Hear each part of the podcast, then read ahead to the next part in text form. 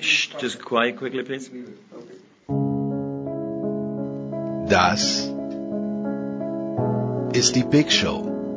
Das Sorgenkind unter den deutschsprachigen Sportpodcasts auf sportradio360.de. Bescheidene Tonqualität, immer dieselben Gäste, Überlänge. Kein Wunder, dass sich bald auch der letzte unserer zwölf Hörer jüngeren, frischeren, technisch perfekten Projekten zugewandt haben wird. Was hilft uns da unser gepflegtes Name-Dropping? Hallo, hier ist Roger Fedor. Hallo, hier ist Thomas Müller. Hey guys, it's Michaela Schifrin. Hallo, hier ist Fabian Ambisch. Hallo, hier ist Max Girardelli. Hallo, Sie hören Christoph Daum. Nichts. Trotzdem, die Big Show. Fast live aus den David Alaba Studios. Jetzt. Ihr hört Sportradio 360. Hilft ja nichts. So, es geht los in der Big Show 399 und einfach weil wir es können und weil wir einen ganz besonderen Gast, zwei besondere Gäste in der Leitung haben, fangen wir heute mal mit Österreich an. Das ist zum einen unser lieber Freund von Sky Austria, der von seinem Water Rower kaum mehr aufsteht, weil er es nicht erwarten kann. Bis 12 Producer am Montag vorgeht, der große Martin Konrad von Sky Austria. Grüß dich, Martin. Vielen Dank für die Blumen. Servus. Und Martin hat einen ganz speziellen Gast mitgebracht. Das ist der Ex-Coach vom glorreichen, möchte ich sagen, SK Bundegammer Sturm Graz. Coach auch beim FC Bayern München. Dann auch noch Coach äh, natürlich beim FC Basel, Heiko Vogel. Servus, Herr Vogel. Ja, hallo. Herr Vogel, Sie sind dem österreichischen Fußball wahrscheinlich, Sie beobachten ihn, gehe ich davon aus. Wie, wie fällt denn Ihr Verdikt zu diesem 2 zu 4 in Israel am vergangenen Sonntag aus? Ich habe meine eigene Meinung dazu, aber ich habe mir vorgenommen, zumindest in den ersten vier Minuten nicht zu fluchen. ähm, wie fällt sowas aus? Ja, EM-Quali ist halt immer dann, wenn es zählt, äh, dann gilt's. Ja, und äh, das ist für alle Beteiligten was Besonderes und äh, wichtiges Spiel, zweites Spiel, nachdem man das erste verloren hat. Somit äh, unglücklich, dass man äh, mit zwei Niederlagen startet, weil man dann gleich unter Druck ist. Ja, ich denke aber alles in allem. Ähm, ja, das, das Positive an der Niederlage ist, das selbst verschuldet. Ja, also unter normalen Umständen, glaube ich, äh, kann es nur einen Sieger geben. Aber die Umstände waren nicht normal, obwohl man gut ins Spiel gestartet ist, äh, gibt man dann äh, eine Einzelführung mit einer zwischenzeitlich 4-1 ab. Ähm, ja, und dann war es schwer zurückzukommen. Insofern ähm, nimmt man das Positive aus dieser Niederlage mit. Äh, normalerweise gewinnt man das Spiel, weil man äh, einfach mehr Potenzial hat als der Gegner. Aber äh, das äh, ist jetzt äh, ja, ein, ein schwacher Trost. Wie, Martin, ich komme gleich zu dir, aber ich möchte den Heiko Vogel schon fragen, wie kann man denn das erklären, diese Phase zwischen dem 1 zu 0 der Österreicher und dem Ausgleich, der wirklich aus dem Nichts gefallen ist, wo so schlampig nach vorne gespielt wurde, wie kann dann der Coach, also wie hätte, hätte Franco Foda da überhaupt eingreifen können oder steht man da als Coach fassungslos draußen und denkt sich, spielt doch in Gottes Namen die Angriffe mal gescheit zu Ende? Ähm, das ist, wie gesagt, das ist als Coach schwer. Ja, man würde sich am liebsten selbst anwechseln, was was unmöglich ist. Ähm, ja, aber wie kommt sowas zustande? Ich glaube, ähm, das macht ja auch ein bisschen äh, der Spektakel Fußball aus. Ja, dieses äh, eben nicht vorhersehbare. Ja, man hat ein Spiel ähm, Fußball man kann ein Spiel voll im Griff haben und dann äh, eine Situation führt dazu, äh, dass man Ausgleich kassiert.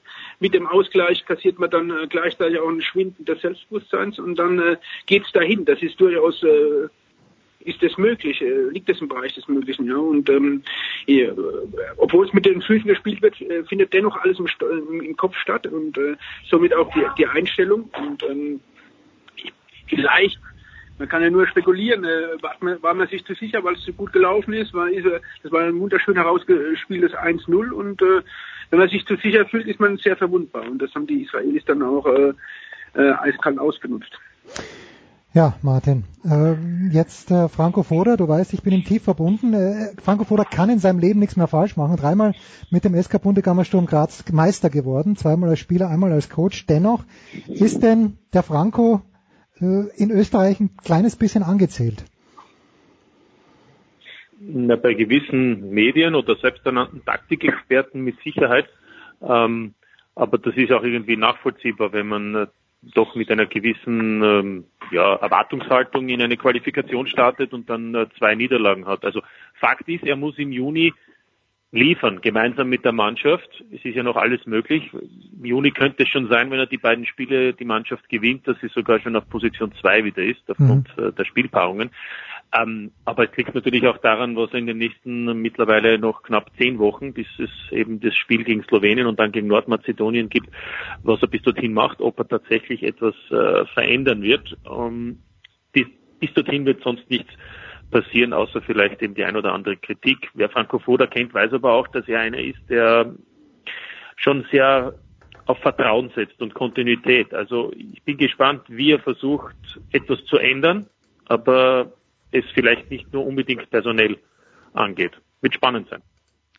Herr Vogel, Sie haben ja die österreichische Bundesliga aus der Nähe ja, erlebt, äh, im Positiven wie im Negativen. Wie, wie gut sind wir denn? wenn wir uns mal, wir haben ja sehr viele äh, Leute zum Glück, die im Ausland spielen, aber wie gut ist die Liga als solche? Könnte man ein Team rekrutieren, das tatsächlich nur in Österreich spielt? Salzburg mal ausgenommen vielleicht. Äh, gute Frage, wie gut ist man wirklich? Ähm, ich habe es immer wieder betont, ich glaube, dass man eigentlich äh, besser ist, als man sich selbst wahrnimmt und wahrnehmen will. Ja. Ähm, äh, man hat tolle Mannschaften, auch wenn man Red Bull ausnimmt. Ja, ich glaube, dass mit ähm, Lask äh, was Wunderbares da äh, entstanden ist, äh, was Olli Glasner da aufgebaut hat. Ja, man hat zwei Wiener Clubs, man, hat äh, natürliche Sturm. Ähm, dennoch ähm, würde ich das gar nicht so kategorisch sagen. Ähm, nur Spieler aus der eigenen Liga und die Legionäre außen vor lassen. Ähm, nein, nein, das war auch, war, war, auch gar nicht mein Wunsch, aber ich denke nur, wie gut ist unsere Liga, war, glaube ich, meine Frage. Weil ich, ich die, die ist, da bleibe ich dabei, die ist viel, äh, viel besser, als man äh, äh, sie wahrnehmen will im eigenen Lande. Ja, ich glaube, äh, das zeigt ja auch, dass äh, viel rekrutiert wird aus Österreich. Ja? Äh, äh, viele deutsche Mannschaften suchen äh, talentierte Spieler, gute Spieler in Österreich, finden sie dort und äh, rekrutieren sie auch. Das, äh, das sagt eigentlich alles aus. Ja? Äh, insofern äh, glaube ich, dass das eine eine gute Liga ist, ob das äh, Format, was man gewählt hat, äh, um jetzt äh, Spannung zu erzeugen, das Richtige ist, das äh, zweifle ich ein bisschen an, aber ähm, ich glaube, dass die Qualität äh, gut ist und man sich überhaupt nicht verstecken braucht. Zu dem ja, Format. da wollte ich nur einhaken. Ja, ja, ja bitte, bitte, Martin. Bitte, einhaken ja. wegen der Liga. Bis, bis auf Arnautovic und, und Alaba äh, haben alle Spieler äh, und Grilic sind momentan die Spieler, die, die auch im erweiterten Teamkader von Franco Foda stehen, haben alle Spieler in der Bundesliga in Österreich ihre ersten unter Anführungszeichen Gehversuche mhm. gemacht und haben zum Teil auch mehrere Jahre dort gespielt. Also äh, dann kann nicht alles so schlecht sein, dass dann natürlich noch ein weiterer Entwicklungsschritt dann woanders zum Teil auch geschehen ist. Das ist ähm, mit Sicherheit so, aber Österreich ist eben eine Ausbildungsliga, auch wenn es vielleicht nicht alle genau. so sehen, aber, aber es geht in diese Richtung. So einfach ist genau. es. Genau. Muss aber nicht äh, schlecht sein. Ja? Das, wenn man das sich äh, als Ausbildungsliga auch sieht und das, äh, das akzeptiert, heißt es, heißt es, dass man trotzdem interessant ist. Ja? Und ähm, ich sehe das genauso und äh, äh, man ist eine gute Ausbildungsliga, aus Ende arm. Ja, so ist es. Und Sadio Mané ist auch kein schlechter, war auch zwei Jahre in Österreich, würde ich sagen. ich glaube, wenn der jetzt zu Real Madrid geht, äh, hat man äh, hat man Weltstar äh, gehabt, ja. Und äh, ja. ich glaube, ich glaube, das ist ja nicht der einzige. Jetzt mit Dabur geht wieder einer in eine große Liga äh, zu einem großen Club nach Sevilla. Ähm, da gibt es einige. Ja, und wir haben Nabi Keita nicht zu vergessen, meinen Lieblingsspieler im Grunde genommen, der bei Liverpool jetzt noch nicht die Rolle spielt. Das ist natürlich ähm, ja Ausbildungsliga schön und gut, aber Herr Vogel, Sie haben ja in Graz gearbeitet, wo, das muss man ja sagen, zum Glück eigentlich immer sehr, sehr viele Zuschauer da sind. Äh, wie, wie würden Sie die Zeit denn zusammenfassen, dieses, äh, die Monate und Jahre bei Sturm Graz? Ja, äh, schlussendlich lässt sich äh, mit einem Titel zusammenfassen. Ja, wir sind Cup-Sieger geworden und das Großartig. ist, das, äh, worum es immer geht und äh, diesen Titel wird man nie vergessen. Der, der steht auf äh, auf jeder, äh, auf jedem Revers vom Spieler wie vom Trainer vom Verein. Und äh, insofern ähm, war das ja, bleibt für mich immer das Erfolgreiche in Erinnerung und das Positive. Und äh, äh, natürlich ist man bei Sturm Graz verwöhnt, äh, bei den Heimspielen ähm, kann man eine tolle Atmosphäre vorfinden. Und äh, ich würde mir wünschen, dass das äh, bei vielen, in, in vielen anderen Stadien auch so wäre, ja, äh, was leider so noch nicht ist, aber äh, ich, ich hoffe, dass, äh, dass ein Boom äh, ausgelöst wird und ähm, die Zuschauer die, den Weg ins Stadion finden. Wie kann man aber eine Mannschaft, wenn man weiß, man fährt zu Admira und bei aller Liebe für die 10.000 Admira-Fans, die jetzt hier zuhören, aber es sind nie mehr als 200 Leute dort im Stadion, wie kann ich als Coach die Mannschaft dort gleich einstellen, wie wenn ich zu Rapid fahre und dort sind 25.000 Leute im Stadion? Eigentlich ähm, ist es ja nur eine, eine Randnotiz, ja, weil das Geschehen spielt sich ja in allen Stadien auf dem, auf dem Platz statt. Ja. Mhm. Und was drumherum ist, ähm, garniert das Ganze. Ja. Ich glaube, es ist äh, von der Motivationslage kann das äh, kann das einen Schub geben, wenn man weiß, man spielt bei Rapid oder bei Sturm und weiß, äh, dass man, man findet eine tolle Atmosphäre vor. Aber es gibt dann natürlich auch das Gegenstück, dass man sagt, äh, man ist gelähmt, äh, weil man sowas äh, vielleicht weniger äh, kennt und ähm, also da gibt es immer Pro und Contra. Ähm, für mich als Coach war es immer so, ähm, das ist eine, eine Randnotiz, die es äh, manchmal wert ist zu erwähnen, aber ähm, normalerweise bezieht man sich äh, ausschließlich auf, die, auf den Gegner, der auf dem Platz steht und nicht um, um den Platz herum. Ja, jetzt gibt's natürlich, Martin, jetzt kommen wir zu diesem komischen Format, das ich auch, äh, ich finde es ungerecht, aber Marco Rose hat ja, glaube ich, selbst gesagt, äh, die Salzburger haben ja auch dazu, äh, dafür gestimmt. Aber es ist eben die Punktehalbierung. Die Salzburger, die eigentlich schon Meister waren, sind es jetzt nicht. Der Lask spielt sehr, sehr gut in diesem Jahr.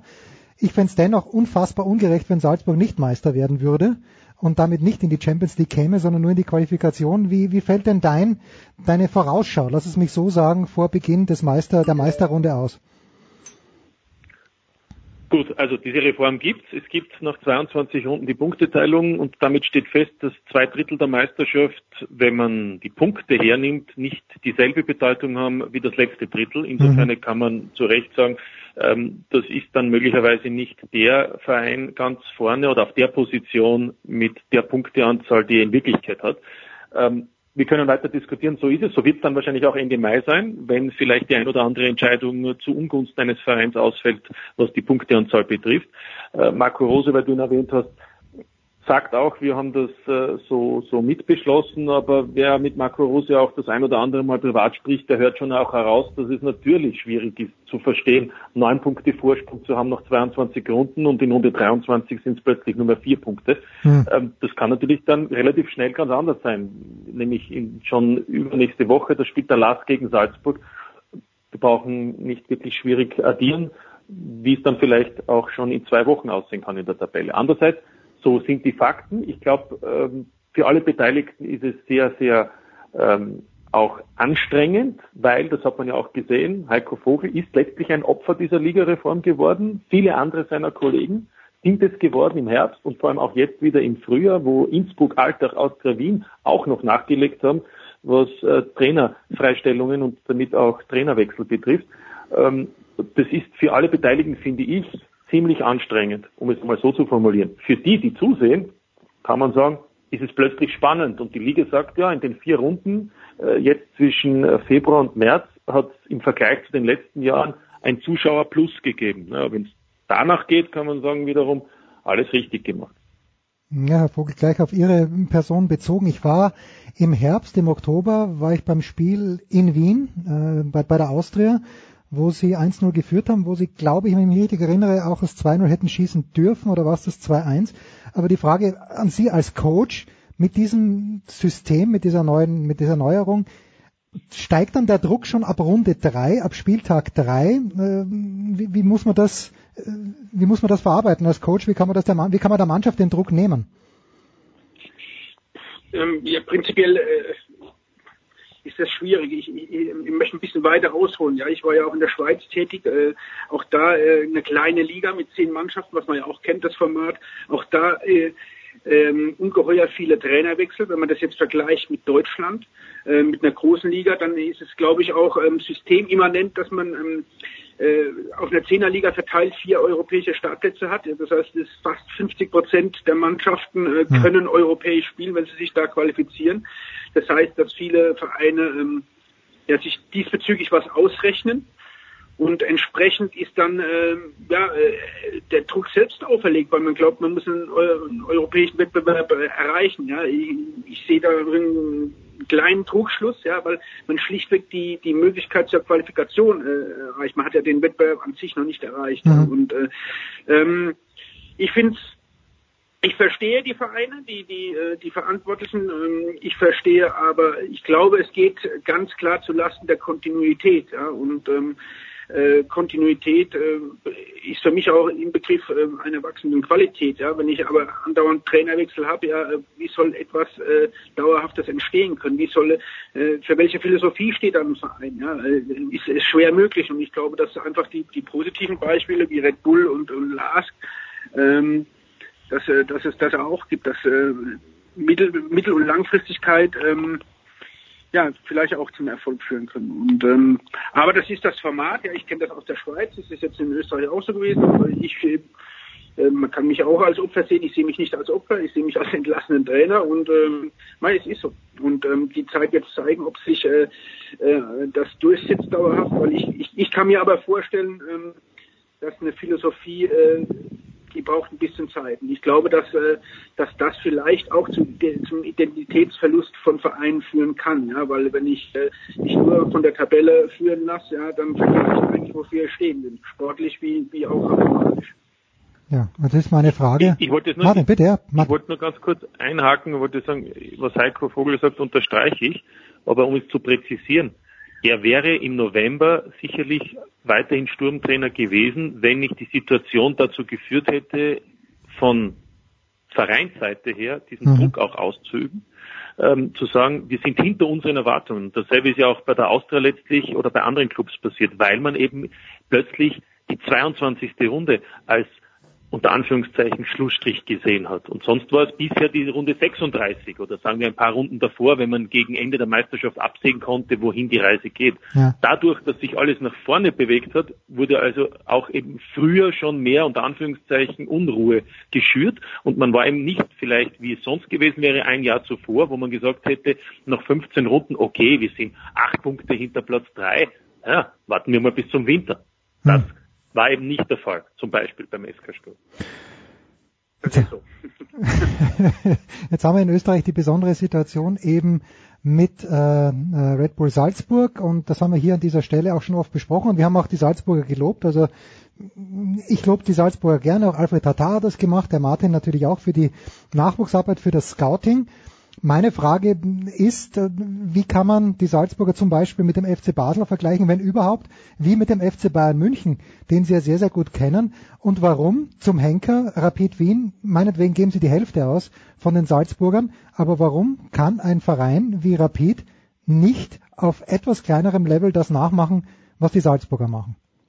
Drei Fragen auf einmal quasi ich hoffe, dass ich äh, alle noch im Kopf habe und äh, beantworte. Ja, die Vergleiche mit Basel und Bayern, ähm, ich glaube, ähm, die hinken sowieso. Ja, äh, weil ich glaube, dass jeder Verein für, für etwas steht. Basel hat, ähm, ähm, hat sich über, über sinnvolle Transfers und über, über die Champions League dann auch äh, finanziell emanzipiert mhm. und äh, auch äh, von den anderen Vereinen abgehoben. Ja, das war, da gab es auch andere Zeiten, auch äh, auch als Gigi Höri noch ähm, die Löcher finanziell gestopft hat. Äh, ähm, ähm, Bayern München ist ein, ein kontinuierlich gewachsener Weltverein, äh, die äh, finanziell der Liga auch enteilt sind. Ähm, äh, ich würde jetzt sagen, ja, im Moment sind es Selbstläufer, ja, die können machen, was sie wollen, äh, die können sich die Sponsoren aussuchen, wie sie wollen, weil jeder einsteigen will. Ja. Äh, das ist eine sehr komfortable äh, Situation, äh, die aber ja nicht in den letzten Jahren, sondern in den letzten Jahrzehnten einfach äh, gewachsen ist. Ja. Und meine, die Tradition, äh, Rekordmeister in Deutschland in der großen Liga, äh,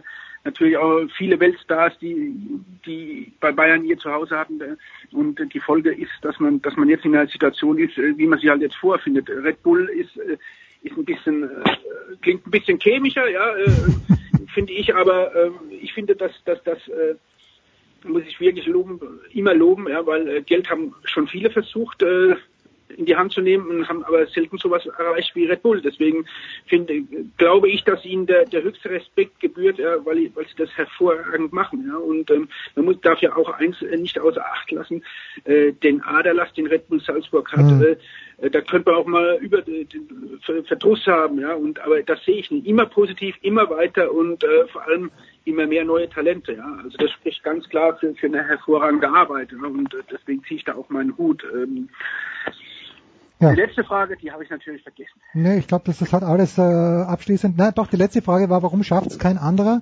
mit vielleicht nicht ganz so, Rapid, genau. ja, mit, mit nicht so ganz so tollen äh, Möglichkeiten gesegnet, wie aber doch mit deutlich besseren als Sturm Graz. Das ist, äh, ist unfair. Also ich glaube, ich kann da gar nicht, weil ich, da fehlt mir einfach der Einblick Okay. bei Rapid. Also ich, ich weiß gar nicht, welche Möglichkeiten sie wirklich haben. Sie haben auch definitiv hat, hat die Austria und Rapid äh, auch eine Strahlkraft, ja. Und äh, Rapid ist äh, hat die meisten Fans, äh, ne, ne, ist Rekordmeister. Äh, ähm, aber ich glaube, dass es einfach schwierig ist, ist im, im Schatten von, äh, sich von, von Red Bull zu, zu emanzipieren. Ähm, da glaube ich eher, äh, finde ich den Weg, den Lars gewählt hat, eine, für sich eine Identität finden und den durchziehen gegen Widerstände, gegen Misserfolg und dann äh, zum Erfolg kommen. Ähm, ich glaube, dass es äh, aus der Ferne betrachtet Rapid im Moment ein bisschen schwer, äh, weil sie im Verein auch sehr viel äh, Unruhe haben. Ja? Und wenn das, äh, wenn da wieder klare äh, Hierarchien herrschen und die, die, die Zustände geklärt sind, dann, dann denke ich, dass äh, Rapid wieder äh, klar auf dem Vorwasch mit äh, ist. Und ich muss auch sagen, ich finde die Mannschaft äh, interessant. Es sind viele, viele gute Spieler und äh, ich glaube, dass sie klar unter, unter Wert dieses Jahr in der Liga gespielt haben. Europäisch haben sie ja gezeigt, dass es äh, ganz anders auch geht. Sowas will ich gar nicht hören als Sturmfan. Aber gut, ich nehme es zur Kenntnis. Äh, Martin, jetzt äh, ist der Name von Oliver Glasner schon öfter gefallen. Du kennst ihn natürlich sehr, sehr gut. Und äh, Oliver Glasner wird ja wie Marco Rose auch gerne für verschiedene Stationen in Deutschland genannt, äh, vor allen Dingen Wolfsburg und, und Schalke. Das wären- sind ja die zwei attraktivsten ähm, Trainerjobs, die wahrscheinlich offen sind oder ziemlich sicher offen sind. Passt denn jemand wie Oliver Glasner in die Bundesliga, so wie du ihn kennst? Äh, Oliver Glasner ist sicherlich ein, ein, ein Trainer, der wahrscheinlich auch in die Bundesliga passt. Äh, Jetzt kommt ein Aber. Ralf Rangnick wollte ja, weil Ralf Rangnick wollte ihn ja schon letzten Sommer haben als seinen Assistenten bei Leipzig. Mhm. Ähm, aber damit zeigt auch schon, wie Oliver Glasner tickt. Der hat, äh, obwohl er Ralf Rangnick aus seiner Zeit bei Salzburg kennt, der war ja Assistent von Roger Schmidt, der ihn ja damals auch nach Leverkusen mitnehmen wollte. Ähm, er will es alleine versuchen und er will auch noch in Österreich mehr erreichen, vielleicht auch mehr Erfahrung sammeln, wahrscheinlich sogar mehr Erfahrung sammeln, auch vielleicht schwierigere Situationen zu überstehen, denn er hatte zwar schon eine, also mit dem Lask nicht gleich in seiner ersten Saison aufgestiegen ist und er bekam eben das Vertrauen, auch für eine zweite Saison, was ja eigentlich völlig ähm, unüblich ist, würde ich mal sagen, bei diesen Zielen, die der Lask hatte. Mhm. Und im zweiten Jahr ging es dann nach oben und alles andere sieht man jetzt ohnehin, wie es funktioniert. Ähm, ich glaube, dass, und damit wollte ich das sagen, ich glaube, dass Oliver Glasner ähm, dem Lask zunächst einmal treu bleibt, falls sich in Österreich noch ein Verein auftun sollte. Wir wissen, welcher es ist. Der liegt eher westlich als östlich von Linz. ähm, dann, dann, dann, dann könnte es sein, dass er dorthin geht und dann stehen ihm ohnehin alle Türen auch weiter offen. Also ich äh, sehe es ebenso wie du, dass er natürlich alle Möglichkeiten hat, aber ich sehe bei ihm auch die Geduld, dass er noch äh, einiges lernen kann, bevor er dann vielleicht dorthin geht, wo es dann eben schon um einen Tick noch äh, schwieriger ist und die Luft, wie es so schön heißt, äh, dünner ist. Denn äh, auch bei Adi Hütter, ja, trotz vieler Vorschusslorbeeren, ja, also wenn er nicht in Freiburg gewonnen hätte oder so, ich weiß nicht, ob er dann diesen fulminanten Herbst Ja. und Winter mit Frankfurt tatsächlich auch erleben hätte dürfen. Also wir wissen ja, wie das läuft. Ne? Es ist nicht so einfach. Und damit äh, fast, fast die abschließende Frage an Heiko Vogel. Wolfsburg oder Schalke? Die einen haben die Hütte immer voll, bei den anderen ist irgendwie ruhiger zu arbeiten. Was ist da der bessere Job, Herr Vogel? Es ist typbedingt. Der eine pr- präferiert das, äh, das eine, der andere das andere. Ja, ich glaube, Wolfsburg ist ein bisschen ruhiger vom, vom, vom Umfeld her, äh, ähm, gesettelter, aber ähm, man hat andere Probleme und, und Schalke hat äh, steht für Emotionen, für, für Fußball pur, äh, Kampf und Leidenschaft. Ähm, ich glaube, das ist typbedingt. Der eine bevorzugt das, der, der andere äh, eben die andere Seite. Und äh, es sind auf jeden Fall beides sehr reizvolle Aufgaben und äh, Bundesliga ist immer immer ein spannendes Geschäft und äh, schauen wir mal, wer der Trainer wird. Sie haben ja in der, in der Jugend auch gearbeitet, als Jugendkoordinator für den FC Bayern München. Wo werden wir Sie denn wiedersehen? Ist es eher als Cheftrainer bei einer Profimannschaft oder ist, ist die, die Jugend äh, etwas, was Sie mindestens ebenso reizt?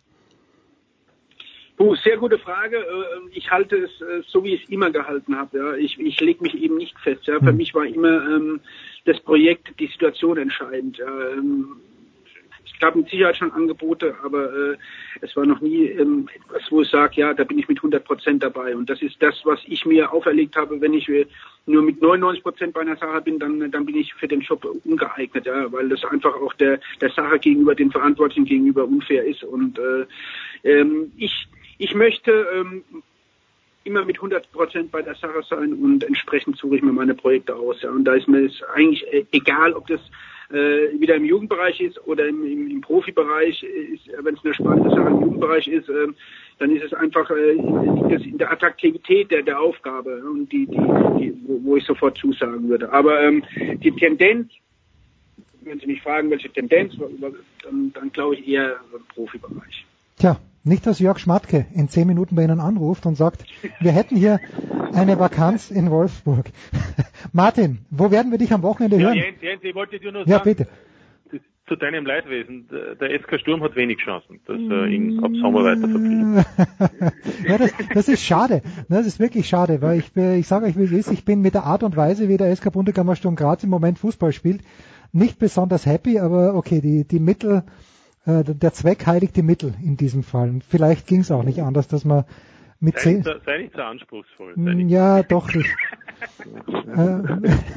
weißt du, jetzt Jahre später komme ich erst drauf, was für ein wunderbarer Fußballer Samio Moratovic war, obwohl er eigentlich ein GRK-Kicker war. Das äh, schmerzt Jahre später immer noch. Ja. Ja, Ah, Meister mit Sturm Graz 2011 und Meister mit dem GRK 2004. Also es gibt, Mhm. gibt nur einen Bosnier auf dieser Welt, der das geschafft hat. ja, das, ist, das ist fantastisch. Martin, wo werden wir dich an diesem Wochenende hören? Oder sehen, im Zweifel sogar. Na, vor allem hören, weil ich ähm, ich bleibe in der Steiermark, weil es so schön ist. Am Samstag Hartberg gegen Innsbruck, wichtiges Spiel, also für Innsbruck vor allem. Die können mit einem Sieg, sage ich einmal, sofort wieder dabei sein im Kampf um den Klassenhalt. Umgekehrt wird dann Hartberg ja wieder voll dabei sein äh, in diesem Kampf und andererseits könnte sich Hartberg da ein wenig schon auch wieder Punkte verschaffen. Im Moment ja fünf Punkte Vorsprung auf Innsbruck, wären dann sogar acht bei einem Sieg. Ja und am Sonntag bin ich bei einem äh, Spiel in Graz, das äh, der SK Sturm bestreitet, gegen St. Pölten. Melich gegen Popovic. Und dann schauen wir mal, ob Popovic am Montag dann auch noch drinnen ist. Ne? Pölten. Komm, Popovic, Popovic kann ja auch nichts falsch machen. Auch einer der Meister, der hinten mit dem Foda gespielt hat, wenn ich mich richtig erinnere. Sogar in der großen Ja. Zeit. Und Milanic gab's dann auch noch. Der war ja auch mal Coach in Graz. Genau. Also- Alle haben gespielt. Alle haben sie gespielt beim SK Bundekammer Sturm Graz. Ich bedanke mich ganz, ganz herzlich bei dir, Herr Vogel. Vielen, vielen Dank. Wir machen eine kurze Pause in der Big Show 399.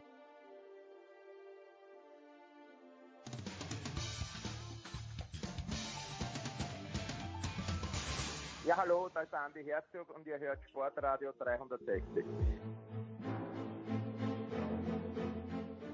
Es geht weiter in der Big Show 399 mit Fußball präsentiert von bet365.com. Heute noch ein Kontoöffner bei bet365.com und einen Einzahlungsbonus von bis zu 100 Euro gewinnen, bekommen. So, wir machen weiter mit dem richtigen Fußball.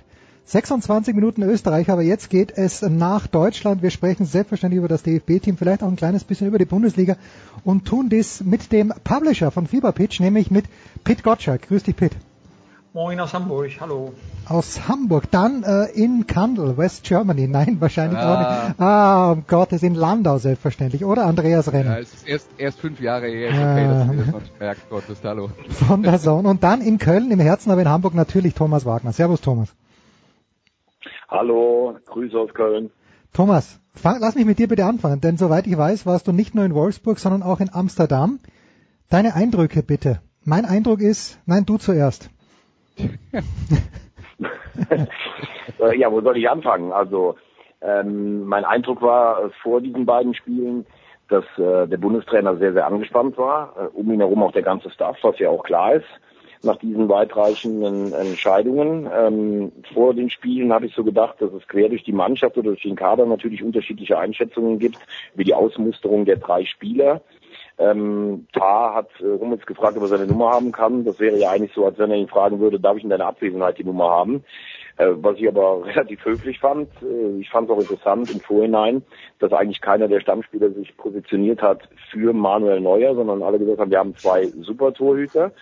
Ähm, bei den Spielen Serbien hat noch einiges nicht gestimmt. Holland ähm, war natürlich eine überragende erste Hälfte. Ähm, zweite Halbzeit gewackelt, hinten raus das Ding gewonnen, ist natürlich ganz wichtig für den Weg. Zwei Sachen nur zum Spiel an sich.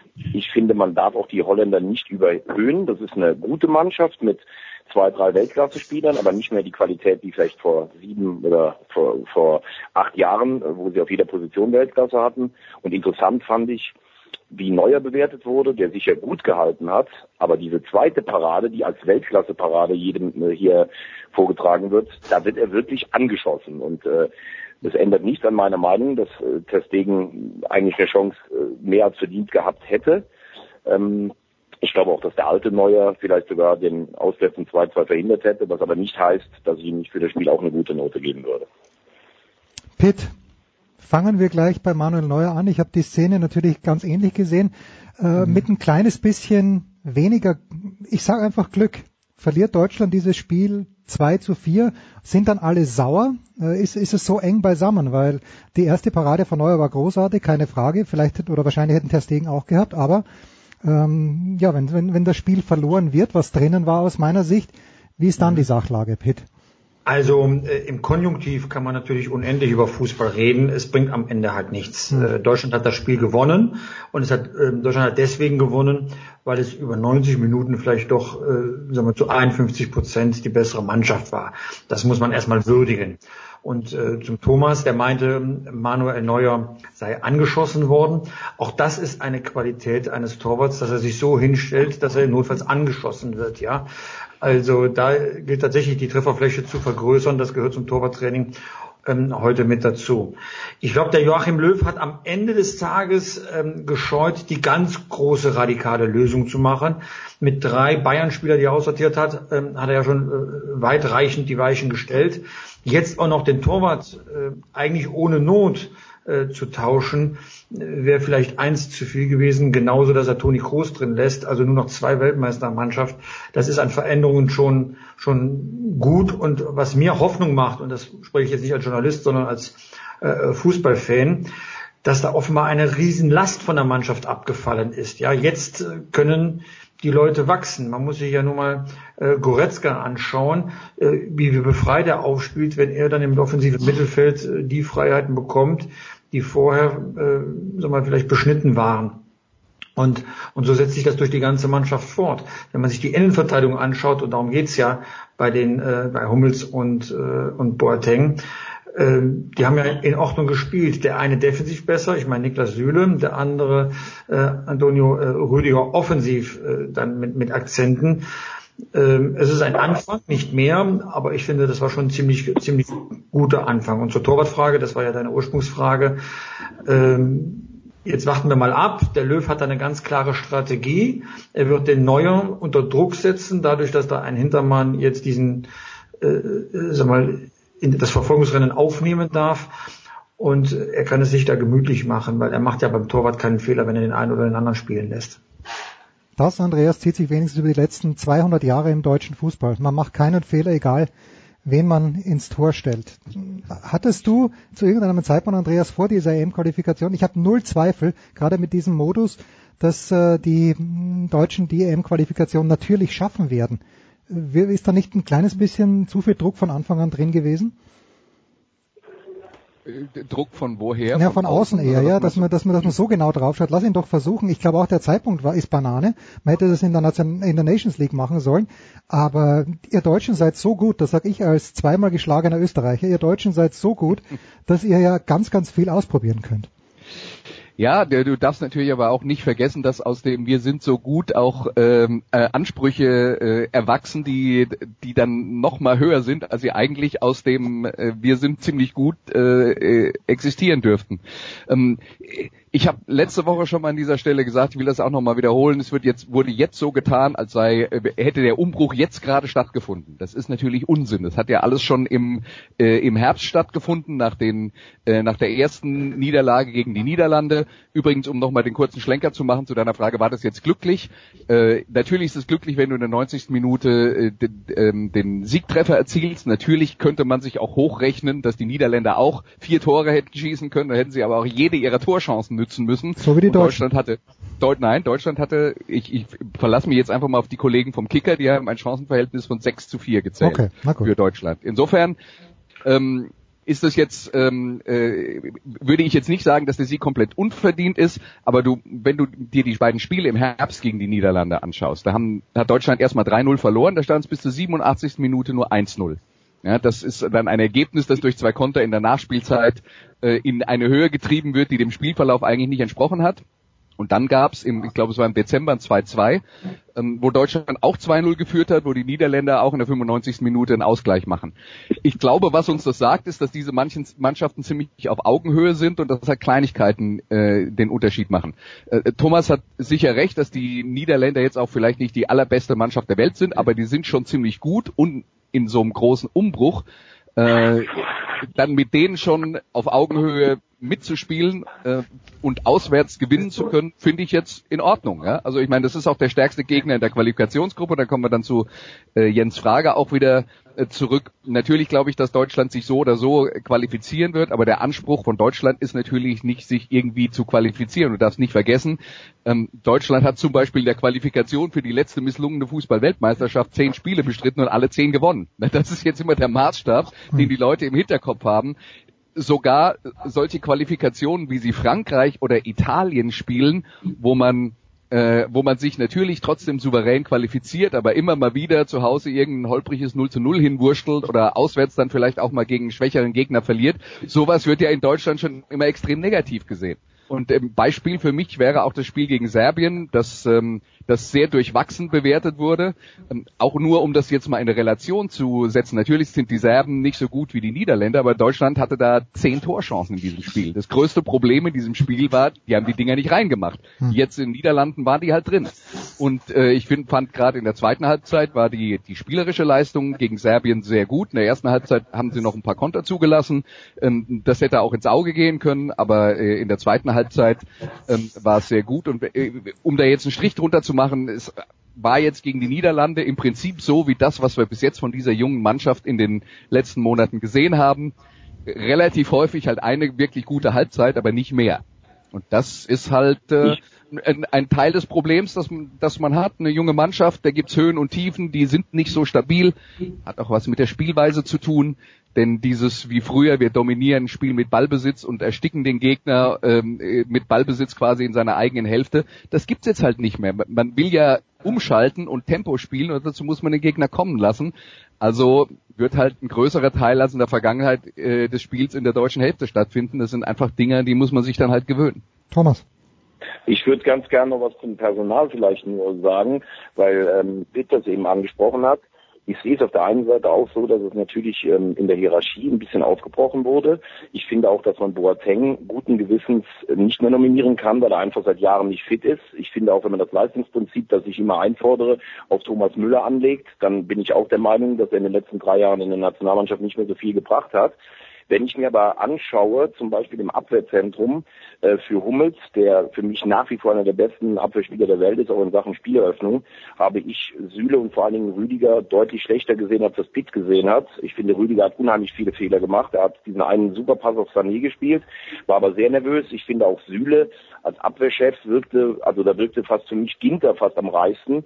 Und bei Goretzka bin ich zum Beispiel anderer Meinung. Ähm, ich finde, äh, Goretzka ist kein Spieler, der eine absolute Weltklasse verkörpert, glaube ich nicht. Ähm, aber ähm, klar ist natürlich, dass diese Spieler jetzt erstmal wachsen können, weil die Platzhirsche weg sind. Das ist richtig. Aber äh, nach wie vor sage ich, äh, aus meiner Meinung nach, auf Hummels hätte ich nicht verzichtet. Ich habe ihn zum Beispiel auch in Liverpool live 90 Minuten gesehen. Das ist meiner Meinung nach noch eine ganz andere Qualität als Süle oder Rüdiger. Und gerade bei Rüdiger wage ich zu bezweifeln, ob der die jemals erreichen wird. Das Schöne ist bei solchen Personalsituationen, äh, reicht manchmal ein Blick in die Historie und mich erinnert diese aktuelle Situation an, an zwei Begebenheiten. Die naheliegendste war, wir erinnern uns, als Michael Ballack vor der WM 2010 plötzlich ausgefallen ist, als er vom Boateng da niedergestreckt worden ist. Und wir wussten plötzlich nicht, wie überhaupt ähm, das Mittelfeld organisiert werden soll. Und dann passiert etwas ganz Erstaunliches. Man konnte nämlich beobachten, dass alternde Nationalspieler plötzlich jeden Ball fordern, weil sie gute Aktionen brauchen, um ihre Existenzberechtigung zu belegen. Links und rechts kriegen die Leute aber keinen Ball oder können sich nicht entfalten. Als der Ballack verletzt war, brach plötzlich die Zeit im Mittelfeld von Özil und Schweinsteiger an. Später kam dann auch noch äh, Groß dazu, der war noch da zu jung. Und die haben dieses Mittelfeld äh, sag mal, aufgestellt, das später auch Weltmeister werden konnte. Das ist, äh, glaube ich, eine ähnliche Situation wie jetzt auch. Ja, Leon Goretzka ist noch nicht die Weltklasse, aber jetzt kann er zeigen, ob er zu mehr taugt, als nur ein Mitläufer zu sein, der er vorher war. Und ähm, ich gucke dann auf so kleine Details, wie er sich zum Beispiel auch ähm, in Pressekonferenzen gibt. Und plötzlich sagt er Dinge, zum Beispiel äh, zum Thema Rassismus und Ruhrgebiet, ähm, die er für sich vielleicht vorher so in dieser Form nicht getraut hat. Ja, der ist plötzlich präsent dann auch in der Öffentlichkeit und so bilden sich halt Lieder heraus. Leader bist du natürlich nur dann, wenn du auch die Mannschaft äh, zu Erfolgen führst, ja. Und das, ähm, sag mal, ist jetzt eine Voraussetzung geschaffen. Ob das alles gut ausgeht, das kann ich natürlich auch nicht prognostizieren. Wer kann das schon? Aber äh, genau das sind die Gedankengänge des Bundestrainers. Er muss ja nicht schauen, dass er ob er im, äh, im, im, im Frühjahr 2019 über die Runden kommt, mhm. sondern er muss eine Mannschaft bauen, die 2020, 2022, 2024 halt etwas taugt. Und äh, ne, am Anfang muss man halt sehen, bevor man ernten kann. Er wusste, mit den etablierten Spielern, die er jetzt aussortiert hat, äh, wird es halt kein bestelltes Feld geben können. Ich glaube, das, das ist halt auch ganz wichtig, dass äh, Thomas hat sicher recht, dass wir da jetzt über Spieler reden, die aktuell nicht Weltklasse sind, ähm, aber ähm, kommt natürlich auch immer ein bisschen drauf an, wie hoch man den, den, die Messlatte legt. Auch da würde ich jetzt mal, wenn ich mir mal anschaue, wie hoch die Messlatte bei den Kollegen vom Kicker zum Beispiel gelegt wird, auch wenn ich jetzt vielleicht ein bisschen zu viel mich auf den Kicker beziehe heute. Mach ruhig, mach ruhig, alles gut. ähm, aber ähm, da, da muss man dann auch sagen, als Deutschland 2014 Weltmeister wurde, da gab es, glaube ich, mal eine Halbserie, als der Kicker sechs äh, Nationalspieler äh, zu Weltklasse ähm, erklärt hat. Aber das heißt natürlich nicht, dass die in jedem Halbjahr zu Weltklasse-Spielern äh, äh, äh das äh, äh, gekürt werden. Und Weltklasse ist auch immer was, was man mal so phasenweise erreicht.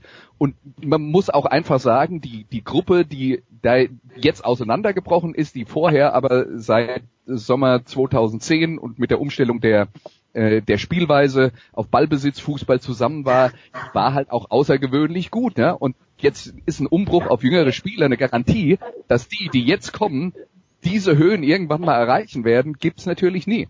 Aber das, jetzt ist die, Chance da, äh, sich zu entfalten. Pitt hat das ja gerade ausgeführt und ähm, wo das dann hinführt, sehen wir am Ende. Aber ähm, äh, ich, ich, ich denke, da sind wir wieder an dem Punkt. Ähm, die sind noch relativ jung und ich äh, wiederhole mein Lieblingsrefrain. Ja, wenn du wenn du in einer äh, Entwicklung bist als Fußballer, was als letztes kommt und als erstes wieder geht, wenn du älter wirst, ist Konstanz. Und diese Konstanz auf extrem hohem Niveau ist halt für viele von den Jungs, die so 22 oder so sind, ist halt viel verlangt. Thomas. Und es ist ja, ja. auch so, also ich meine, wenn ich das nur noch gerade ergänzen darf, ja. Britt hat sicherlich vollkommen recht, dass sich Prozesse in einer Mannschaft ähm, ja, ver, also ähm, schneller werden oder ein bisschen aufgehalten werden, wenn Alpha-Tiere da sind oder nicht. Aber klar ist ja auch, in einer Zeit, wo Ballack gespielt hat, wo wir nicht diesen riesen Fundus hatten an guten Spielern, da haben mir selbst Mitspieler, wie zum Beispiel Tim Borowski früher gesagt, wenn du Angst hattest in dem Stadion, oh Gott, was machen wir denn jetzt? Da hat jeder den Ballack den Ball hingespielt, weil der Ballack den Ball gefordert hat und weil der Ballack halt keine Angst hatte. Und das war extrem wichtig für die Mannschaft. Genauso wie irgendwelche Spieler wie ein, äh, ein Hummels, ein Müller, ein Schweinsteiger auf der Höhe ihrer Schaffenskraft auch die Bälle gefordert haben, weil sie einfach Führungsspieler waren. Natürlich ist es richtig, dass du jetzt eine neue Hierarchie sich herausbilden kannst, aber ich finde nicht, dass es automatisch immer heißt, okay, jetzt haben wir eine flachere Hierarchie, das ist besser, weil der ein, das Alpha-Tier Ballack oder wer auch immer, jetzt als Synonym dafür, weil der das Ganze hemmt, sondern das muss natürlich auch immer in die Zeit passen. Und da gebe ich natürlich den Kollegen schon recht. Wenn ich jetzt sage, ich baue eine neue Mannschaft auf, dann kann ich damit neue Hierarchien aufbauen, das ist klar. Ich bin aber nach wie vor ein Verfechter, meiner Meinung nach sollen die besten Spieler in der Nationalmannschaft spielen. Und ähm, ja, das sehe ich im, im Falle Hummels nicht, aber ich glaube, das hat der Bundestrainer ja immer schon gemacht.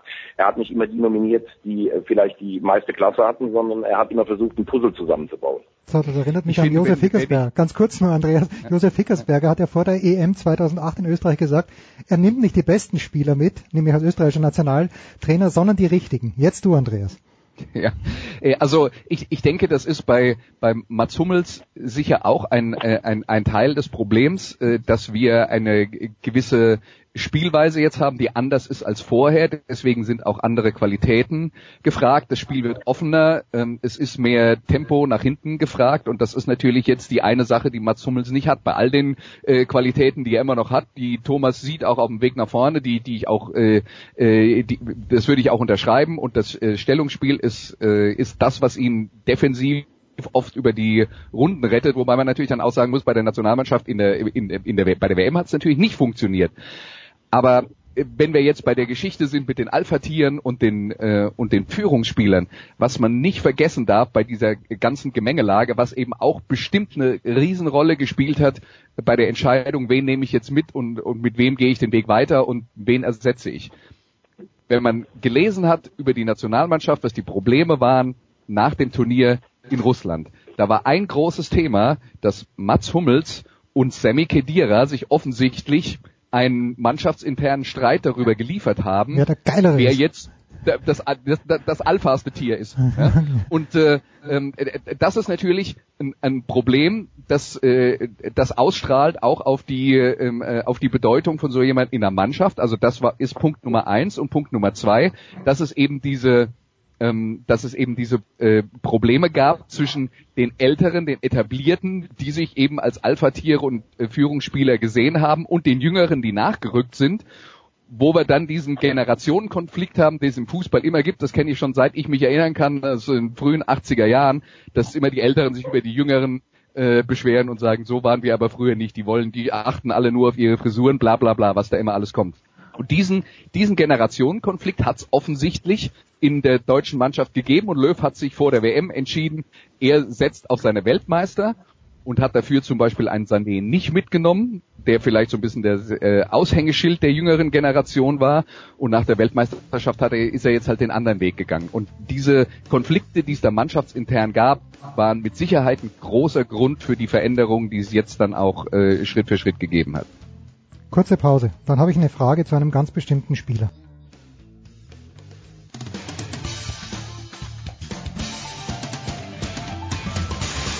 Hallo, hier ist Fabian Amwischen und Sie hören Sportradio 360. So, weiter geht's in der Big Show 399 mit Thomas Wagner, der noch drei Minuten hat, mit Pit Gottschalk, der noch vier Minuten hat hoffentlich und Andreas Renner, der noch fünf draufsetzt. Ähm, erklär mir bitte, Thomas, erklär mir bitte Toni Kroos.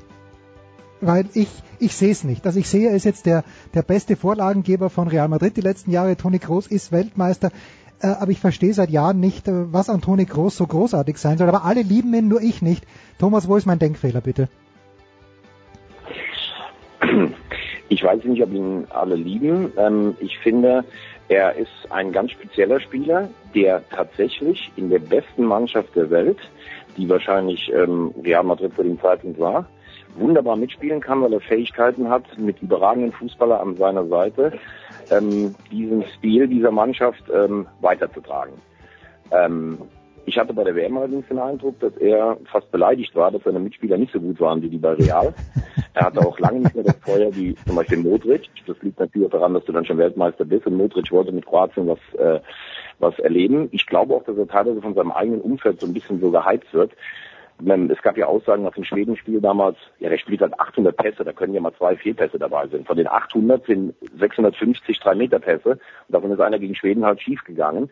Ähm, ihm fehlen schon auch ein paar Sachen, um der, wie viele ja auch in seinem Umfeld, mein bester Spieler der Welt zu sein. Er hat keine Antrittsschnelligkeit, er geht nicht ins Dribbling, Also zusammengefasst, das, was er kann, ist Weltklasse in einer Weltklasse-Mannschaft. Deshalb ist er auch ein ganz, ganz großer Spieler. Aber es gibt auch Situationen, da kann er mit seinen Fähigkeiten halt keine Akzente setzen. Und das, was Bernd Schuster sehr hart und plakativ gesagt hat, ein Dieselmotor, der einfach nur immer im selben Tempo tuckert, da ist schon was dran. Ich glaube, er muss sich mit 29 ein Stück weit auch selber erfinden, wenn er noch in der Mannschaft äh, spielen möchte. Denn man hat auch gerade in Holland gesehen, Antrittsschnelligkeit, da wenn er teilweise auf den Flügel mal geschickt wurde, das ist halt nicht seins. Die Frage ist, passt das noch zum Konzept? Also ein Spieler, der wie gesagt in jeder Mannschaft der Weltklasse spielen kann, der aber in den letzten, äh, gerade im letzten halben, dreiviertel Jahr diese Ausnahmestellung der Weltklasse hat vermissen lassen. Die Widerrede wirst du nicht mehr hören, Thomas. Ich danke dir herzlich, einfach grußlos auflegen. Du wirst es mir hoffentlich berichten. Nee, das werde ich machen. wer, wer möchte zuerst widersprechen? Ja, tschüss, ich würde würd was, ich würd was gerne dazu sagen. Pitt. Wenn so ein Leroy Sané am Ball ist, dann sieht man das sowohl im Stadion als auch im Fernsehen, wie er zum Beispiel über die linke Seite mit dem Ball am Fuß durchbricht. Ne, das ist ähm, offensichtlicher Fußball. Ja, das ist große Kunst. Toni Kroos, die Qualität von Toni Kroos kann man nur erkennen, wenn man im Stadion ist. Warum? Weil er ein Stellungsspiel hat und eine Balance herstellt, die die Kamera nicht einfängt, weil das auch etwas mit dem Spiel ohne äh, Ball zu tun hat, ja. Er schafft eine Balance in, in einer Mannschaft zwischen, zwischen Angriff und Abwehr, äh, bei der, beim Löcherstopfen und beim Raumgewinn. Äh, das äh, muss man im Stadion sehen. Und deswegen ist das so schwer zu vermitteln, ja für diese Position, ähm, ich erinnere mich da an Paulo Sosa, damals bei Borussia Dortmund, Champions League 1997, mhm. das war so ein ähnlicher Spieler. Ich hatte immer zu dem Zeitpunkt noch größere Schwierigkeiten, so etwas zu erkennen. Man lernt das auch später erst äh, von den Trainern, wenn die das erklären. Ähm, äh, warum er erst diese zehn Prozent auf eine Mannschaft obendrauf gesetzt hat. Sie ist dann weniger anfällig, sie kann mehr äh, Akzente nach vorne setzen. Und die Schwierigkeit bei Toni Kroos bei der Weltmeisterschaft war, dass er offenbar nicht fit genug war, um diese Aufgabe, die ich gerade beschrieben habe, äh, zu erfüllen. Was man aber rein faktisch sehen muss, wenn dieser Mann keinen Wert hätte, dann hm. wäre er nicht Stammspieler bei Real Madrid drei Jahre bei den Champions League Siegen gewesen. Ich sage nicht, dass er keinen Wert hat, aber es ist aber. Das ja nur, wenn ja. du eine Qualität hast, ja. Bei Deutschland, da kann er ja spielen, weil es vielleicht keinen besseren gibt. Bei Real Madrid würde man sehr schnell einen besseren bekommen, wenn er nicht genau diese Qualität einer Mannschaft um Cristiano Ronaldo einbringen würde. Er ist ja schon Kopf dieses Mittelfelds, ja. Und das hat schon seinen Grund. Und das, wie gesagt, erkennt man tatsächlich, wenn man im Stadion ist und das Spiel ohne Ball sehen kann. Ich denke, die Qualitäten von Toni Groß sind halt, äh, Thomas hat es schon äh, zu Recht gesagt, man muss immer gucken, welches System man spielt, ähm, welche Art von Fußball oder eigentlich eher welche Philosophie man spielt. Und ich würde, würde auch sagen, dass Toni Groß eigentlich zu der ähm, Art von Ballbesitzfußball, die wir früher gespielt haben, besser gepasst hat als zu diesem schnellen Umschaltspiel, ähm, das äh, die deutsche Mannschaft jetzt versucht umzusetzen. Der Punkt ist aber bei Toni Kroos, diese Ballsicherheit und diese Passqualität, die er auf dem Weg nach vorne hat, das sieht im Mittelfeld möglicherweise nicht so arg spektakulär aus, auch weil die Leute immer automatisch davon ausgehen, naja, so ein kurzer Pass über fünf Meter genau in den Fuß rein und so, dass der ähm, Mitspieler sich nicht drehen muss, sondern äh, sofort äh, Tempo aufnehmen kann. Das schaut nicht so schrecklich spektakulär aus. Aber das kriegt nicht jeder hin. Also ähm, wenn Hannover 96 das probieren würde, dann sieht das halt anders aus. Das ist nur, ähm, die Leute können das nicht so richtig wertschätzen. Thomas hat ja auch gesagt, es sind ja viele Querpässe dabei. Die Diskussion gibt's bei zentralen Mittelfeldspielern, die eher so als Ballverteiler äh, agieren. Die äh, gab's ja schon immer, gab's bei Didi Hamann, weiß der Teufel wem. Toni Kroos ist schlicht und einfach eine extrem präzise Passmaschine und das ist ein Wert an sich wenn man sagt, das gefällt mir nicht, interessiert mich nicht, passt nicht zu der Art von Fußball, die ich spielen will, dann hat er auch nicht so den hohen Wert. Aber der könnte zum Beispiel bei einer Mannschaft wie Manchester City ganz fantastisch mitspielen, wo es um sowas geht. Und deswegen war er auch früher beim FC Bayern, als die wir äh, Ballbesitzfußball gespielt haben, eine extrem wichtige Kraft. Da aber wiederum, da aber wiederum fällt mir natürlich ein, Pep Guardiola hat ihn ja weggeschickt, oder nicht? Hm, interesting. Naja. Ähm, Gut erklärt. Geschickt, nee, es war nicht Pep Guardiola hat ihn weggeschickt. Also ähm, da waren die Vertragsverhandlungen, ja. Ähm, er war ja ein Eigengewächs, Gewächs, das man mal zur Ausbildung nach Leverkusen geschickt hat. Äh, ursprünglich kam er ja aus der Nähe von Rostock. Und ähm, damals waren die Bayern nicht bereit, diese Qualität, über die wir gesprochen haben, die ein bisschen versteckt ist, entsprechend einem Gegenwert in Form eines Gehaltes zu bezahlen. Das, äh, das hat niemand in Frage gestellt, dass er ein wertvoller Spieler ist. Hm. Man hat in Frage gestellt, ob er das Geld, das er gefordert hat, wert ist, weil er ja nun einen der einflussreichsten äh, Spielerberater im, im Kreuz hat, der entsprechend auch ihn anderswo platzieren konnte. Real Madrid hatte offenbar zu seinen Qualitäten einen anderen Zugang und damit auch andere Geldmittel bereitgestellt, um ihn zu holen. Es war nicht Guardiola, also es würde mich sehr wundern, wenn Guardiola gesagt hätte, ich brauche diesen Spieler nicht, ja, äh, weil äh, man hat ja einen ähnlichen Spieler wie, äh, ja nicht ganz so ähnlich, aber, aber Thiago, ja, Thiago geholt ähm, äh, oder jetzt Gündogan, ja. Also ich glaube, er hätte schon gerne mit Groß dann gearbeitet. Paulo Sousa übrigens einer meiner Lieblingsspieler damals. Wahnsinn. Ja. Das war ein geiler Typ einfach irgendwie. So fand ich. Das, Flam das flamboyante Auftreten, das fand ich großartig zu der Zeit. Ja, ja, ähm, äh, Ich glaube, ja. Toni Groß muss sich auch einfach die Haare Genau, der muss sich ein bisschen Haare länger wachsen. Und, dann, und dann bist, bist du auch auf seiner Seite. Dann, dann steigt er komplett in meiner Gunst. Ich glaube auch, wenn er mit wallendem Haar und das vielleicht ein bisschen dunkel färbt, äh, aber äh, Joao Sustan, äh, nicht Joao. Die, die Tattoos, die Tattoos auf den Armen gleichen das, glaube ich, schon aus. Das stimmt allerdings. Ja, das ist das Erstaunliche. Toni Groß scheint mir so ein bodenständiger Typ zu sein und dann kommt er mit den Tattoos um die Ecke. Naja, Gut. Andreas, was haben wir sonst noch gelernt? Wir haben gelernt, dass die Engländer wohl ganz gut spielen können, aber äh, dass äh, sich die Zuschauer, in Montenegro war es, glaube ich, ähm, nicht ja, einfach deppert verhalten haben. Es, es, schließt sich ja der Kreis irgendwo zu Wolfsburg, wo Dre letzte Woche dieses Video online gestellt hat. Ähm, siehst du hier die UEFA in der Pflicht, was zu tun, Andreas? Also ich sehe ich sehe alle Fußball, ja, ich sehe alle Fußballverbände in der Pflicht, was zu tun, aber nach dem, was ich in den letzten Jahren so mitbekommen habe, äh, gibt's halt auch eine große Skepsis, dass, dass da tatsächlich ähm, äh, was umgesetzt wird. Es ist jetzt wichtig, dass du auf Deutschland verwiesen hast. Es ist auch sehr wichtig, dass Gareth Southgate, der englische Nationaltrainer, in der Pressekonferenz zu diesem Vorfall halt auch mal erwähnt hat, dass es sowas auch in England gibt, mhm. dass gerade Chelsea-Fans ähm, angeklagt wurden, äh, gegnerische Spieler rassistisch beleidigt zu haben es ist ein Problem, das überall existiert und das wird so lange weiter also das existiert deswegen, weil es halt ein Problem in der Gesellschaft ist. Das muss man jetzt mal ganz klar sagen. Ähm, die AfD äh, ist äh, und, und ihre Zustimmung kann ja jeder gucken, bei was für Prozentzahlen das derzeit liegt. Das ist halt ein Teil unserer Gesellschaft, der so tickt und äh, der, der so denkt. Die, die Verbände aus meiner Sicht hätten da schon viel früher, viel mehr machen müssen.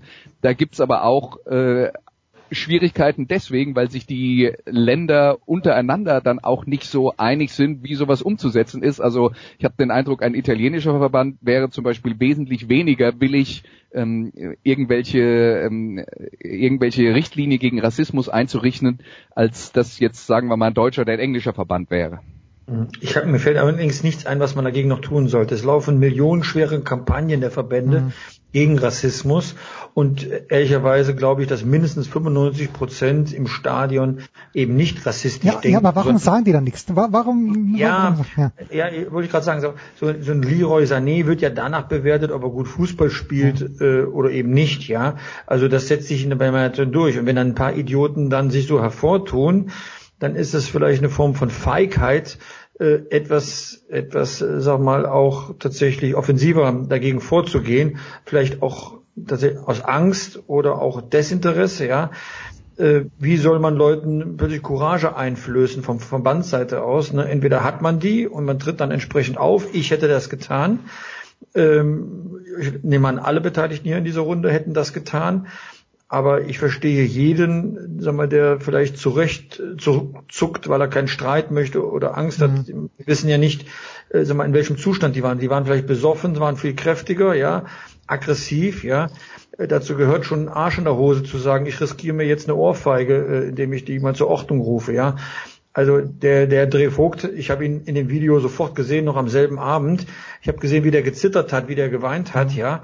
Und ich glaube, das ist ein ziemlich mutiger Mann, ja, äh, wie ihn das mitgenommen hat. Also ich möchte nicht den Stab über andere brechen, äh, dass die vielleicht äh, eine andere Entscheidung getroffen haben. Das muss man auch respektieren, ja. ja dass die falsch ist, ich glaube, da sind wir uns einig. Aber wir waren nicht in der Situation, um das, äh, sag mal, letztendlich bewerten zu können.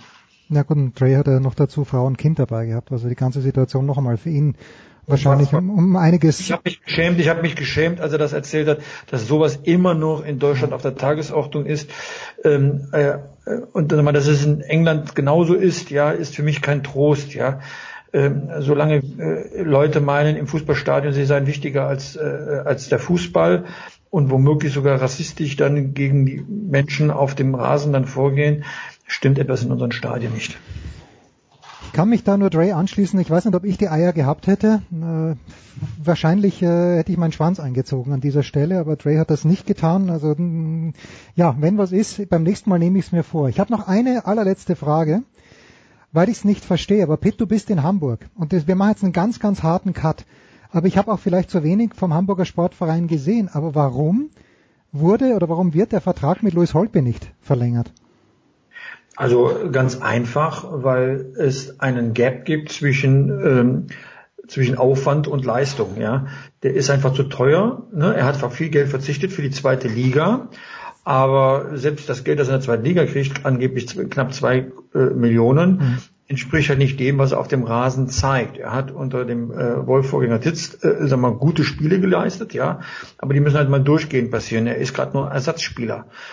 Und äh, wenn man jetzt eine junge Mannschaft aufbaut, muss man einen Cut machen, so wie wir das auch in der Nationalmannschaft erlebt haben. Da gibt es tatsächlich beim HSV junge Leute, ist ja eine der jüngsten Mannschaften der zweiten Liga, die äh, denen gehört einfach die Zukunft. Und das möchte man als Zeichen setzen bei einem so klammen Verein äh, wie dem HSV.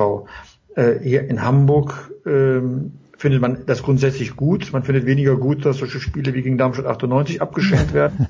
ja, aber äh, hier ist grundsätzlich schon eine Euphorie hinter dieser Mannschaft, dass die, äh, dass die irgendwie Zukunft hat. Andreas, und dann an dich die abschließende Frage. Hat Luis Holpe aus deiner Sicht Optionen? Optionen wird er mit, äh, mit Sicherheit haben, aber die, die Tatsache, dass er äh, in, in Hamburg äh, bestenfalls äh, häppchenweise gute Leistungen gebracht hat. Das werden die anderen natürlich auch gesehen haben. Also ich würde mal vermuten, dass der Markt jetzt nicht so mordsgroß ist und ob das dann die erste Bundesliga ist, äh, bin ich mal gespannt. Also das äh, ist eine, auf jeden Fall eine interessante Frage, bei der ich mir nicht so hundertprozentig sicher bin. Also er ist 28 Jahre alt und er wird irgendwie einen Verein, einen Mittelklasseverein in England notfalls finden oder dann äh, einen Verein, der Not hat äh, in der Bundesliga. Man muss sich da keine Sorgen machen, dass der man hat auch für die anderen Hamburger, die abgestiegen sind, irgendwie einen Verein gefunden. Irgendeiner findet sich immer, und wenn es nachher Hannover 96 für, für, ist. Genau, für Bobby Wood zum Beispiel. Ja. Filiale geworden ist. Ja, na, das, das beruhigt mich. Und im Zweifel ist immer noch, und ich hebe den Finger, der glorreiche SK Bundegammer Sturm Graz in der Verlosung. Aber dort verdient, glaube ich, die, der ganze Kader zusammen keine zwei Millionen. Andreas, wo werden wir dich an diesem Wochenende auf der Zone hören? Ich mache diese Woche ein Premier League Spiel am Samstag. Leicester City gegen Bournemouth. Also niemand spricht Leicester und Bournemouth schöner aus als Andreas Renner. Das schauen wir uns auf jeden Fall an. Pitt, wirst du Ich würde mal sagen, wenn man dieses Spiel kommentiert, sollte man wenigstens in der Lage sein, die Städte richtig auszusprechen. Ja, aber, du, aber Leicester, äh, dass, dass man das nicht Leicester ausspricht, das ist natürlich 100, 100 Punkte für dich. Wir Fußballfans wissen es, aber ich erinnere mich an meinen Gymnasial-Fußballunterricht. Die Musiktante wusste es nicht. Gut, Pitt, wirst du am Wochenende im Stadion sein? Was bringt dein Wochenende? Ich bereite mich auf meinen äh, Smoking vor, den ich am Montagabend bei der Verleihung oder bei der Ernennung zur Hall of Fame in Dortmund tragen werde. Ich werde zum äh, vielleicht äh, morgen noch zu St. Pauli gehen und äh, danach äh, ist ja schon das Spitzenspiel Bayern München gegen Borussia Dortmund und da werde ich sein und bei Fever Pitch dann dann schön berichten. Moment, Moment, Moment. Du du wirst in die Hall of Fame aufgenommen?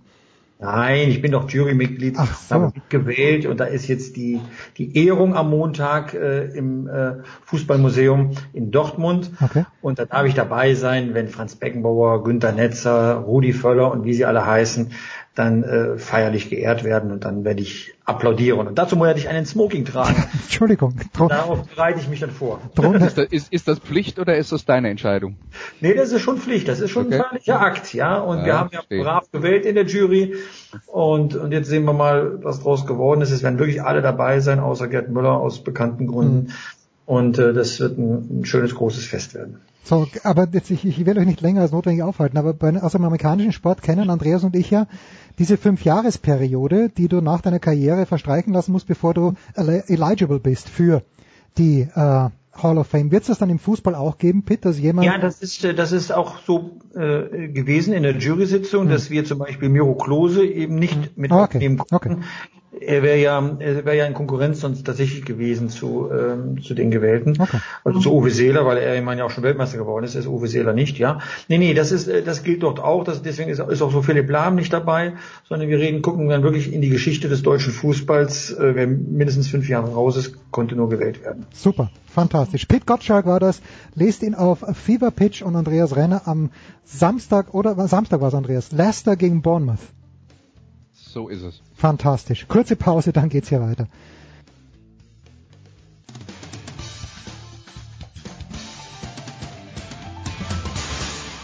Hallo, hier ist Nick Heidfeld und ich höre Sportradio 360. So, es geht weiter in der Big Show 399 mit einem Solo für The Voice. Das ist ganz, ganz fantastisch. Es gibt nämlich ganz viele Themen. Stefan, The Voice Heinrich ist wieder bei uns. Grüß dich, Stefan. Einen schönen guten Tag. Ja, äh, wir schicken nach wie vor Genesungswünsche zum Kollegen Stefan Ehlen, ja. auf dass er uns bald wieder hier äh, mithelfen kann, Motorsportthemen durchzuarbeiten. Die Saison geht gerade los, du hast gesagt, aber eben nicht nur auf vier, wie in der Formel 1, sondern nein, manchmal nein, auf zwei Rädern. Ja, ja, aber zuerst, äh, Boris Becker hat geweint, Stefan, in dieser Woche. Geweint. Er hat geweint, er hat ein Bild gesehen, nämlich als Mick Schumacher in einen Ferrari eingestiegen ist äh, zum Zwecke von Testfahrten. Meine Frage an dich ist selbstverständlich, ist das ein Marketing-Gag oder ist da mehr dahinter? Wir haben über Mick Schumacher im vergangenen Jahr, als er die Formel 3 Welt, äh, Europameisterschaft oder was auch immer das war, gewonnen hat, öfter gesprochen. Aber ist das nicht ein kleines bisschen früh, dass er schon in den Ferrari reinkraxelt? Äh, ja, es war auch etwas überraschend. Zunächst mal sollte er jetzt am kommenden Dienstag, Mittwoch bei den ersten offiziellen Formel 1 Testfahrten während der laufenden Saison in Bahrain äh, in den Alfa Romeo Schrägstrich Sauber äh, steigen. Das ist ja das Satellitenteam von Ferrari. Ähm, das wäre schon, glaube ich, äh, eine tolle Schlagzeile gewesen und hätte ihm auch karrieremäßig geholfen, dass es jetzt gleich sogar der Ferrari ist. Ähm, kommt, glaube ich, zu einem ganz günstigen Zeitpunkt. Ähm, denn Ferrari ist natürlich aktuell in den Medien ziemlich zerrissen. Ja. Da wird ziemlich zerrissen, äh, dass der Auftakt war ja nun alles andere, als äh, wir alle gehofft haben und vor allem äh, alle Experten sind da eines Besseren belehrt worden. Nach den Testfahrten in Barcelona waren wir alle der festen Überzeugung, auch bei dir, lieber Jens, hier bei Sportradio 360, haben wir alle gesagt, also Ferrari wird die Favoritenrolle haben in Australien. Und es kam dann ja nun wirklich ganz anders. Tja, also was kann, äh, gibt es eine Perspektive für Mick Schumacher? Nein, natürlich nicht. In, in diesem Jahr sowieso nicht, aber äh, wie geht das weiter für den Jungen? Also der hat jetzt natürlich, und das ist auch in Bahrain der Auftritt, deswegen ist er ohnehin da, ähm, am Samstag sein erstes Rennen in der Formel 2 hm, okay. Meisterschaft, okay. direkt also jetzt unter der Formel 1 angedockt ist und damit wird er auch von Grand Prix zu Grand Prix eilen. Ähm, das ist auch ganz bewusst so gemacht. Die nächste Stufe nach der Formel 3 in Richtung Formel 1 ist die Formel 2. Da wird er harte Konkurrenz haben. Sein großer Vorteil ist, äh, das haben wir bei den Testfahrten auch gesehen. Er arbeitet mit einem eingespielten Team der Bremer Powersport-Mannschaft zusammen, mit dem er mhm. schon mhm. in der Formel 4 in Italien angetreten ist. Seit vier Jahren nun in dieser sehr gut und äh, sehr äh, professionell organisierten Mannschaft aus Italien. Ähm, dazu ist er jetzt in der Ferrari Academy seit Januar diesen Jahres. Das heißt, so oder so bei Simulatorarbeiten wird er öfter mal in Maranello sein. Er wird also jetzt schon eingebunden das bedeutet jetzt noch nicht dieser Test, dass er im nächsten Jahr schon Formel 1 fahren wird. Dazu muss er sich erst in der Formel 2 ein bisschen durchsetzen und das wird ein bisschen zäher als in der Formel 3 EM im letzten Jahr, denn es sind mehr Top-Teams und mehr Top-Fahrer da. Klar, es ist die Vorstufe zur Formel 1. Das heißt, da ist wirklich viel Qualität und auch Quantität. Und wenn da jetzt die Ergebnisse im ersten Jahr nicht kommen sollten, ist es aufgrund seines jungen Alters von Mick ähm, sicherlich noch kein Beinbruch. Äh, zwei Jahre sollten ihm da in jedem Fall zugestanden werden. Aber der Druck der Öffentlichkeit, und das ist vielleicht ein ganz guter Vergleich mit Boris Becker, von dem du gerade gesprochen hast, der Druck der Öffentlichkeit ist natürlich auf ihn schon gewaltig. Und er wird mehr mit Medienterminen zu tun haben als alle anderen Fahrer in der Formel 2. Und die Erwartungshaltungen sind auch entsprechend hoch. Damit musste er erstmal umzugehen, umzugehen lernen. Tja, und aber wenigstens der Sponsor stimmt schon. Der erinnert mich irgendwie an den vom Herrn Papa. Naja. Gut, also Bahrain, wenn ich mich richtig erinnere kann, Stefan, aber ich erinnere mich selten richtig. Dort ist es immer relativ warm und das kam doch in den letzten Jahren Ferrari immer einigermaßen entgegen, oder liege ich da komplett falsch? Ferrari hat da ganz gut ausgesehen, das stimmt, aber wenn wir jetzt gerade an Australien zurückdenken, da hat Ferrari, glaube ich, äh, auch deswegen so Probleme im Renntempo gehabt, weil es so warm war. Ah, okay.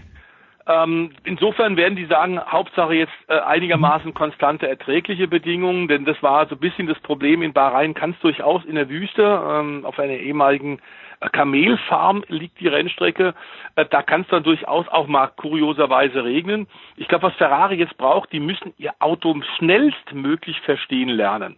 Hm. Dass das Auto schlecht ist, glaubt keiner. Auch okay. nicht Toto Wolf, auch nicht Christian Horner von Red Bull.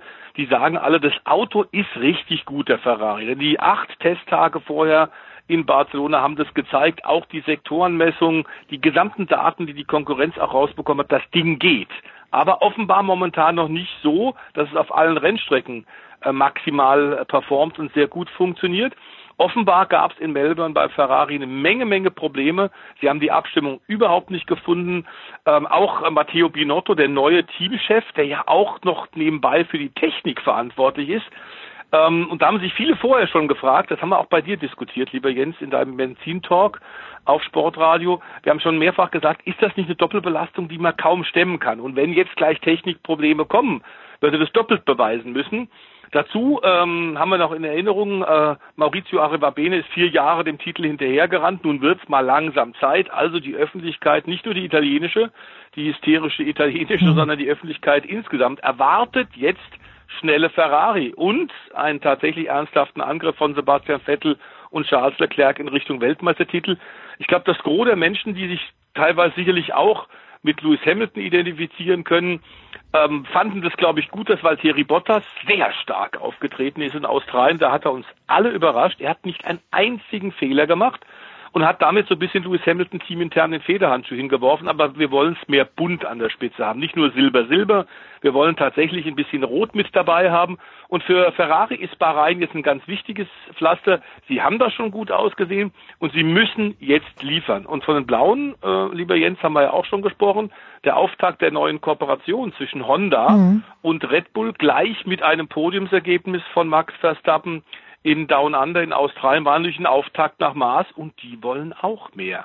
Ja, da muss jetzt mal ein bisschen was passieren, weil sonst verliere ich schon nach dem zweiten Rennen die, das Interesse, nicht, dass ich wichtig wäre, aber ich, ich passe ja, Dein Sohn ist wichtig. Ja, mein Sohn ist, so, ja, Sohn ist wichtig. Ja, mein Sohn, will ja Max vorne sehen. Hm, ja, mein Sohn will Max vorne sehen, am liebsten würde er Fernando vorne sehen, aber der macht ja ganz was anderes, Stefan. Was macht eigentlich Fernando dieser Tage? Also erstmal hat der Sebring äh, gewonnen, da sind wir letzte Woche drauf eingegangen. Zwar jetzt nicht den Zwölf-Stunden-Klassiker, nachdem er zu Saison, Saisonbeginn, Saison 2019, äh, nachdem er Formel 1 müde geworden ist und keiner der Top-Teams ihn haben wollte, hat er gesagt, dann mache ich eben was anderes. Langstrecke fährt er eh erfolgreich. Im letzten Jahr im Sommer äh, Le Mans gewonnen, die 24 Stunden, jetzt auf dem Weg zur WEC Langstrecken-Weltmeisterschaft die ja zum ersten Mal äh, in dieser Saison wirklich jahresübergreifend fährt. Das Jahr begann 2018, endet im Sommer 2019. Da könnte er den Titel holen. Er hat jetzt tatsächlich auch Sebring gewonnen, das WEC-Rennen im äh, Toyota und bleibt jetzt Toyota insofern ein bisschen treu, denn er hat äh, vor kurzem in Südafrika in der legendären Kalahari-Wüste ein bisschen Sand gespielt, in einem der größten hm. Sandkasten Afrikas und hat den Siegerwagen der Dakar 2019 ausprobiert und war, wie man so hört, offenbar auch gleich richtig schnell, denn der hat Lust auf mehr. Er wird in diesem Jahr ja im Mai, und da werden wir gesondert bestimmt ja, müssen wir bei dir mit dir drauf eingehen, dann die 500 Meilen von Indianapolis fahren, das fehlt ihm noch. Mhm. Und ihm fehlt auch noch, neben Start bei der Dakar, und da wissen wir, dass viele Formel-1-Fahrer, viele DTM-Piloten würden gern mal lieben, gern dieses Riesenabenteuer der Dakar bestreiten. Er bereitet sich davor, noch ist ein Start für 2020 nicht angedacht, aber das ist möglich. Und er würde auch, obendrein hat er es ebenfalls erwähnt, gern Bathurst fahren. Und das ist ja dann wieder mein Thema. Du weißt, große, bin der große also ist noch hungrig, der ist in keiner, auf keinen Fall altersmüde, auch wenn es in der Formel 1 für ihn nicht mehr weitergegangen ist. Ja, und ich glaube, wenn Fernando Alonso die Dakar sich anschaut, dann will er sie ja nicht nur fahren, sondern will sie auch dann, vermute ich zumindest, gewinnen. Weil mhm, der das Junge, ist wohl richtig, davon gehe aus. Ja. Wir könnten vielleicht noch was ganz kurz zur Formel 1 sagen. Ja, bitte, bitte. Ähm, denn wir haben da neben dem rein sportlichen Aspekt zweiter Grand Prix am kommenden Wochenende bei aktuell, ich habe gerade vorhin nochmal telefoniert vom Fahrerlager, es ist der 999. Grand Prix Formel 1 Grand Prix nach offizieller Zählweise des Weltverbandes FIA. Also ein Rennen später haben wir dann 1000 Grand Prix, aktuell 25 Grad Sonnenschein und es soll wohl konstante äh, Bedingungen geben.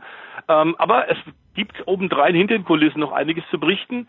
Ähm, es ist allerdings Gott sei Dank besser ähm, in London aktuell, was das sportliche und Formel 1 Reglement angeht, als der Brexit. Ja, okay. ähm, denn da haben wir äh, eine Frau May, die wirklich, glaube ich, nicht mehr weiß, was sie noch alles machen soll. Ähm, wir hatten einen Strategiegipfel in London, lieber Jens, Anfang der Woche. Und ähm, wir haben ja schon mehrfach gesagt, man muss im Reglement der Formel 1 auch einiges tun, damit es spannender wird. Das, die Dirty Air ist das Problem. Man kann im Grunde akt aktuell, selbst mit den neuen Frontflügeln, diesen neuen aerodynamischen Hilfsmitteln, die vorgeschrieben sind, 2019, auch immer noch nicht so ganz perfekt überholen. Ja, man hat oft auch diskutiert, ist diese neue Formel 1 Führung als Nachfolger von äh, Bernie Ecclestone äh, dem Schröcksnadel von äh, der Formel 1. Ähm, ist die Formel 1 Führung die Amerikaner ein bisschen naiv? Lassen sie sich das vorführen von großen Teams? Wir reden dauernd über Kostendeckel. Die Schere zwischen den reichen Teams und den Mittelklasse-Teams ist zu groß. Was kann man denn da machen? Und die machen ja nichts. Das Problem ist, wir haben es bei dir schon einmal gesagt, lieber Jens, Bernie Ecclestone, der alte Fuchs, hat natürlich langjährige Verträge noch äh, eingetütet, bevor er weggegangen ist, bevor er weggeschoben wurde von den Amerikanern von Liberty Media und bedeutet jetzt, es ist schwer, aktuell schnell was zu ändern. Aber man diskutiert und man war jetzt in London und hat offenbar, wie wir hinter vorgehaltener Hand gehört haben, tatsächlich einiges in die richtige Richtung bewegt. Toto Wolf hat auch gesagt, das, was ich höre, gefällt mir eigentlich ganz gut. Auch auf dem Weg zu einem äh, viel diskutierten Kostendeckel ist man ganz offenbar ein bisschen weitergekommen.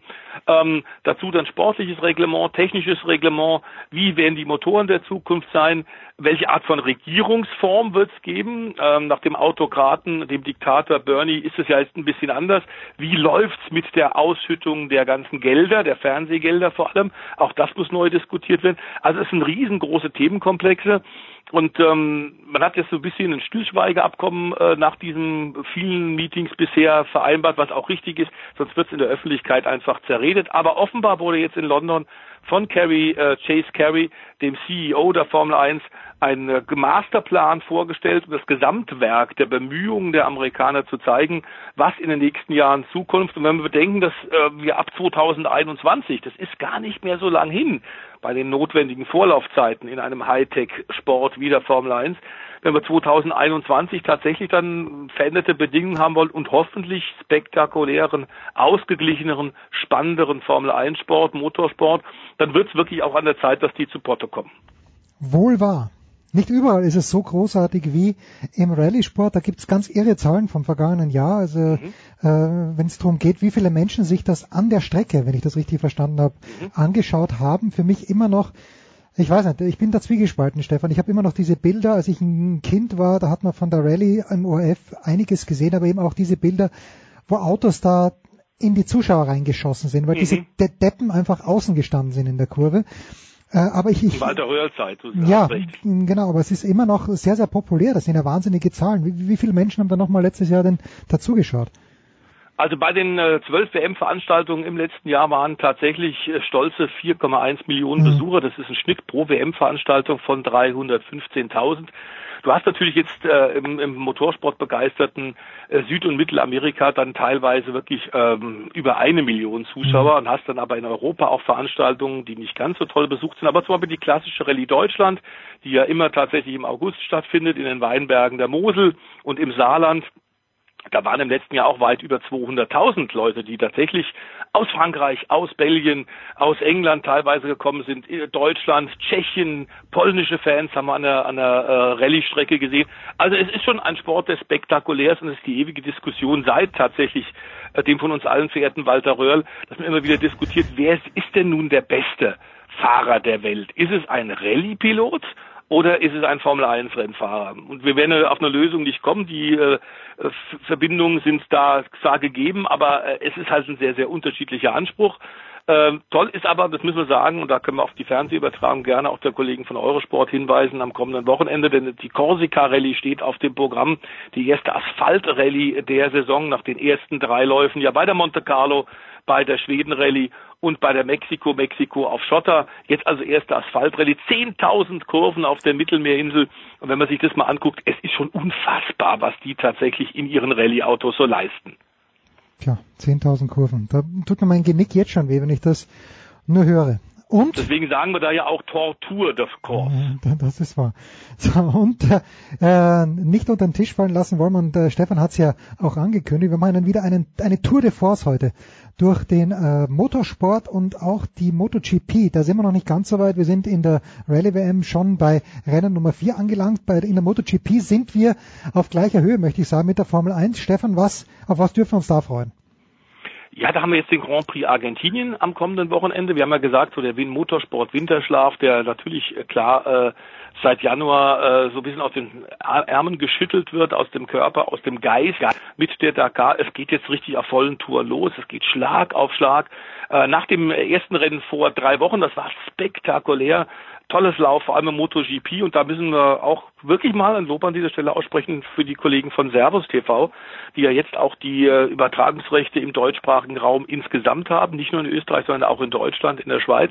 Die haben eine tolle Übertragung äh, aus Katar gemacht vor drei Wochen. Es wird jetzt sicherlich auch spektakuläre, tolle Bilder geben in Argentinien. Die MotoGP-Piloten um Valentino Rossi, um Marc Marquez, um Jorge Lorenzo und Co., die werden sich sicherlich nicht lumpen lassen. Andrea Dovizioso war der Katar-Sieger auf der Werks Ducati. Äh, fantastisches Rennen, spektakulär bis zum Ende und die Schräglagen sind eh absolut unfassbar unglaublich. Ähm, aber auch ein paar Außenseiter sind vorne mit dabei. Alex Rings in der Suzuki gleich von Anfang an der Moto 3 Champion vor zwei Jahren. Juan Mir bei seinem Debüt in der großen Klasse in der MotoGP vorne mitgefahren in den Top 4 am Ende mit Nachlass im Hinterreifen musste dann doch ein paar Plätze noch losgeben, aber auch der ist gleich vorne mit dabei.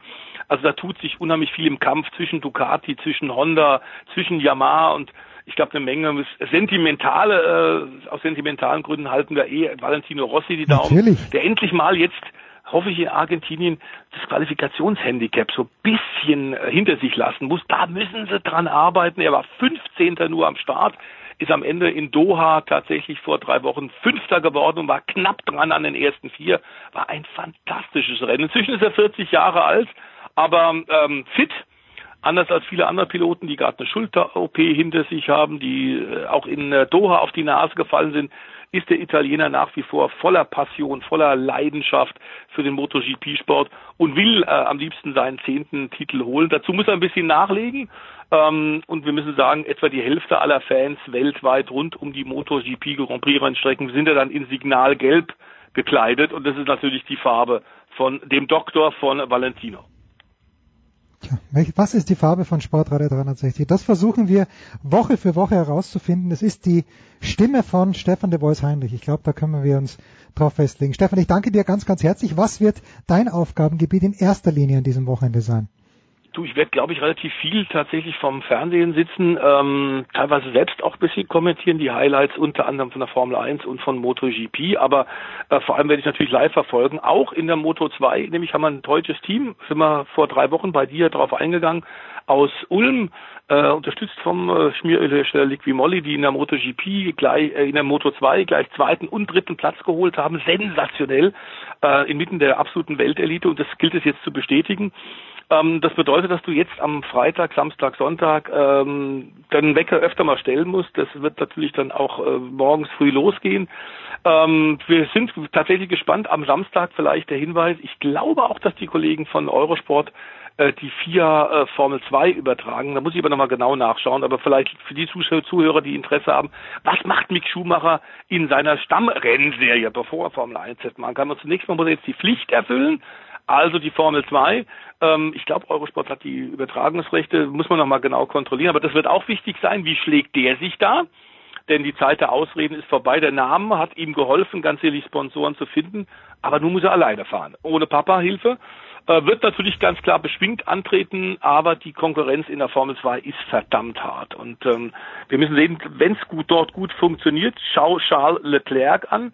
Der ist im letzten Jahr Formel 2 Champion geworden, sitzt jetzt im Ferrari. Das wird bei Mick so ohne weiteres nicht gehen, weil Vettel und äh, äh, ganz klar Leclerc noch Verträge auch im nächsten Jahr haben. Aber wie gesagt, das könnte ein entscheidender Schritt in Richtung Grand Prix Cockpit Formel 1 Karriere sein. Da könnte es ein Papa nachmachen. Ähm, das wäre natürlich das Hauptziel. Also Mick interessiert mich, Motorrad-WM interessiert mich, die Rallye-WM interessiert mich, Formel 1. Ich glaube, es gibt äh, eine Menge, Menge Auswahl, gerade am kommenden Wochenende. So ein Großkampfwochenende ist das. Man kann nur hoffen, dass schlechtes Wetter ist, dass man nicht mit schlechtem Gewissen im Haus sitzt. Danke dir, der Voice. Wir machen eine kurze Pause. Dann geht's hier weiter in der Big Show 399.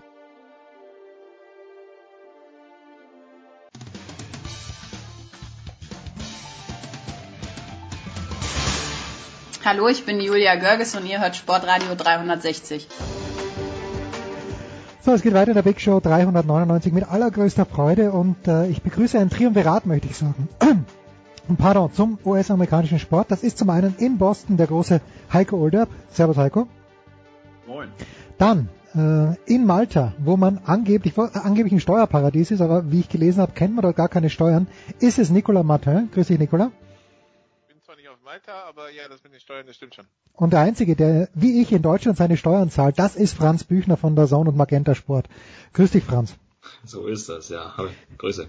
Wir wollen zuerst Gronk ehren. Und wer könnte Gronk besser ehren als Heiko Older, der es schon getan hat? Aber Nicola, welche Fachfrage müssten wir Heiko stellen, dass er ein bisschen in Schwärmen kommt? Über Rob Gronkowski, der seine Karriere an diesem Wochenende beendet hat haben soll. Haben es, oh, haben, weil wie, wie, ist es nicht fix? Ist es nicht fix, Heiko? Nein, nein, aber Drew Rosenhaus, sein, sein Agent hat doch am Montag gleich ähm, getwittert, äh, dass es ihn nicht überraschen würde, wenn äh, die Patriots beim schlechten Saisonstart ähm, und äh, also dass Tom Brady dann zum Telefon, hypothetically zum Telefon greifen würde, dass Gronk eventuell zurückkäme.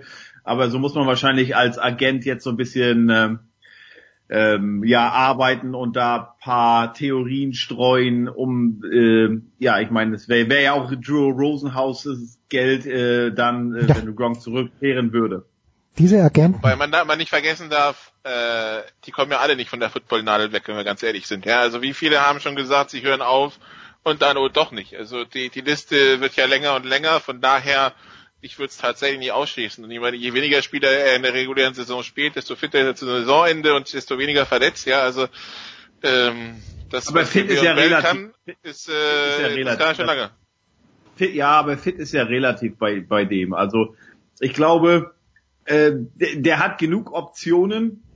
Äh, ne, der, der wird, egal ob es Hollywood wird, irgendwas mit Werbung, ob er TV-Experte wird oder ob er halt zum Wrestling geht und da muss er ja gar nicht selbst in den Ring steigen ich kann übrigens allen nur empfehlen, googelt mal äh, WrestleMania Rob äh, Gronkowski vor zwei Jahren im April 2017 mit äh, Mojo Rawley. Da hat er mal einen Kurzauftritt, das war ganz interessant, aber ich habe auch schon gehört, der musste ja gar nicht in den Ring steigen, falls das ihm körperlich noch nicht so gut geht, sondern der kann da ja auch ähm, äh, fernsehmäßig was machen, äh, entweder als äh, Analyst oder der kann irgendwelche Dokumentationen drehen etc. Äh, also sprich, der, der, der würde genug Geld kriegen mit anderen Sachen, ohne seinen Körper so schinden zu müssen, äh, wie in der NFL.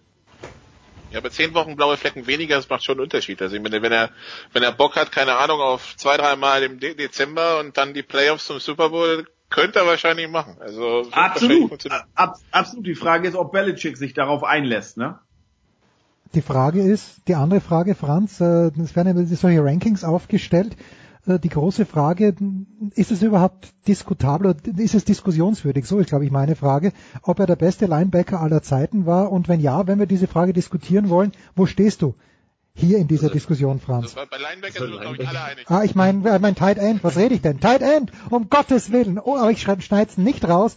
Diese Unwissenheit muss bestraft werden. Wir sprechen natürlich über Tight End. Bester Safety aller Zeiten wird er auch nicht mehr. Ja, das ist wahr. Da, da hat er gegen Troy Schwierigkeiten. Bitte, Franz.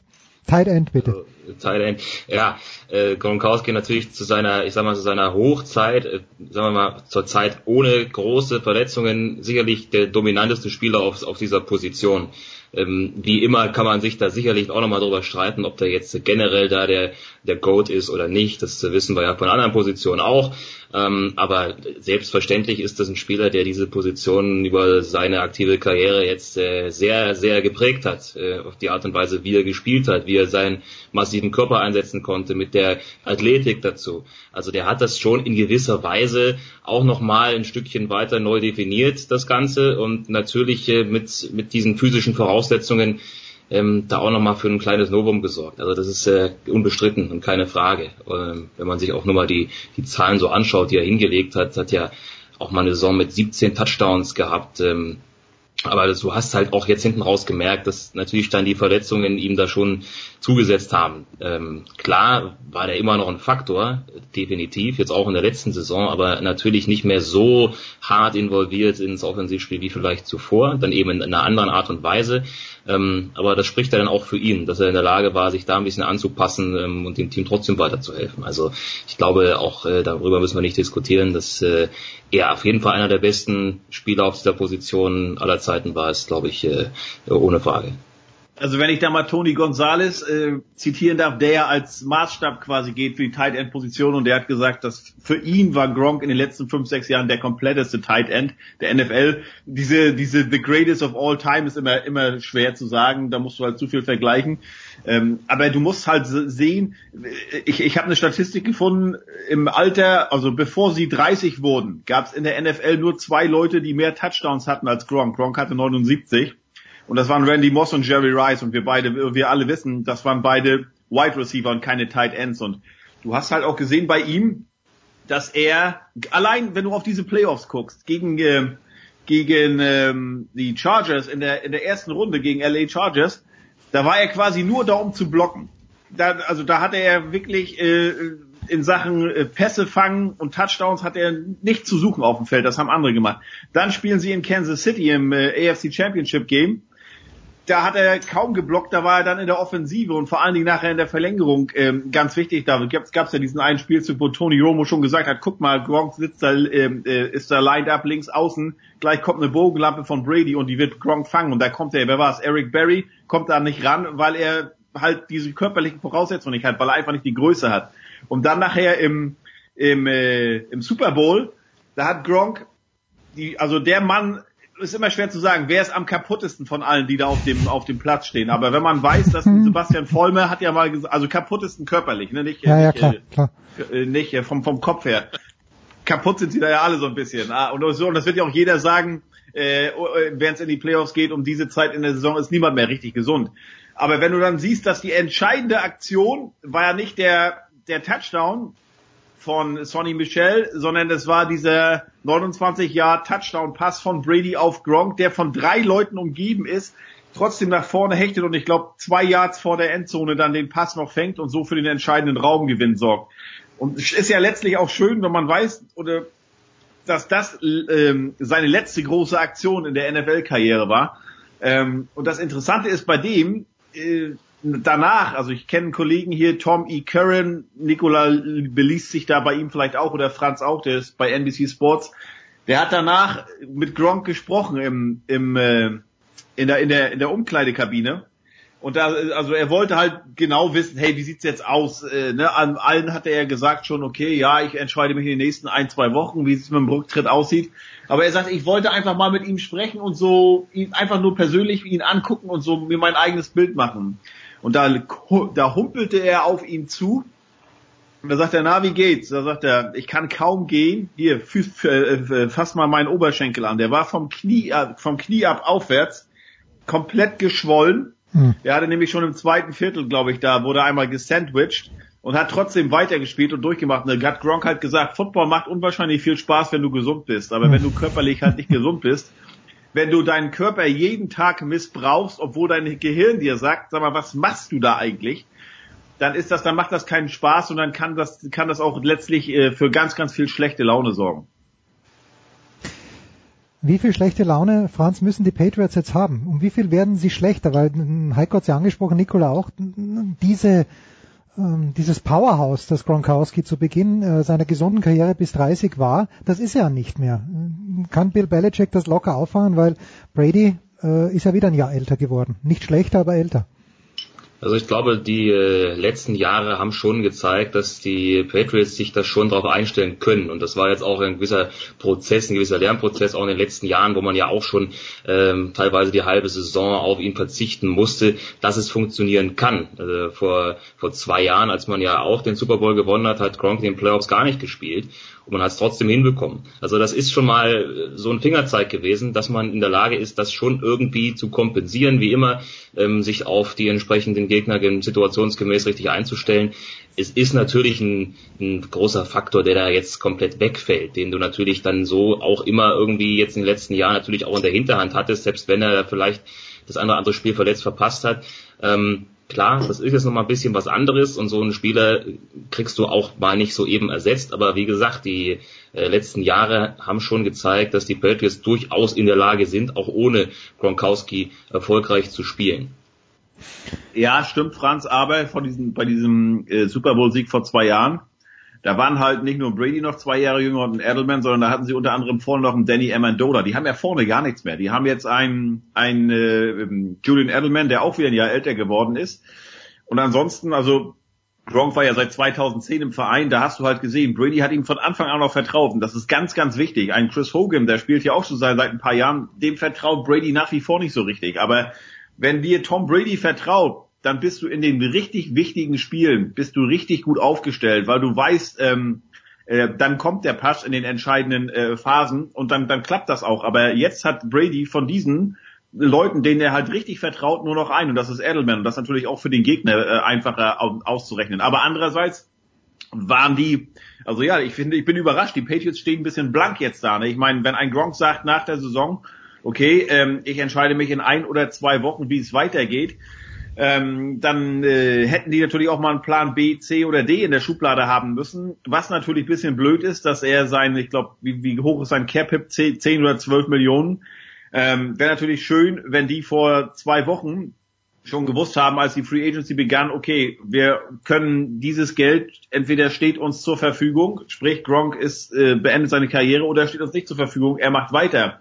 So, die haben natürlich jetzt gedacht, okay, er macht weiter oder davon ausgehen müssen und konnten jetzt halt, äh, weil sie finanziell engeren Spielraum haben, ein bisschen äh, weniger offensiv rotieren. Und es gab ja auch Leute, die gesagt haben, oh, äh, ich, ich würde eventuell zu den Patriots gehen, aber nee, die haben ja noch nach wie vor Gronk und ähm, von daher ist das schon ein bisschen schwieriger jetzt. Deshalb haben sie auch jetzt die den, den Vertrag mit äh, Stefan Gilmore umstrukturiert. Äh, der kriegt jetzt ein bisschen weniger für diese Saison, damit die, äh, die Patriots halt ein bisschen mehr Caps oder noch mehr Cap Space zur Verfügung haben, weil ganz klar ist, die müssen offensiv was machen. Die sind offensiv so dünn wie schon lange nicht mehr ähm, in wahrscheinlich der Brady und Belichick-Ära.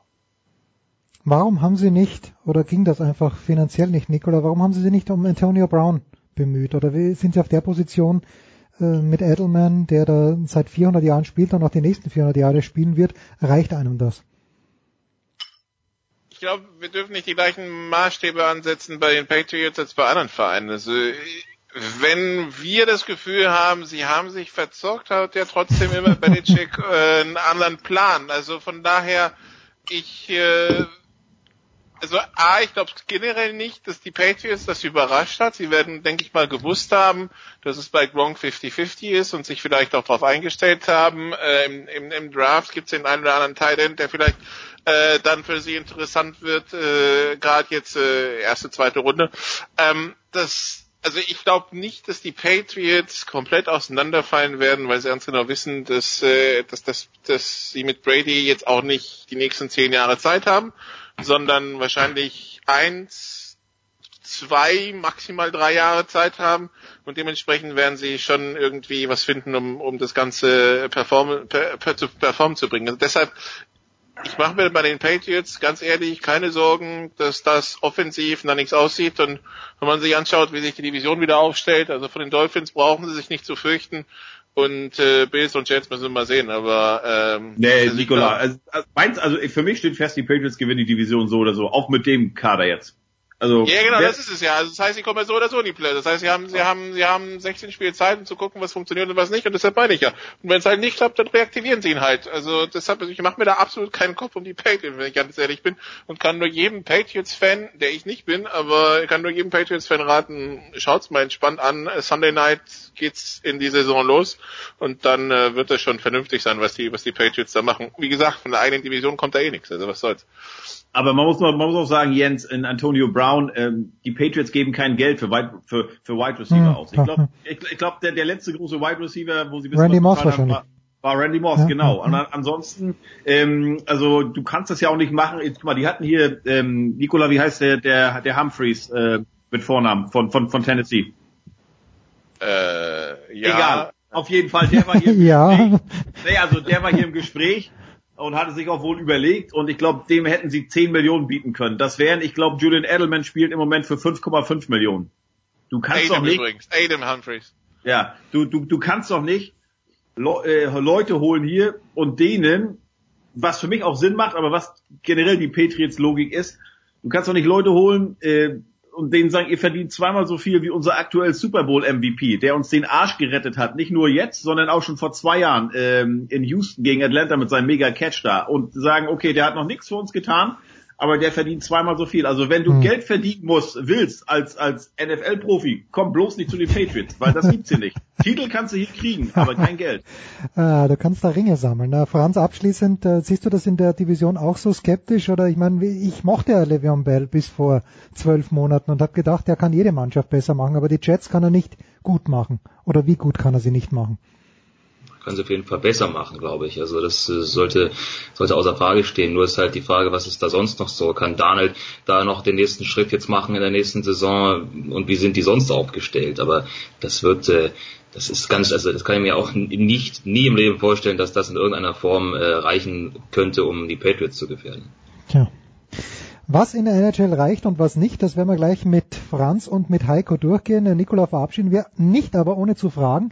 Ich meine mich zu erinnern, am vergangenen Wochenende hast du mit der GFL einen schwierigen Workshop durchgemacht. Was gibt's für dich an diesem Wochenende? Vorletzte Woche. Ah, vorletzte Woche war es schon. Ah, okay. Äh, an diesem Wochenende, das passt zum Thema, Canucks gegen Stars in der Halle. Moment, Moment. Du, du, du bist über dem großen Teich. Nicht direkt. Ah, okay. Na gut.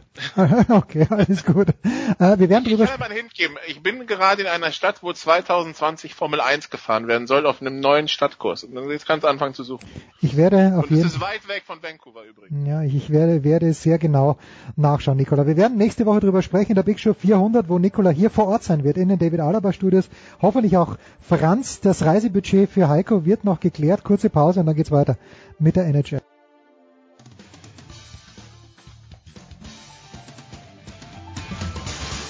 Servus Leute, das ist der Grubi, ich höre Sportradio 360.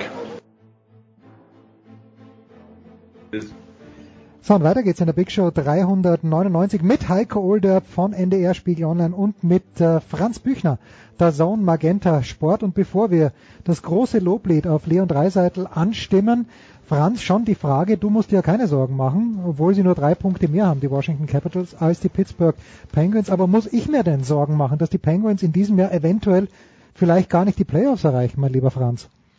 Nein, nein, musst du dir nicht Sorgen machen, äh, Jens, denn äh, wir haben sieben Punkte Vorsprung momentan auf einen Nicht-Playoff-Platz, sind nur noch fünf Spiele ähm, und die sind ganz gut drauf zuletzt, drei Siege am Stück. Also die werden die Playoffs schaffen.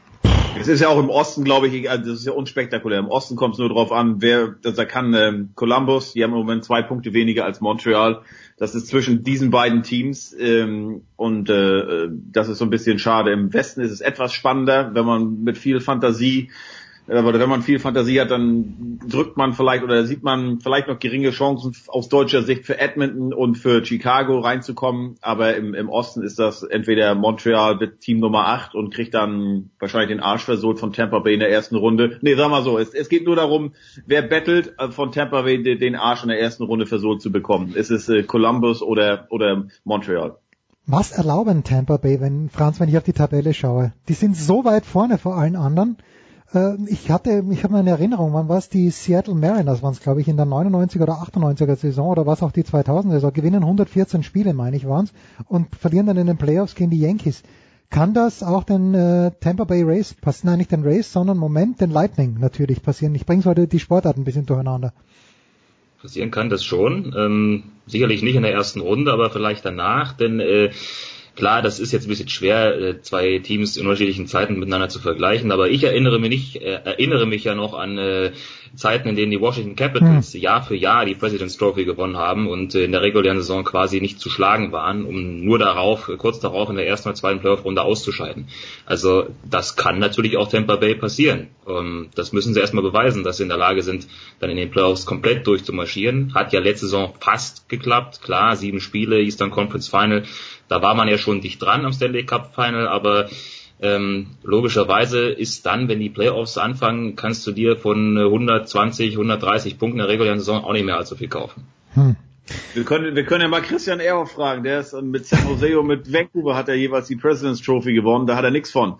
Äh, also ich glaube, äh, wenn wir die 2013er Saison mal ausnehmen, die wegen des ähm, Arbeitstarifs, äh, wegen des, des Streiks, des Lockouts ja ähm, verkürzt war, da ist, hatte Washington, äh, Entschuldigung, Chicago die, die President's Trophy gewonnen und letztlich auch die, die, den Stanley Cup. Aber wenn wir das mal ausklammern, weil es keine komplette Saison war, zuletzt war es ähm, Detroit, meine ich, 2002, die President's Trophy gewonnen haben, also President's Trophy fürs beste Team der Vorrunde und dann auch den Stanley Cup. Und so eine, so eine Statistik sagt natürlich schon einiges aus. Ne? Ähm, andererseits, wenn man äh, sich jetzt mal anguckt, Tampa, ich finde, die sind gegenüber dem Vorjahr, wo sie schon in der Vorrunde das beste Team waren, äh, noch ein bisschen besser geworden. Ich gucke mir gerade mal hier die Torschützenliste an. Du hast dann Steven Stamkos, hat 41 Tore, Braden Point hat 40 Tore und Nikita Kucherov hat 38 Tore. Mhm. Du hast quasi, also, und es sind noch fünf Spiele zu spielen, du hast, du gehst mit drei Leuten in die Playoffs, die also ich gehe davon aus, dass Kutscherow auch noch seine 40 Tore erzielt, die 40 Tore oder mehr erzielt haben. Das, das ist schon, das ist schon Wahnsinn. Ähm, aber natürlich äh, geht's, wir, wir wissen auch alle und das weiß auch Tampa, es geht halt im Osten nur über sie und ähm, so war es im vergangenen Jahr auch und dann kam trotzdem letztlich Ovechkin und die Capitals im Eastern Conference Finale und haben Spiel 7 gewonnen auswärts. Also äh, ja, nein, das, das garantiert natürlich nichts, ähm, aber ich finde wenn, und die haben ja auch gerade den, den Vertrag mit äh, John Cooper verlängert, äh, die sind auf einem richtig guten Weg, aber wir wissen es auch, im amerikanischen Sport ist dieses Championship-Window nicht ewig offen. Mhm. Und jetzt, jetzt ist es offen so weit wie nie, aber das ist ja das Schöne an der NHL gerade.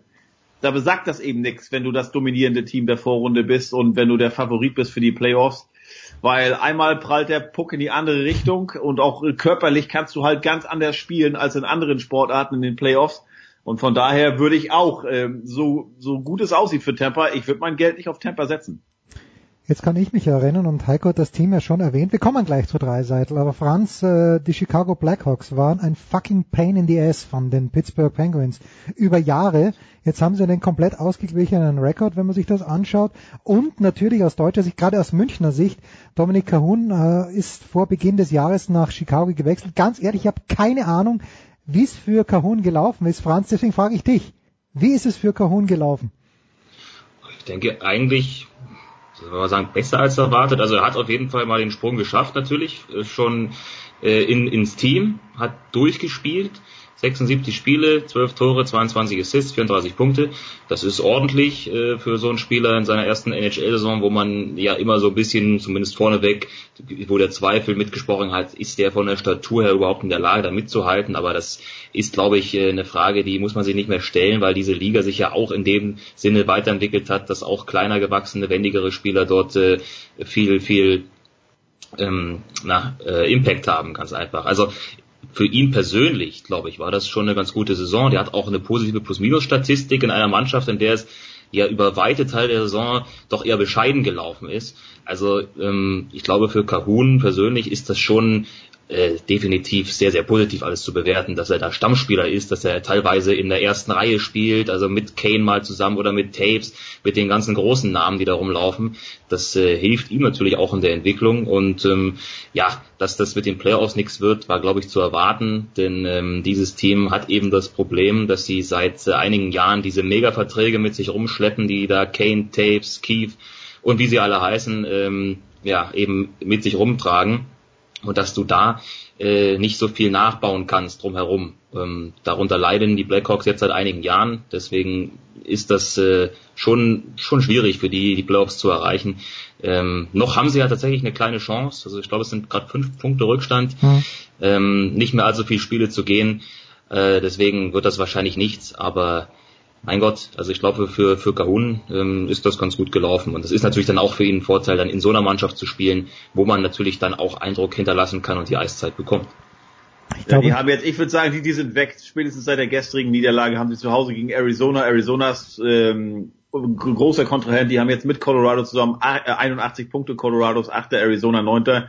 Und gegen solch, so ein Team, so ein Match musst du zu Hause einfach gewinnen. Also ich glaube, die waren auf einem guten, also waren erstmal komplett weg. Klar, haben auch den Joe Quenville, den, den Trainer gefeuert dann, der sie da zu drei Stanley Cup Siegen geführt hatte.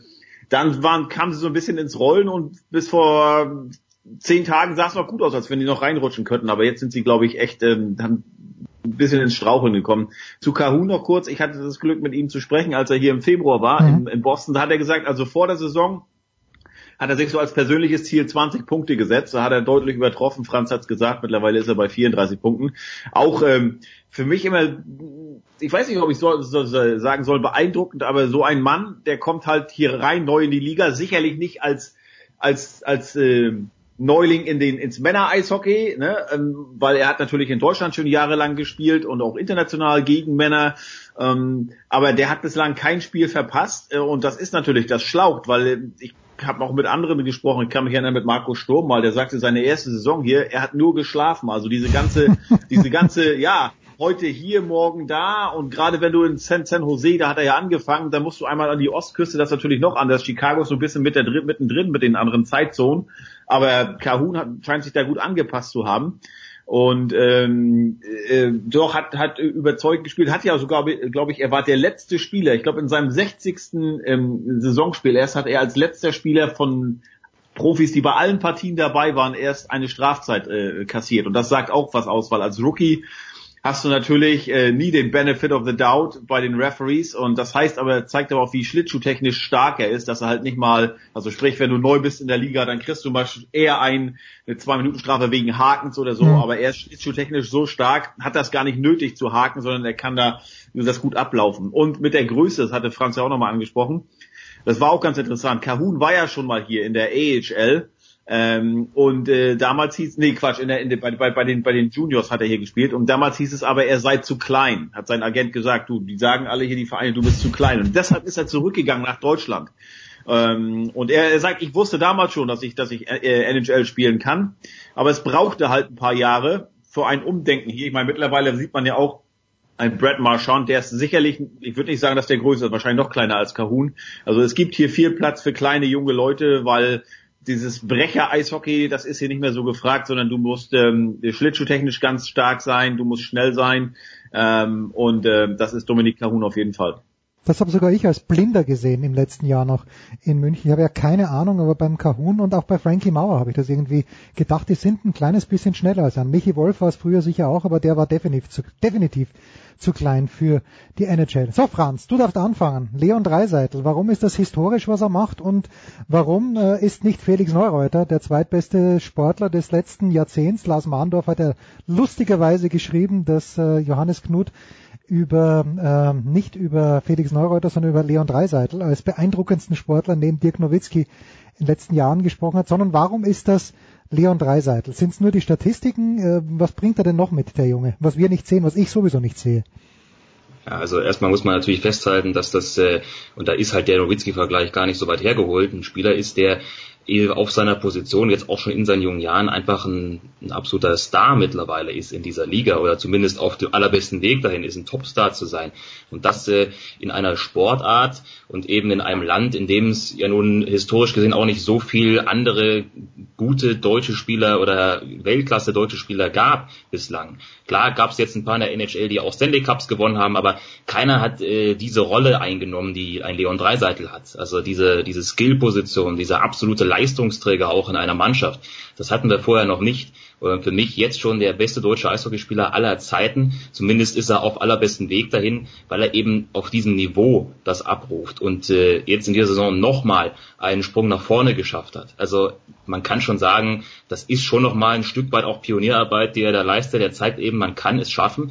Ähm, in dieser Liga in Nordamerika absolut äh, mitzuhalten, auch wenn man äh, vielleicht aus einem aus einem Land kommt, in dem Eishockey jetzt keine so große Rolle spielt. Ja, und ähm, wenn man halt sich anschaut, was der für eine Entwicklung nimmt, was diese Saison da auch an Zahlen dabei herumkommt, das ist schon, das ist schon sensationell. Er hat jetzt gerade letzte Nacht seinen ersten Karriere-Hattrick erzielt, steht jetzt bei 46 Toren, 99 Punkten. Also der torpediert gerade nochmal seine Bestleistungen aus den letzten zwei Spielzeiten. Ähm, und das in einer Mannschaft, die ähm, mal wieder komplett hinter den Erwartungen hinterherhinkt, wo es eigentlich nur zwei gute Spieler gibt, so wenn man es mal wirklich äh, hart herunterbrechen will. Also das ist schon, das ist schon faszinierend, ähm, äh, wo der Weg gerade hingeht. Ist diese, wenn, wenn Franz sagt, Heiko, dass er 99 Punkte hat, beim Baseball heißt es ja immer 200 Hits pro Jahr, sind so eine magische Grenze oder 300 Strikeouts. Sind diese 100 Punkte äh, eine besondere Grenze oder gibt es da schon Leute, die das jedes Jahr deutlich überspringen? Ich denke natürlich immer an Ovechkin. Heiko? Oh, Heiko hat warte, sich... ich, warte, nee, nee, nee, du warst gemutet, du warst gemutet, ja, ja, genau, ich sehe es gerade. Genau, ja. genau. Ähm, äh, nee, diese Leute gibt es schon, unter anderem Conor McDavid, äh, drei Seiten als Kapitän, der hat jetzt drei Jahre nacheinander oder drei Spielzeiten nacheinander die 100 äh, Punkte Marke geknackt, aber Franz hat es angesprochen, das gab's noch nicht für den Deutschen. Das Mhm. sage ich immer wieder, wenn ich hier jetzt auch ähm, zu den Bruins gehe und wir uns unterhalten über Eishockey und ich sage, hier, guck mal, drei Seiten. Einige wissen gar nicht, dass, es, dass der Deutsche ist. Ich sage, natürlich ist der Deutscher. Ähm, und äh, ähm, das, also bislang hatten, ähm, hatte Leon oder vergangenes Jahr hat Leon, das muss man auch mal, diese Zahlen jetzt, die, die, die Leon äh, rückt die ja fast ins Lächerliche. Marco Sturm war ein richtig guter Eishockeyspieler. Der ist deutscher NHL-Rekordspieler mit, wenn du Regular Season und Playoffs zusammen äh, zählst, 1006 Spiele. Und Marco Sturms beste Saisonleistung waren mal 59 Punkte. 59 Punkte, muss man. Und Leon Dreiseitel ist jetzt bei 99. Leon hat vergangenes Jahr, oder war es vor zwei Jahren, ist er auf 77 Punkte gekommen. Das war der neue deutsche Rekord. Äh, Leons, äh, Leon hatte den deutschen äh, Torrekord mit Marco Sturm zusammen vor die Saison mit 29. Er ist jetzt bei 46. Also er pulverisiert alles. Und der Bengel, das sage ich immer wieder, er ist 23. Der ist nicht 28 oder so. Der ist 23. Der spielt gerade seine fünfte Saison. Die, die, also die Zahlen sind der Wahnsinn. Guck mal, der hat 306 Punkte jetzt. Und fast ein Drittel, 99, hat er nur in dieser Saison gemacht. Das ist, das ist unglaublich. Wenn du dir mal die Torschützenliste anguckst, da, da musst du doch, ich weiß gar nicht, ob du stolz sein sollst oder ob du anfangen Nein. sollst zu lachen, oder ob du anfangen sollst zu lachen oder ob du sagst, das muss doch ein Druckfehler sein. Da ist Alex Ovechkin mit 49 und dann kommt ein Leon Dreiseitel, ein Deutscher in der NHL Torschützenliste als Zweiter mit 46. Das geht doch gar nicht. Das hat es noch nie gegeben. Das, also das muss doch ein Fehler sein. Dann guckst du dir die Scorerliste an.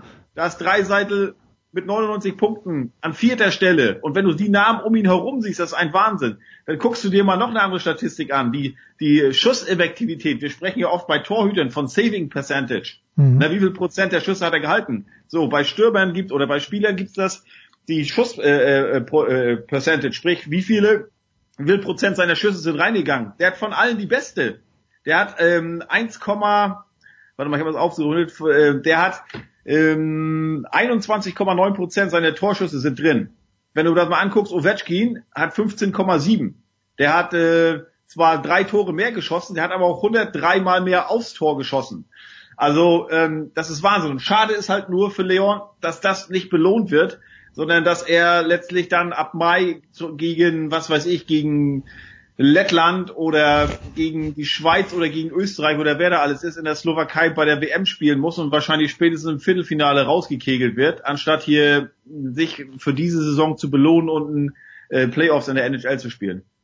Ist doch herrlich. Es gibt nichts Schöneres, als gegen Lettland zu spielen. Und übrigens, sei stolz kann man nur auf was sein, Heiko, was wir selbst geleistet haben. Du kannst stolz auf Ryan sein, wenn der dann einläuft. Das ist, dann kannst du stolz sein, wenn der Ryan für die, für die Boston, wir sollten uns einfach freuen, finde ich. Freuen wir uns einfach, dass Leon Dreiseitel. Natürlich, natürlich. Also für mich, ich lehne mich mal ganz weit aus, aus dem Fenster. Es ist ja, äh, wenn es um Nordamerika-Sport geht, äh, wird vieles, zu Recht auch dieses Jahr geht Nowitzki seine Farewell-Tour oder macht er jetzt weiter etc. Das nimmt natürlich viel Platz weg in den deutschen Medien, natürlich auch völlig zu Recht. Aber ich lehne mich mal ganz weit aus dem Fenster, ganz, ganz weit und sage, er ist im Moment der beste deutsche Sportexport weltweit. Er ist, finde ich, mit seinen Leistungen, er ist, vielleicht es ist immer schwer, äh, Sp- äh, Quervergleiche über die Sportarten, aber er ist besser und wertvoller als ein Toni Kroos für Real Madrid. Da müssen wir nicht reden. Da müssen wir nicht reden. Event, pass auf, eventuell ist Leroy Sané ähnlich gut und wichtig und wertvoll für Man City wie ein Leon Dreiseitel, aber ansonsten fällt mir persönlich keiner ein, der, der derzeit im Ausland als Deutscher so gut und so wichtig ist wie Leon Dreiseitel. Ich sag mal so, ein kleines bisschen. Ich sag mal ein ganz kleines bisschen so.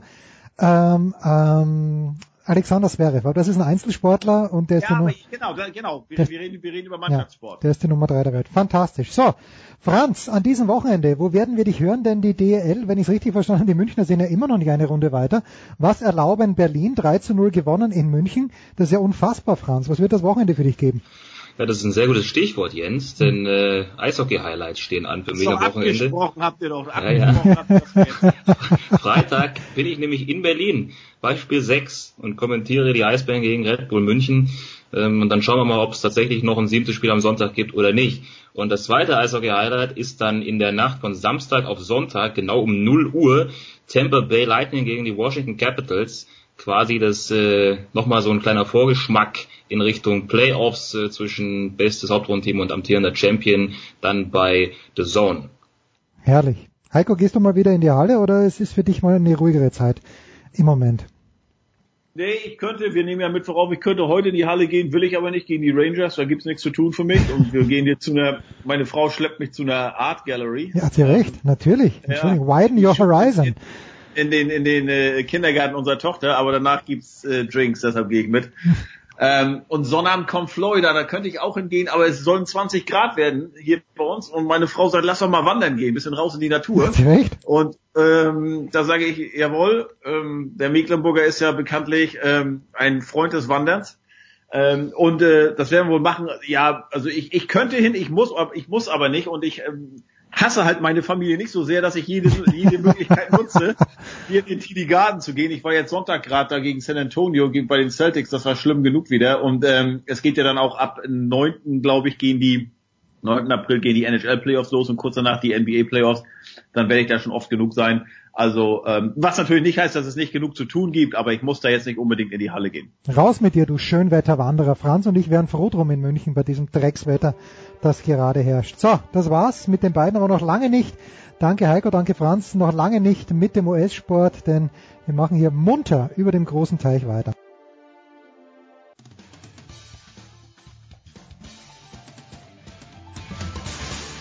Ja, hallo, hier ist Josef Haber, auch wenn Sie mich nicht kennen. Sie kennen sicher Sportradio 360.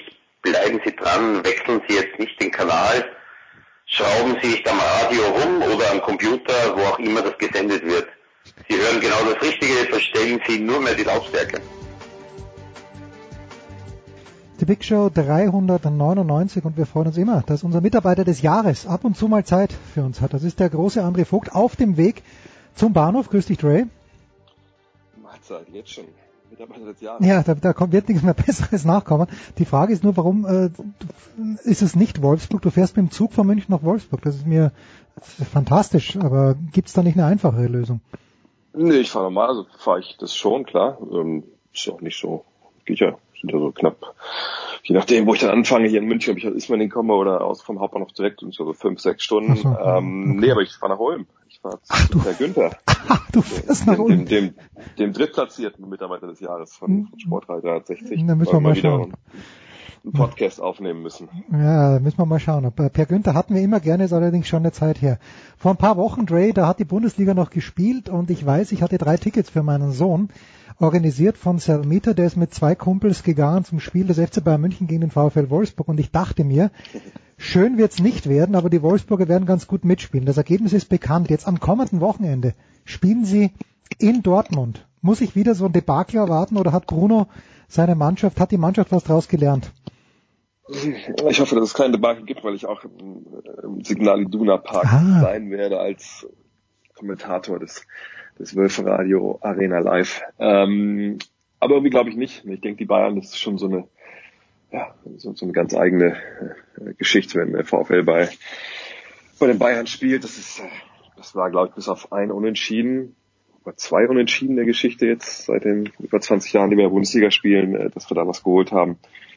Das, äh, ja, das ist einfach so, wie es ist, keine Ahnung warum. Ähm, Dortmund, ich meine, das Hinspiel, das habe ich gesehen auch, äh, da waren wir natürlich auch hart unterlegen. Hm. Im Endeffekt war es dann aber, glaube ich, nur ein, war es, war es ein 0-1 oder 1-2 oder so. Also jedenfalls hat man da, das kann sein, dass ich da vollkommen falsch daran erinnere, momentan ist eine Menge Moment, los, aber Moment, ähm, ja, ja, ach was, wirklich? aber, aber auf jeden Fall ähm, hat man da, äh, hat glaube ich nicht, man wurde nicht abgeschossen, aber es war schon so, dass das Dortmund da recht, sich recht fest präsentiert hat. Ähm, aber der VfL hat natürlich eine gute Entwicklung gemacht über die letzten äh, Wochen und Monate und haben ja auch das Debakel gegen München, in München auch dann sehr gut reagiert.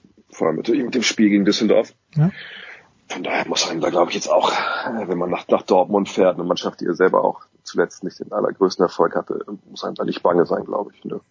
Ich sagte, wie es ist. Äh, besser einmal 0-6 verlieren als 6 mal 0-1. Der alte, ja, der alte Klassiker. So schaut's aus. Also Dre, wir wollen aber natürlich über Basketball sprechen und ähm, du hast vor kurzem, ich glaube vorgestern war es, einen Tweet retweetet, ich weiß gar nicht, wer es war, aber sinngemäß war das, wer behauptet, dass Luka Doncic nicht Rookie of the Year werden sollte, sondern Trey Young, der sollte die Sportart wechseln. Im Grunde ist es wirklich so klar aus deiner Sicht, ähm, dieses Votum.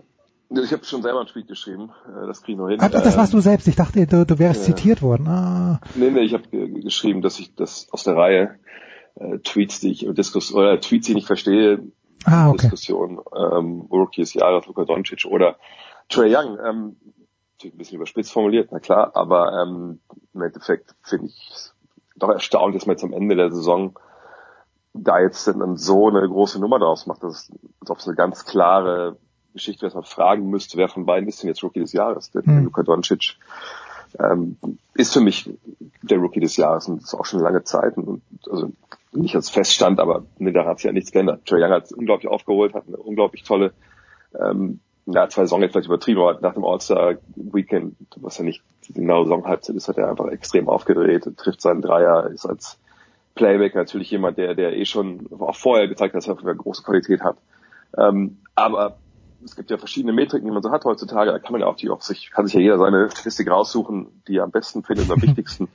Ähm, das ist richtig. Aber wenn Statistiken plus, dass man sieht, übereinstimmen und, und dann in einer Kategorie ein total verheerendes Bild zeichnen, dann ist das für meine Begriffe ein, ein Totschlagargument. Das sage ich echt selten. Und das ist halt Defense. Also es gibt ja so Statistik, Real Plus Minus, wo ausgerechnet wird, ne, wie verteidigt eine Mannschaft, wenn ein Spieler auf dem Feld steht? Also ne, machen die mehr Punkte als der Gegner? Äh, wie sieht das aus? Und, und wie beeinflusst der Spieler seine Mitspieler in der Defense? Mhm. Und da äh, gibt's über, glaube ich, 470 in der NBA, die es dieses Jahr für diese Statistik qualifizieren, also die genug Minuten gegangen sind, dass man da was erheben kann, was, was auch äh, ja, aussagekräftig ist. Naja, und in der Statistik ist er halt letzter, Trey Young. Also wirklich mit Abstand auch nochmal. Also die letzten beiden sind richtig Richter mit Abstand weit weg von, von dem Rest der Liga. Ist Dirk Nowitzki und, äh, Vorletzter? Nee, nee, nee, nee, nee, nee. Also Dirk Nowitzki ist noch weit weiter vorne. Ähm, und das, das glaube ich, das zeigt glaube ich auch ein bisschen, ne, wenn man auch sieht, wie die Hawks manchmal spielen, wie er verteidigt. Und das ist auch okay. Ich meine, er ist ein, ein Leichtbau-Guard, der einfach ähm, ja eine Zeit brauchen wird, um in der NBA den, seinen Weg defensiv zu finden, wie er halt seine Defensive hat körperlich wie, wie er die ausgleichen kann. Ja, auch sein Team wird lernen, wie sie das ausgleichen können, äh, wenn er da vorne dran steht und wenn er attackiert wird. Und das ist ja alles nicht schlimm. Nur, er ist halt nicht der Rookie des Jahres. Deswegen, mhm. weil Luka Doncic natürlich würde man sich ein bisschen mehr Antritt wünschen und so. Äh, aber das, also im Vergleich dazu, das, die trennen die beiden nämlich Welten. Und mhm. natürlich kann man sagen, ja, aber heutzutage in der NBA, also Offense ist immer wichtiger als Defense. Klar, sagen wir 60, 40, sagen wir von mir aus 70, 30 für Offense. Aber dann sind wir immer noch an dem Punkt, dass diese ein Drittel des, des keine Ahnung, des Spiels, was man da jetzt erheben will, dass er einfach katastrophal ist. So. Und dann muss man sagen, gut, so viel besser ist er halt im Angriff nicht. Kann man eh drüber streiten, ob Bob besser ist. Ich sehe sie beide ungefähr gleich momentan. Ich sehe vielleicht ähm, bei, bei Doncic schon ein bisschen mehr Variabilität, weil er einfach einen anderen Körper hat. Hm. Aber wie gesagt, wenn er auf der einen Seite vom Ball einfach so unfassbar schlecht ist momentan noch, und das wird sich bessern, da bin ich überzeugt von, dann ist es für mich aber keine Diskussion. Aber naja, gut, wir wissen auch alle, wie das läuft. In den USA natürlich jetzt, jetzt die Zeit, ne, die Hälfte der, oder drei Viertel der Teams, äh, noch nicht mal, oder die Hälfte der Teams hat vielleicht keine Playoff-Chancen mehr, man braucht ein paar Geschichten, jetzt kommen die Awards. Leute müssen trotzdem jeden Tag die, äh, die Zeitungen und das Internet füllen. Und da wird natürlich dann auch mit drauf geschaut, aber alle reden nur über Offense und das ist einfach, einfach, das, das, das darf man einfach nicht im Basketball und deshalb, ja, darf es eigentlich auch gar keine richtige Diskussion geben. Und, was man auch sagen muss, viele sagen jetzt irgendwie, ja, aber jetzt am Ende, jetzt spielt er unglaublich auf. Naja, aber es ist ja auch, ist es der Award für den Spieler, der am Ende des Jahres am besten ist, oder ist es der Award, der das ganze Jahr am besten war? Also wenn es so ist, dass wir nur über das Endprodukt reden von dieser Rookie-Saison, warum vergeben wir dann Rookie des Monats äh, Awards? Also von daher, ja, aber wie bei vielen Awards, die, die Definition ist nicht klar und dann gibt es natürlich auch Diskussionen, wo es eigentlich vielleicht keine, keine geben dürfte. Werden wir im nächsten Jahr oder werdet ihr, also ich, ich schaue mir das noch von Weitem an, bin nachhaltig begeistert von Doncic, aber wird nächstes Jahr Doncic, denkst du, kritischer beurteilt werden, weil er dann eben schon ein Jahr dort war? Ach, ich meine, bei ihm kann es sich gut sein, dass er nächstes Jahr einfach vielleicht nicht unbedingt statistisch schon so einen Sprung nach vorne macht. Mhm. Ähm, weil nächstes Jahr natürlich mit Stückshaus Posingis jemand dazukommt, der auch eine Menge werfen wird, ähm, der natürlich auch dann, klar, große Spielanteile haben wird. Und dann kann natürlich sein, dass er dann vielleicht ein bisschen weniger Punkte macht oder so. Aber alles in allem, ich hatte ja das Glück letzte Woche auch mit, mit Dirk Nowitzki lange darüber zu reden, als ich noch in Dallas war. Mhm. Ähm, er hat auch gesagt, also ich weiß gar nicht, wo der noch großartig besser werden soll. Das ist natürlich krass, also wer einen der 20 ist.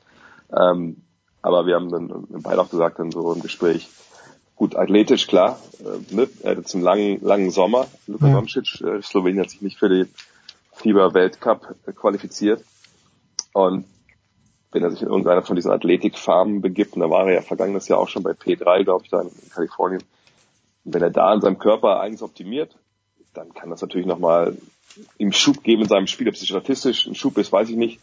Ähm, und die Kritik, weiß ich nicht. Glaube ich, wird gar nicht großartig kommen, weil ich auch denke, dass die Mavericks nächstes Jahr eine ganz andere Rolle in dieser Liga spielen und dann, wenn ein Team Erfolg hat, wenn du dann Zahlen halbwegs lieferst, dann gibt's es nicht, nicht die Luca Mania, die wir dieses Jahr gesehen haben, aber sicherlich auch kein, kein Luca Bashing. Hm. Wir machen gleich einen fliegenden Wechsel von André Vogt äh, zu Septometro, aber diese Frage schon noch, wenn du schon mit Dirk gesprochen hast, äh, du wirst es uns nicht verraten, aber vom, vom Bauchgefühl her wirst du Dirk Nowitzki im nächsten Jahr vielleicht doch noch als aktiven Spieler eventuell. Wie hoch, na, sagen wir so, Prozentchance, dass im nächsten Jahr Dirk Nowitzki dennoch äh, von dir als aktiver Spieler und nicht als äh, Player Representative für Dallas oder sonst irgendwas interviewt wird?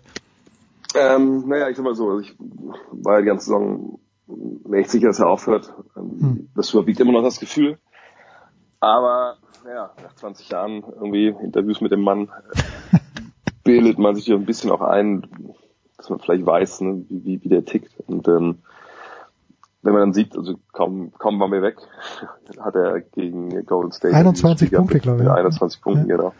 Ähm, und in dem Interview spricht er darüber, ne, also eine Szene kann ich ja beschreiben kurz noch, im Interview, da, da reden wir ein bisschen über Porzingis. Und dann beschreibt er eine Szene, wie er auf seinem äh, auf dem Tisch liegt hier beim, äh, beim Physiotherapeuten, äh, bei Jens Joppich, der ihn besucht hat, das ist ein Haus- und Hofphysiotherapeut von der mhm. Nationalmannschaft. Mhm.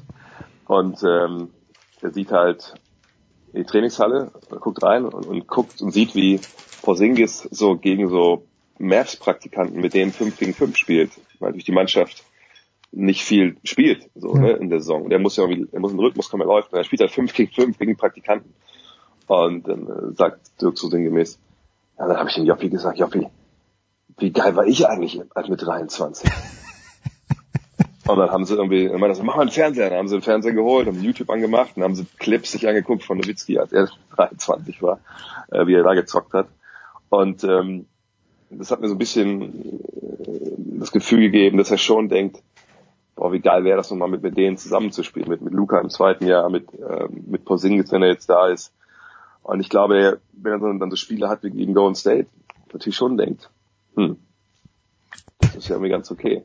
Ist doch herrlich. Sicherlich gibt's genug, kann, kann, sicherlich gibt's genug Spiele, wo, wo er auch sieht, zum Beispiel ja. in Houston, als wir da waren, dass er sieben Minuten auf dem Feld gewesen als Starter, glaube ich. Ähm, und der das Spiel mehr oder weniger Zone und es ist halt ein Korblegerkreis. Wer halt nicht in der Lage ist, ne, da wieder vorzubleiben, dann hat er gar nicht mehr rein, weil der Rest des Spiels knapp ist. Also die Frage ist immer, glaube ich, im Endeffekt, kann er mit solchen Situationen leben, dass er einfach nur noch jemand ist, der, der reinkommt, wenn es passt? Oder sagt er sich, nee, ich, ähm, das war's jetzt auch und, und mit ein bisschen Abstand vielleicht auch jetzt im Sommer, dass er sagt, nee, ich, ich will auch nicht jeden Tag mich in Form halten müssen, um überhaupt eine Chance zu haben, Basketball zu spielen. Ähm, ist ganz schwierig. Also ich glaube immer, dass er aufhört. Aber ich denke mir, dass es mehr Gründe gibt, für ihn weiterzumachen jetzt, als es die noch vor, vor drei Monaten gab. Das muss schon irgendwie herrliche Perspektive sein, wenn Porzingis dann vielleicht auch fit ist im nächsten Jahr. Dre, fantastisch, viel Spaß mit Per Günther, wie gesagt, wir versuchen einen fliegenden Wechsel direkt zu Sepp Dumitru. So funktioniert das hier bei uns mit dem fliegenden Wechsel. Denn jetzt ist nach äh, längerer Zeit mal wieder am Start Sepp Dumitru. Servus Sepp. Hi Jens. Wir haben also äh, Dallas abgehakt, aber Dallas spielt in diesem Jahr keine Rolle. Äh, Sepp, du hast heute am Mittwoch nämlich getweetet, dass es im Osten unfassbar spannend ist. Ähm, wen siehst du denn jetzt da vorne? Also wenn ich schaue, das ähm, hat Charlotte hat auch noch eine Chance, meine ich, äh, drei Spiele hintereinander gewonnen und äh, wir haben bis Detroit hoch muss man sich fürchten. Wie, wie siehst du dieses Playoff Race im Osten sich entscheiden? Äh, jetzt, wir, wir halten uns alle gerne für Experten, die alle Antworten haben. Aber ich ja, komm, du hast doch die Antwort, ja. Ich habe keine Ahnung. Äh, die, die Orlando Magic haben sechs in Folge gewonnen, sind jetzt plötzlich Erster in der Southeast Division.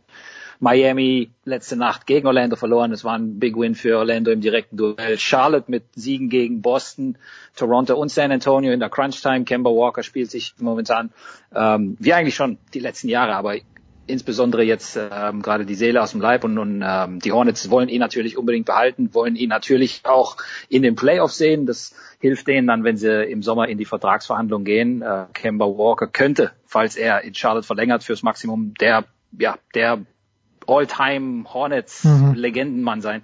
Ähm, Detroit und Brooklyn momentan mit einem kleinen Durchhänger. Miami ist auch noch da, ein mit Veteranen gespicktes Team, das ja eigentlich immer gegen Ende der Saison viel mehr Luft hat, weil dazu äh, hart Kondition gebolzt wird im Sommer unter Eric Spolstra, dem Season von Pat Riley. Also ähm, wie gesagt, fünf Teams, die sich um die um die Plätze streiten, um die letzten drei und ähm, niemand weiß, ähm, wer letzten Endes da den ähm, den Playoff-Platz klar macht, weil es auch so, weil es auch so knapp ist und, und letzten Endes es nur um ein oder zwei Siege geht. Also eine gute Woche oder eine schlechte Woche, Woche und, und du bist raus. Es sind nur noch sieben, acht Partien. Also da mhm. kann echt alles passieren. Deswegen sage ich, ich habe absolut keine Ahnung, wer das Rennen macht.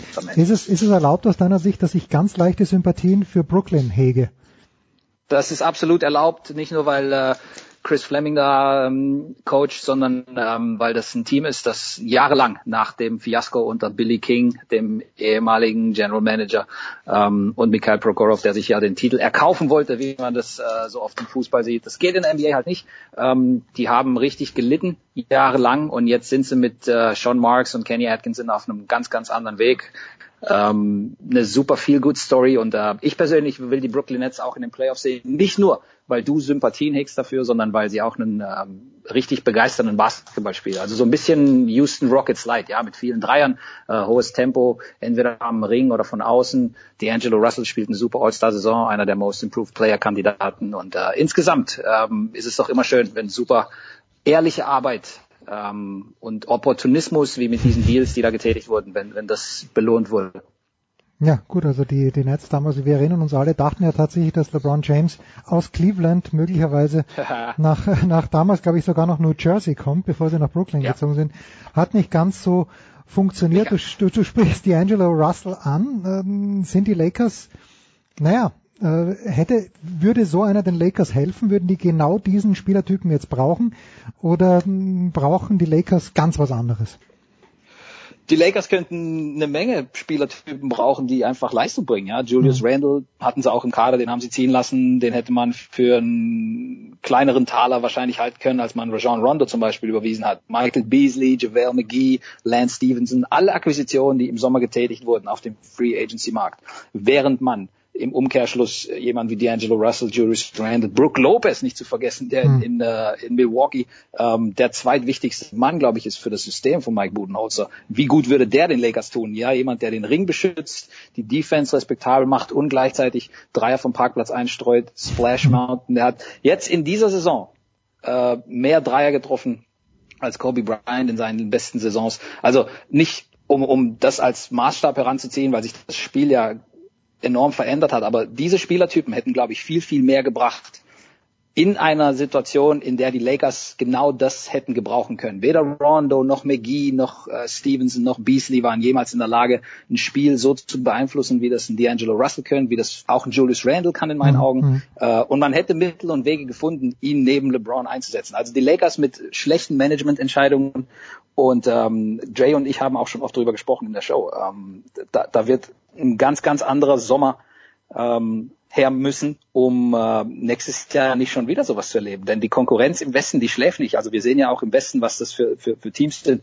Ein Team wie die Clippers, der, der Stadtrivale der Lakers, ähm, gibt zwei Jahre in Folge seine besten Spieler ab zur Trading Deadline und wird besser, zieht jetzt in die Playoffs ein, letzte Nacht ähm, nach Gallinaris Leistung den, den Playoff-Einzug klar gemacht. Wer hätte das gedacht? Hm. Äh, vor der Saison, erst recht nach der Trading Deadline. Also da ist so viel Qualität, dass die Lakers äh, einen Plan B brauchen. Denn äh, Jens, es ist alles andere als sicher, dass da ein absoluter Superstar jetzt plötzlich sich den Lakers anschließt oder vielleicht sogar ein zweiter, damit sie drei haben neben LeBron James. Also ähm, schlechte Saison, schlecht gemanagt und ähm, da muss ein Reset her. Ich will da nicht allzu sehr springen, aber es gibt ja in New York, äh, da sind wir schon wieder bei den Träumern. In New York träumt ja. man ja auch davon, ja. dass Kevin Durant vielleicht vorbeischauen könnte. Warum sollte er Drake? Gibt, ah, Sepp, gibt es irgendeinen Grund, warum Kevin Durant zu den Knickerbockers gehen sollte?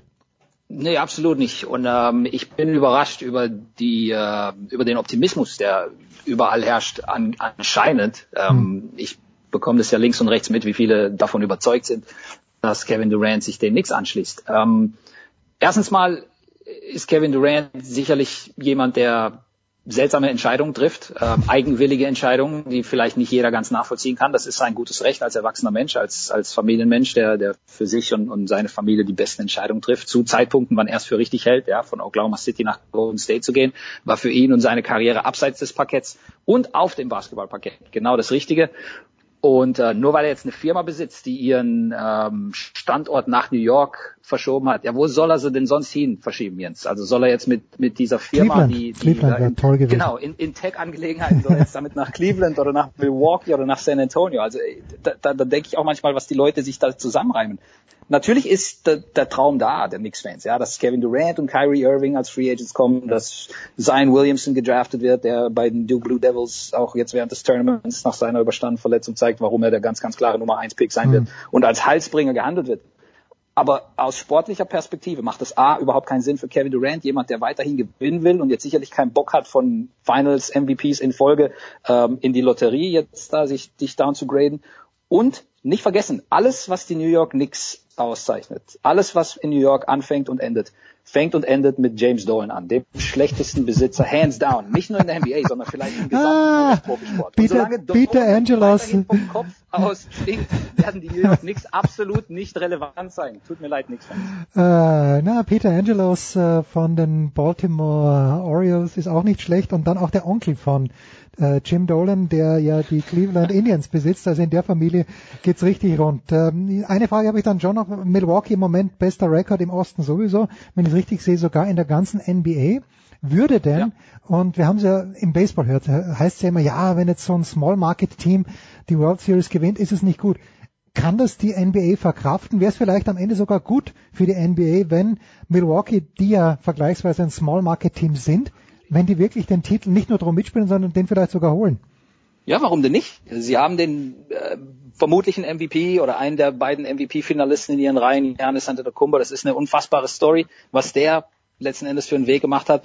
Und die Milwaukee Bucks, das sind nicht mehr die Bucks von vor fünf Jahren. Das sind nicht mehr unserer Väter Milwaukee Bucks. Ähm, das, das ist ein Team, das zu den modernsten, am besten gemanagten, am besten ähm, arbeitenden in der gesamten NBA zählt. Ja, da kam vor kurzem ein Artikel auf ESPN, äh, wie sie mit Hightech die Temperatur ihrer Banksitze Jens, äh, kontrollieren auf jeden einzelnen Spieler zugeschnitten, ja, je, je nachdem, was der braucht. Braucht ein bisschen Kälte am Arsch und ein bisschen Wärme am Arsch, je nachdem, wenn er heiß ist, dann will man vielleicht ein bisschen abkühlen. Also Hightech vom Feinsten, John Horst, der Executive of the Year, absolut ohne Frage. Äh, seitdem ähm, das Team verkauft wurde von Herb Cole, dem ehemaligen Senator von Wisconsin, haben die Milwaukee Bucks unter der neuen Besitzerriege ähm, sich zu einem der absoluten Top-Teams in der NBA entwickelt. Nicht nur sportlich, denn alles drumherum zählt mit rein. Der Grund, warum Golden State so abgeht in den letzten Jahren, ist natürlich, weil sie gute Spieler haben, aber die werden auch selbst gezogen, die werden herangezüchtet, die werden auch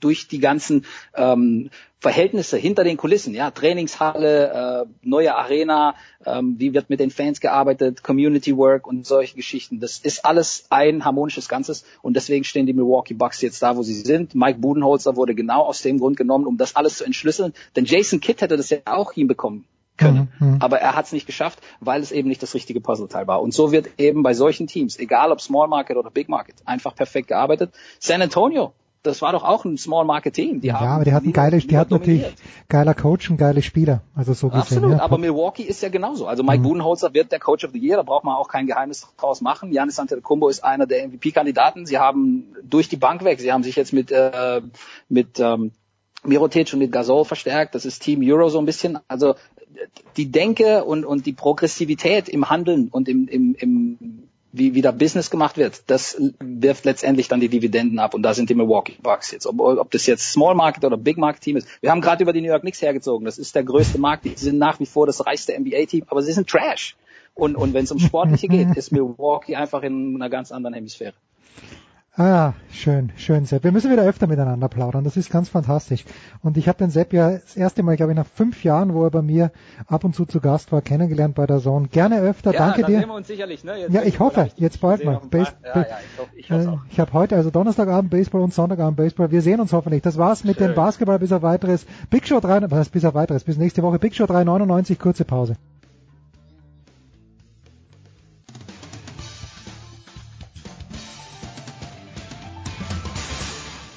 Hallo, hier ist Per Günther von Ratzefarm Ulm. Ihr hört Sportradio 360. Es ist die Big Show 399 und heute, am Donnerstagabend, werde ich das große Vergnügen haben, mit Oliver Knark die Minnesota Twins und die Cleveland Indians kommentiert gehaben zu werden dürfen. Wir nehmen allerdings schon ein kleines bisschen früher auf und mit wir meine ich zum einen einen Mann, den ich über Jahre, möchte ich sagen, viel zu selten eingeladen habe, der in den letzten Wochen aber öfter am Start war, nämlich der große Axel Goldmann, Just Baseball, der vierte Offizielle. Servus Axel. Hallo Jens. Und dann ein Mann, wo ich Florian, Florian Neumann aus äh, Hamburg, wo ich wirklich erschüttert war, Florian, dass du dich nicht mehr um den HSV kümmerst. Grüß dich. Ja, äh, grüß Gott, sagt man in Österreich nicht. Was hast du? Ja. Hallo, Jens. was, was ist passiert, nur ganz kurz? Die Ausgliederung war es, oder? Die dich dem, dem HSV abtrünnig hat werden lassen. Ja, genau das. Ähm, die Abkehr von dem, was der mal war. Und äh, seitdem verfolge ich das tatsächlich gar nicht mehr. Gar nicht mehr. Das ist natürlich absolut konsequent. Wir wollen aber über die Major League Baseball sprechen und ich denke, ich spreche für Axel und für Florian. Also die Präferenzen von Axel sind ja ganz klar, die Präferenzen von Florian auch. Und meine mittlerweile, ich weiß schon, die Pittsburgh Pirates sollten mein erstes Team sein, sind es aber nicht. Axel, ich glaube, wenn wir beide als Sympathisanten des äh, Titelverteidigers das Team von Florian Neumann, nämlich die San Francisco Giants, in den World Series 2019 sehen würden. Wir könnten gut damit leben, aber wie groß ist die Wahrscheinlichkeit, Axel? Null. ja, wie? Da, ja, da muss man auch nicht drum rumreden. Also, ähm, dass, dass die Giants in die World Series kommen, ähm, das wird nicht passieren. Das weiß Florian aber auch. Und ähm, ich glaube, er hat seinen Frieden damit geschlossen. Florian, ist das wirklich so? Ich erinnere mich an diesen Stretch von fünf Jahren, was glaube ich, wo alle zwei Jahre die Giants nicht nur in die World Series gekommen sind, sondern gewonnen haben. Das war allerdings die Madison Bumgarner äh, Ära, wo er noch sehr gut geworfen hat. Warum dieser Pessimismus? Weil es drei bessere Teams gibt. Und da zähle ich San Diego gar nicht dazu. Ja, genau das. Also wir haben das halt durch. Die, die Giants sind äh, 2010 das erste Mal in San Francisco World Series Sieger geworden. Davor waren sie es nur in New York. Die sind ja 1956 umgezogen mhm. nach San Francisco und waren danach nie wieder ähm, World Series Sieger. Und als Giants-Fan 2010, ich werde das nie vergessen. Und 2012 war überraschend und 2014 noch schöner. Also ich meine, wenn du quasi alle zwei Jahre die World Series gewinnst, ist das etwas, was du nie vergisst und bist dann auch mit dem, was jetzt passiert, halt völlig im Reinen. Denn mhm. die, die alten Helden gehen halt jetzt langsam in die Rente und das ist im Profisport in Amerika halt so, die hatten sich, haben sich bezahlen lassen, ähm, völlig zu Recht und jetzt, ja, fängt man wieder neu an und in zehn Jahren reden wir wieder über eine Meisterschaft, zwei, was auch immer. Alles in Ordnung. Und da muss man natürlich jetzt mal sagen, wenn Florian das so aufzählt, 10, 12 und 14, das letzte Mal, als die New York Yankees die World Series gewonnen haben, das war 2009 nach meiner Rechnung. Und äh, die Yankees sind in jedem Jahr noch mit einem höheren Budget in die Saison gegangen. Axel, dieses höchste Budget, ich weiß nicht, ob die Red Sox äh, jetzt die Yankees schon überholt haben, aber jedenfalls Boston und New York immer in Führung, schießt Geld Tore in der Major League Baseball und vor allen Dingen wie schießt Geld Tore in der Major League Baseball? Ja, schießt Geldtore. Ähm, ja, eigentlich tut es das. Ähm, Baseball ist halt ein Position Player Game. Baseball ist ein, ein, ein Skill Game. Und die wirklichen Superstars haben diese Mega-Verträge nicht ähm, ohne Grund. Wenn du jetzt ne, diese Woche hat halt hat halt ähm, Mike Trout den den Zwölfjahresvertrag unterschrieben in Los Angeles für 430 Millionen ganz grob. Ja. Und dann, und dann ähm, ist das halt ist das halt ein Vertrag, der für die Angels zum einen ja natürlich äh, Sicherheit gibt, dass Mike Trout äh, über zwölf Jahre bei ihnen spielt. Auf der anderen Seite lässt sich der Spieler halt auch gut bezahlen. Ähm, äh, das ist in den letzten Jahren ein bisschen zu viel geworden. Wenn du dir anguckst, dass du einen Starting Pitcher, einen richtig guten Starting Pitcher ja fast nicht mehr unter 30 Millionen bekommst im Jahr, dann ist es schon sehr, sehr viel. Ähm, aber diese Moneyball-Ära von von äh, äh, von den Oakland Athletics, ähm, die bringt vielleicht mal kurzfristig Aufmerksamkeit, die bringt vielleicht auch ein bisschen kurzfristigen Erfolg, aber am Ende gewinnst du dann halt doch nicht immer. Und wenn du dir anschaust, okay, die New York Yankees, die geben halt 200 Millionen im Jahr aus, die Red Sox geben 200 Millionen im Jahr für ihre 25 Mann Payroll aus, die Chicago Cubs genauso. Ähm, dahinter wird's dann halt, da, dahinter wird's halt ein bisschen weniger. Ähm, und und am Ende äh, stehen halt die Tampa Bay Rays, die für 43 Millionen mhm. äh, ihr ihr, ihr, ihr, ihre Saison bestreiten, also als Salary, ne? als 25 Mann äh, Salary. Ähm, die, die totale Payroll ist ja dann nochmal was anderes. Aber ähm, ja, ähm, am Ende ist es tatsächlich so, dass diese guten Position Player halt das Geld kosten und dass sie es halt auch kriegen. Und wenn du halt so ein großer Markt bist wie New York, wo ja eigentlich nur das Gewinnen zählt, weil was, was interessiert die Yankees, dass sie halt vielleicht mal in die Playoffs kommen? Gar nichts interessiert die das. Die wollen halt die World Series gewinnen. Und das äh, versuchen sie halt mit, ja, mit Monsterverträgen. Genauso wie die Dodgers, genauso wie die Cubs, genauso wie die Red Sox. Ja, gut, das ist, ist ja auch ihr gutes Recht und äh, der, es wird keiner dieser Vereine, also nicht die Red Sox, nicht die Yankees, auch nicht die Cubs, die werden keine Verluste machen. Die können sich das alles leisten. Im vergangenen Jahr, Florian, und das ist natürlich äh, ein Stachel, möchte ich sagen, im Fleisch jedes Giants-Fans, auch wenn du natürlich mit dir absolut im Reinen bist in den World Series, die Los Angeles Dodgers, ähm, schön dann irgendwie, dass sie es nicht gewonnen haben, aus deiner Sicht, auch aus meiner, weil ich mit den Red Sox mitgehalten habe. Wer ist denn aus deiner Sicht, Florian, äh, sind nur noch 162 Regular Season Spiele vor uns, äh, kannst du schon absehen, wer in diesem Jahr in der National League für dich der Favorit, die Favoriten sind? Ähm, also der größte Favorit wird weiterhin, werden weiterhin die LA Dodgers sein, weil sie trotz vieler Verluste im Kader, sie haben einige Trades getätigt, ähm, immer noch das beste kom kom komplette Paket dabei haben mhm. aus äh, jungen Spielern, die die immer noch Entwicklungspotenzial haben, aus verletzten Spielern, die zurückkommen. Man darf nicht vergessen, die Dodgers sind in die World Series gekommen ohne Corey Seager, also einen ihrer ihrer äh, Top jungen Leute, die mhm. letztes Jahr äh, verletzt waren und dieses Jahr zurückkommen. Ähm, und also sie haben halt immer noch ein, eines der ein, ein, ein, einer der besten Pitcher in der, in der, in der Major League. Das ist Clayton Kershaw. Das ist immer noch ein Ace. Das heißt, der wird seine 15, 16 Siege wieder einfahren. Sie haben aber drumherum eben ein Team aufgebaut, was offensiv so tief ist, ähm, dass wenige dagegenhalten können. Ähm, wir haben in der National League haben wir ein paar Emporkömmlinge, die Atlanta Braves haben sich letztes Jahr so ein äh, bisschen emporgespielt. Ich habe Zweifel. Die Philadelphia, ja, die ja, sollte man auch, weil hm. die Philadelphia Phillies jetzt Bryce Harper äh, verpflichtet haben, die, die werden mitspielen können. Die, selbst die Washington Nationals, die ein bisschen eben Bryce Harper verloren haben, aber immer noch immer noch ein Team sind, was sehr ausgewogen ist. Und ausgewogen im Baseball meint, du hast äh, Leute, die defensiv gut sind, also die verhindern, dass Runs äh, äh, geschehen, aber die offensiv auch was produzieren können, dass eben Runs produzieren. Und also für mich gilt es immer noch, du musst in der National League an den Dodgers vorbeikommen. Das ist so ein, so ein Fakt, würde ich sagen. Dieses Jahr werden die Philadelphia Phillies äh, dagegen ähm, antreten. Die Chicago Cubs werden es auf jeden Fall tun. Immer noch ein gutes Team, auch wenn sie nicht mehr die Rolle wie vor zwei Jahren spielen.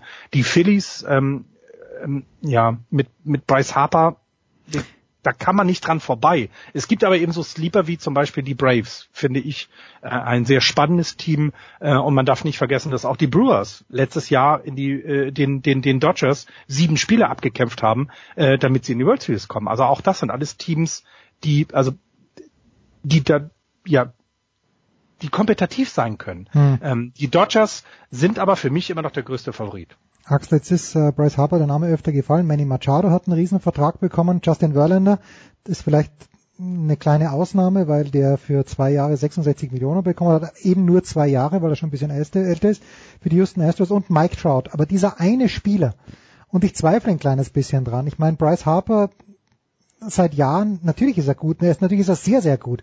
Aber dieser eine Spieler, kann der den äh, Philadelphia Phillies over the hump helfen? Naja, wenn du, wenn du siehst, dass Bryce Harper ein Wins above Replacement von vier hat, mhm. viereinhalb, irgendwie sowas, ähm, dann kannst es, kann man es sich ja eigentlich wenn es so einfach wäre, könnte man es sich ausrechnen. Ne? Man könnte dann sagen, okay, die Philadelphia Phillies gewinnen mit Bryce Harper vielleicht Spiele mehr, ja. vier Spiele mehr, vielleicht sind es fünf Spiele mehr und dann sind sie halt auf äh, 85 Siege, wären sie halt immer noch nicht in den Playoffs gewesen. Letzt, also ne, äh, haben letztes Jahr ja negativ äh, die Saison beendet, 80 Siege, 82 Niederlagen. Jetzt sagst du halt, mit Bryce Harper gehen sie halt auf 85, vielleicht lass sie auf 86 gehen, lass sie auf 89 gehen. Wird in der National League wahrscheinlich immer noch nicht reichen, um äh, einen Wildcard-Platz zu bekommen.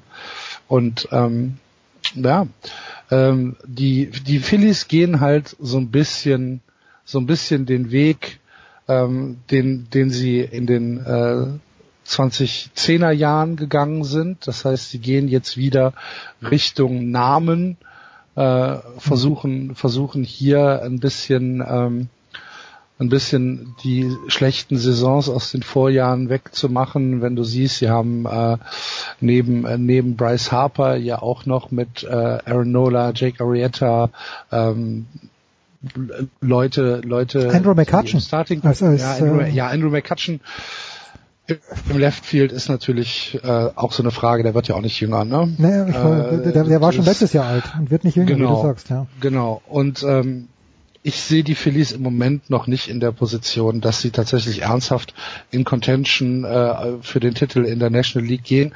Aber sie haben natürlich mit Bryce Harper jetzt den ersten Schritt dahin getan, das Team auch jetzt neu aufzustellen. Ähm, nicht neu im Sinne von Rebuild, sondern neu im Sinne von ähm, wir, wir gucken, dass wir jetzt mit Bryce Harper auch Leute mit gewissen Qualitäten eher nach Philadelphia bekommen, weil natürlich ist Bryce Harper auch ein, ein, ein, ein, ein Selling Point. Mhm. Ne? Du kannst sagen, hör mal, du spielst mit Bryce Harper im, in, in, in einer Mannschaft. Die Frage ist, ob Bryce Harper das wert ist. Und da haben wir ja schon mal zwei, dreimal drüber gesprochen. Mhm. Meiner Meinung nach ist das nicht. Aber ähm, deswegen sitze ich auch nicht in irgendeinem Front Office in der MLB, ja. sondern sitze in Köln in einem Keller und spreche drüber halt. Ne? noch nicht. Das ist dann, ja, noch nicht, genau.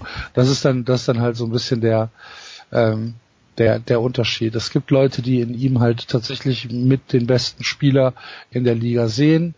Ich bin halt so ein bisschen skeptisch. So alles, was man aus, aus Washington über Bryce Harper äh, mitbekommen hat, ist, scheint er auch nicht der einfachste aller Menschen zu sein.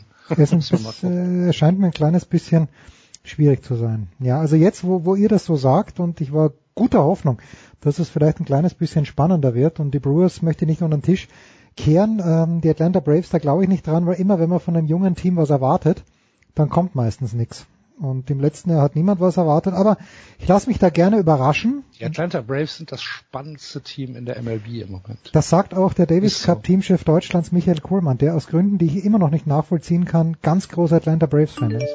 In den, in den 90er kamst du ja an den Braves nicht vorbei. Ja, da nicht, also, entschuldige. Das Greg. war ja in den, in, also damit, also ich bin am Anfang bei Minnesota Twins Fan gewesen wegen Kobe Puckett und äh, Toronto Blue Jays Fan ähm, äh, gewesen, weil sie die Braves geschlagen haben, weil ich mochte die halt nicht. Warum auch immer. Kann ja, es nicht erklären. Ich kann dir genau sagen, warum ich die Braves nicht mochte, weil sie nämlich 91 und 92 gegen die Pittsburgh Pirates in der in der NLCS äh, dieses furchtbare Sid Bream Spiel damals, äh, wo Sid Bream, meine ich, von der zweiten Base, obwohl er kaum mehr gehen konnte, und Barry Bonds ganz schlecht geworfen hat. Das war 92 ein Trauma, an dem ich immer noch nage. Axel, wie groß? Hattest, hattest du keinen kein, äh, keinen Stoff Tomahawk bei dir zu Hause und hast vom Fernseher gesessen und oh.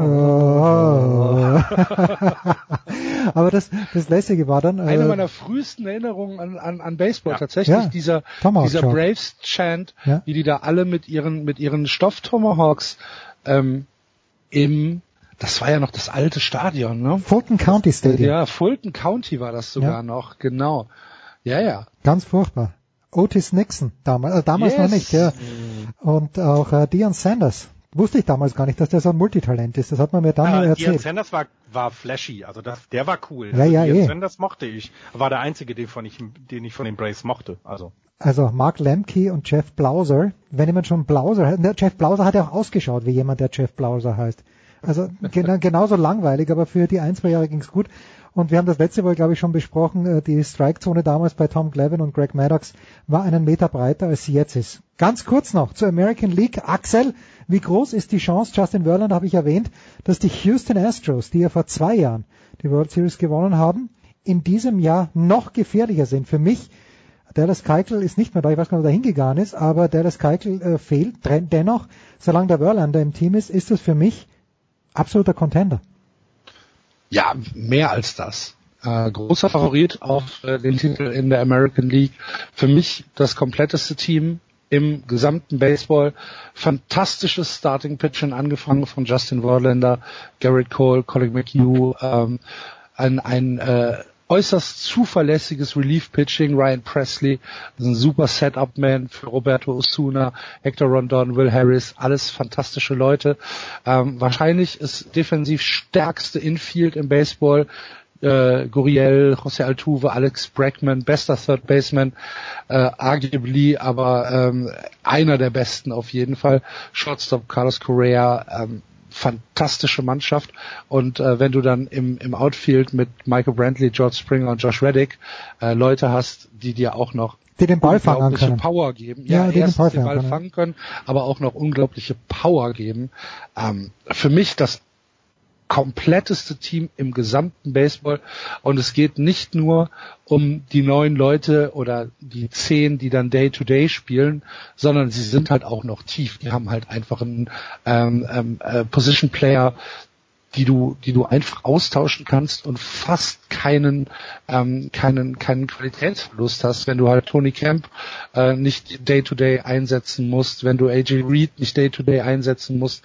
Ähm, das ist schon, das, äh, für mich sind die Houston Astros das im Moment kompletteste Team im gesamten Baseball und für mich ist es halt der große Favorit auf den Titel in der American League, ohne jede Frage. Sie müssen aber dann jetzt auch mal den nächsten Schritt gehen, wieder. Ja, gut, vor zwei Jahren haben sie ja gewonnen. Ja. Und eines ja, muss man, ja, eines muss man ihnen zugute halten, also als ich mich äh, begonnen habe, für Baseball zu interessieren, da waren die Houston Astros und zwar mit ganz großem Abstand jenes Team, das die hässlichsten Uniforms gehabt hat und das mittlerweile hat sich erledigt. Na, na, na? Da gibt's aber auch unterschiedliche Meinungen. Ich wollte gerade sagen, die alten, alten Teams der Astros waren sich so schlecht. Sie waren aber immer ein schlechtes Team und ich glaube, das, was du am Anfang gefragt hast, ähm, ähm, also schießt oder schlägt Geld mehr Home Runs ja. oder sowas. Die Astros sind halt mal locker 50 Millionen von den drei Top-Teams äh, von der Payroll weg. Also die Red Sox, Cubs und Yankees ähm, sind auch Favorit dieses Jahr auf die World Series, aber die Astros machen das Ganze mit weniger Geld, weil die, also Houston ist ein großer Markt, aber eben, wenn du das vergleichst mit Los Angeles, New York, Boston, Chicago, ähm, ist das halt ein kleiner Markt und die schaffen es eben, trotz allem ein Team zusammenzustellen, was eben diesen World Series Run hatte und sie auch gewonnen hat, aber danach nicht nachgelassen hat, sondern immer weiter Talente produziert, die darauf ähm, verzichten können, Leute vielleicht auch mal zu signen, die, die keine großen Trades machen müssen, sondern eben solche Brackman-Signings und wirklich Leute an sich binden, die gut sind, die aber eben keine zwölf Jahre 426 Millionen kosten, sondern ähm, dann vielleicht nur fünf Jahre und 100 Millionen, was immer noch ein riesengroßer Preis ist. Und das kriegen sie seit jetzt ein paar Jahren hin. Und ähm, das sollte man vielleicht auch mal dann äh, würdigen, dass eben solche Teams es auch schaffen. Machen wir hiermit. Ist doch großartig. Aber es ist die Ausnahme, Florian. Ja. Absolut. Weil Axel Goldmann und Florian Neumann netterweise nicht nur über Baseball sprechen, sondern auch andere Interessen haben. Hier jetzt mal ganz kurz der Hinweis. Ab Montag wollen wir eine neue Seite versuchen, starten und ich freue mich sehr, dass sowohl der Axel als auch der Florian gesagt haben, okay, da greife ich dir ein bisschen oder auch ein bisschen mehr unter die Arme. 12producer.de soll es heißen. Das ist, das heißt einfach so. Ja, Salmeter sagt mir, es hätte 12 Producers heißen müssen, mir wurscht. 12producer.de. Da darf man ab Montag, 1. April reinschauen. Axel, ähm, welche, welche Themen dürfen wir, dürfen unsere sechs Millionen User schon am ersten Tag oder ab dem, ab dem ersten Monat von dir erwarten? Worüber, worüber wirst du dich gerne unterhalten, auf schriftliche Art und Weise? Ja, also mein, mein Thema äh, ist natürlich in erster Linie äh, der 1. FC Köln und äh, die MLB. Und ähm, ich habe mir überlegt, dass ich äh, mal einen kleinen Text zu einem meiner ewigen Helden schreiben werde, nämlich zu Pierre Litbarski. Tap, tap, tap, tap, tap. Großartig. Und äh, werde, werde dort äh, so ein bisschen die ja, mein persönliches Schicksal an die Karriere von Pierre Litbarski äh, knüpfen.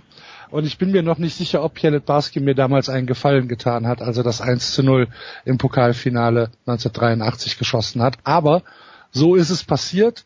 Er hat mich in den Abgrund gestoßen und da muss er jetzt auch mitleben. Und das soll es genau sein. Großartig. Genau, Axel bringt's wieder auf den Muck. Das Ganze, diese 12 Producer das soll persönlich sein.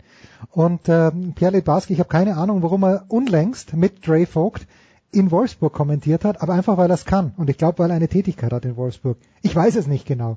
Aber der Axel wird dabei sein. Florian, dich hatte ich eigentlich angeworben, um den HSV näher zu beleuchten. Und du hast ja gerade vorhin gesagt, nein. Was darf man denn von dir erhoffen? Ähm, ich bin denn, ich bin denn jetzt richtig nerdig. Also ich würde dann, ja, äh, wenn, ja. ich, wenn ich um Base, wenn ich über Baseball rede, dann vielleicht über eine Division, die halt niemand äh, guckt, weil es so weit im Westen der der der der amerikanischen Zeitzone ist, dass man einfach morgens aufstehen muss, also morgens um vier, ja. um einen Pitch zu sehen. Das ist eben National League West, also Baseball im Allgemeinen, kann man mich immer zu fragen und eben dann die National League West. Aber darüber hinaus möchte ich, weil ihr redet immer über den großen Fußball, ihr redet über, über die Nationalmannschaft, über, über, über was auch immer. Vielleicht bin ich dann die kleine Stimme, die auch mal darüber redet, dass es eine, dass es Kreisligen, Kreisklassen, dass es den, dass es den Sport auch da unten an der Basis noch gibt. Vielleicht schaffe ich es, eine mahnende Stimme zu sein, das nicht zu vergessen. Basisarbeit mit Florian Neumann und im Grunde genommen auch von Axel Goldmann. Das ist fantastisch. Bisschen mehr. ah, ein bisschen mehr über die 12 Löser gibt's gleich nach einer kurzen Pause. Nach einer kurzen Pause. Danke Axel, danke Florian. Big Show 399.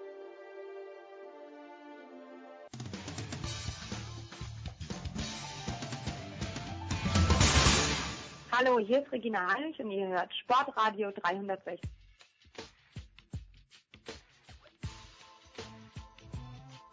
So, noch ein bisschen Werbung in eigener Angelegenheit, auch in der Big Show 399 am Montag, dem 1. April. Es soll, nach allem, was man weiß, kein April-Scherz sein. Da wollen wir mit einem kleinen neuen Projekt an den Start gehen. Das wird 12 Producer heißen. Aufmerksame Beobachter auf Twitter und auf Facebook und vielleicht sogar auf Instagram, wenn ich tatsächlich in der Lage war, eine Story zu posten, haben es schon gesehen und äh, jetzt stellen wir mal ein paar Leute vor, die da am Start sein werden. Ich habe eine Frankfurter Nummer gewählt. Erstaunlicherweise sind dort zwei Menschen am anderen Ende der Leitung, die sich aber um zwei verschiedene Vereine kümmern werden bei 12 Producer. Zum einen die Patricia. Servus Patricia. Hallo. Und dann der Chris. Hallo Chris. Hallo. Zwei, das möchte ich sagen, hoch, hochattraktive junge Menschen mit ganz, ganz unterschiedlichen Leidenschaften. Warum, Patricia? Warum hängst du natürlich völlig zu Recht äh, der fest in österreichischen Hand befindlichen Eintracht aus Frankfurt an? Also zum einen komme ich aus Frankfurt beziehungsweise aus der weiteren Umgebung. Ich bin in Hessen geboren und aufgewachsen und ja, da äh, entkommt man der Eintracht eigentlich nicht so wirklich. Die ganze Region ist ziemlich begeistert, egal ob die Zeiten gut sind, die Zeiten schlecht sind. Zum anderen ist der Verein einfach mehr als ein Fußballverein. Es ist, fühlt sich immer, wenn man ins Stadion geht, an, als hätte man da eine eigene kleine Familie und der Präsident ist nahbar, die Mannschaft ist nahbar und es ist einfach, man, man entkommt der Eintracht nicht in Hessen. Ja, der Präsident, der gefällt mir auch politisch einigermaßen gut, um nicht zu sagen sehr gut. Jetzt äh, ist jemand wie Chris, der ähm, wie gesagt, wir haben ihn unter einer Frankfurter Nummer erreicht und äh, er ist aber einer anderen Diva verfallen. Vielleicht zuerst du mal, Chris, warum es nicht die Eintracht aus Frankfurt, sondern ein anderer Verein ist, bei, um den du dich bei 12 Producer kümmern wirst. Er kommt aus Berlin und ist die Hertha. Und für mich ist die Hertha mehr als nur die graue Maus, für die ich denke mal viele sie halten. Denn ich bin seit 15 Jahren regelmäßiger Stadiongänger und es gibt so viele Geschichten rings um die Hertha. Sei es das Stadion, was neu gebaut werden soll, sei es diese hervorragende Jugendarbeit, von der wir jetzt auch schon Früchte tragen. Und das ganze Team zurzeit ist eine junge, dynamische Mannschaft und wir werden hoffentlich bald den ein oder anderen aktiven Nationalspieler stellen und nicht nur auf der Bank sitzen haben. Das Team hat eine Zukunft und jetzt heißt es, am Ball zu bleiben, um dann auch wirklich erfolgreich sportlich zu sein. Ja, aber, und das muss man natürlich auch sagen, Chris, äh, wenn du jetzt schaust, was Patricia bei jedem Heimspiel auch im Europacup erleben darf, ich weiß nicht, wie oft sie tatsächlich im Stadion ist, aber wenn man sich die Härte anschaut, vor dieser traurigen Kulisse meistens im Olympiastadion, äh, da muss man ein kleines bisschen neidisch werden, Chris, oder? Leider nur bestätigen. Ich habe auch schon den einen oder anderen Eindruck live vor Ort gewonnen. Und da, ja, deswegen ist es gerade wichtig, dass wir jetzt auch sportlichen Erfolg haben. Denn Berlin ist eine, keine richtige Sportstadt. Es gibt so viele alternative Veranstaltungen. Aber wenn wir jetzt auch noch äh, mit jungen, dynamischen Spielern auftreten und diese auch vermarkten, dann wird auch das Stadion voller, beziehungsweise wenn wir ein kleineres, richtiges, reines Fußballstadion haben, wird auch die Stimmung ganz anders sein und wir werden auch mehr Leute ins Stadion ziehen und Hertha wird dann auch vielleicht irgendwann mal Frankfurter Verhältnisse haben, was die Fans angeht. Ja, da sind wir mal gespannt. Wird nicht funktionieren, aber viel Glück bei diesem Vorhaben. Ähm, die beiden, Chris und ähm, Patricia, werden wie doch einige andere, ich freue mich sehr, es sind noch Plätze frei, es sind noch Vereine frei, es sind noch Sportarten frei. In unserer Rubrik diese Woche berichten, was eben bei der Hertha oder bei der Eintracht vonstatten gegangen ist. Patricia, du hast ein zauberhaftes, möchte ich sagen, Video geschickt. Chris war ein kleines bisschen kürzer. Aber auch das gibt's zu sehen auf 12producer.de. Patricia, erzähl noch ganz kurz, äh, wie alt bist du, wie oft bist du im Stadion, bist du Mitglied in einem Fanclub? Was muss man über dich wissen, was, was man nicht sofort sieht? Also ich bin 23 Jahre alt und ich bin äh, Mitglied im Verein, in keinem Fanclub aktuell, aber ich gehe so oft es mir möglich ins, ins Stadion, würde ich sagen. Also jetzt, ähm, ja, Europa League ist ja sowieso bei uns die Blind Pass Tickets, dann hat man quasi ein Abo für die komplette K.O.-Runde. Da bin ich eigentlich jetzt immer vor Ort, soweit wie es geht. Und ähm, Bundesliga, wie es die Zeit zulässt, versuche ich auch eigentlich regelmäßig zu gehen. Ja, aber man kann natürlich sehr, sehr gut das Ganze auch von außen beobachten. Ich kann mir vorstellen, Chris, äh, wann, du wirst nicht so oft bei der Hertha im Stadion sein. Das verfolgst du aus der Ferne oder fährst du tatsächlich manchmal nach Berlin und schaust dir das Spektakel ja, an? Also ich bin auf alle Fälle, ja. wenn die Hertha in Frankfurt spielt dabei und in der Region. Aber ich probiere es auch häufiger mal, ist man ja wieder in Berlin, zurück in der Heimat und dann probiert man das natürlich auch immer mit einem Stadionbesuch zu verbinden. Und das klappt dann nicht so oft, wie es eigentlich sein könnte, aber hm, man kann trotzdem ab und zu nochmal den Weg ins Olympiastadion finden und die Härte anfeuern. Tickets sind ja immer relativ gut zu haben. Das ist noch der kleine Vorteil zurzeit, wenn das Stadion noch halb voll ist. Aber ja, ja, also es ist äh, doch immer einiges frei hier. Ich glaube, Saskia Leite hat mal die Auswärtskurve der Mainzer gezeigt. Super, ihr beiden. Ich freue mich sehr, dass ihr dabei seid. Ab Montag geht's wie gesagt los auf 12producer.de und Chris und Patricia werden auch am Start sein. Ja, und Patricia und Chris sind nicht die einzigen beiden, die dabei sind. Zum Glück, es sind noch Plätze frei. Steilpass Sportreiter 360, aber drei Herren habe ich jetzt in der Leitung, die auch mitmachen bei 12producer.de. Ab Montag geht's los. Es ist zum einen, das möchte ich sagen, ein lieber Freund, nicht nur ein lieber Freund, sondern auch großer Unterstützer unserer Sendung. Das ist Lars Dörr, eigentlich Berliner, jetzt in Hamburg. Lars, ich grüße dich. Du bist ein großer Freund des Beachvolleyballs. Wirst du uns auch mit deinen, mit deinen Ergüssen zum Beachvolleyball erheitern und erfreuen? Ja, Beachvolleyball ist dann mein zweites Steckenpferd für die zwölf Producers, vorrangig erstmal Alba. Da sieht es jetzt aus, dass man einen Europacup gewinnen kann und dann Beachvolleyball dann im Sommer mit der WM in Hamburg. Ja, da freuen wir uns sehr drauf. Äh, Alba, da muss ich dich schon fragen, ich weiß, du bist seit Jahren Fan, du hast uns auch Anni, die Cheerleaderin, mal, ich möchte sagen, vermittelt oder zumindest ans Herz gelegt. Glaubt man denn in Berlin dran, dass Alba den FC Bayern Basketball München stoppen wird können? Äh, da würden die meisten Fans dafür plädieren, aber ich persönlich glaube nicht dran, weil in einer Serie, wenn Bayern wirklich alle Spieler am Start hat, ist es doch sehr schwer, dreimal zu gewinnen. Noch dazu, wo im Finale Bayern ja ein Heimspiel mehr haben wird nach der Zeit der Lage. Ja, man kann nur hoffen, dass die Bayern sich im Europacup verausgaben. Aus Sicht der Berliner, selbstverständlich. Also Lars Dörr ist am Start, aber auch, und weil wir gerade in Berlin sind, Dennis Rothers. Servus Dennis. Ja, hi, moin. Dennis, du bist ein Mann, der sich ähm, bisschen weiter unten beschäftigen wird. Äh, du hast ein sehr, sehr feines Video uns geschickt, aber erzähl doch mal bitte ganz kurz, äh, es wird bei dir nicht um die Hertha gehen. Nee, es wird nicht um die Hertha gehen, auch nicht um Union. Die Schade. mir nicht, ja, ich will nicht sagen egal, aber äh, sie haben nicht so mein Herz äh, erreicht, sondern ich bin ein paar Ligen tiefer in der Regionalliga Nordost eher unterwegs, ähm, kümmere mich da auch in Berlin bei der Fußballwoche so ein bisschen um, um diese Ligen und auch noch viel weiter drunter. Unter ja. anderem auch, weil ich finde, dass in der Regionalliga Nordost äh, ganz schön der äh, Bärstein, wie man so schön sagt, und da viele interessante Vereine sind, die alle äh, versuchen mit sehr viel Geld nach oben zu kommen, dann wieder pleite gehen, wieder nach unten kommen, dann wieder nach oben kommen und so weiter. Ähm, und äh, ich denke, darüber kann man auch berichten. Da gibt es auf jeden Fall immer genug äh, Skandale, ähm, die es auch wert sind, äh, besichtigt zu werden, wie ja zum Beispiel im letzten Jahr, als da der Teammanager von, ähm, von einem Verein äh, Babelsberger Spieler bestechen wollte, damit sie die Füße hochlegen, wie er so schon sagte, und dafür auch kürzlich verurteilt wurde. Ähm, und ja, also ich finde, da gibt es auf jeden Fall genug, worüber man berichten kann. Natürlich auch nicht nur das Nicht-Sportliche, sondern auch das Sportliche. sind viele äh, ehemalige Profispieler am Start, ähm, die da alle ihr neues Zuhause gefunden haben. Okay. Und, ja. Ja, das klingt schon mal spannend. Das ist eben auch das, was wir bei 12producer.de machen wollen. Bisschen die persönliche Perspektive und die persönliche Perspektive in Köln, aber nicht auf den Fußball, auch nicht auf den Basketball. Die hat Markus Lehmann. Markus, grüß dich. Hallo. Worum wirst du dich kümmern? Das ist ein Sport, der mir aus familiären Gründen am Herzen liegt. Genau, du hast ja schon mal erzählt, deine Tochter spielt auch und zwar im Feldhockey ja. und ähm, dabei wird's äh, darum wird's bei mir gehen.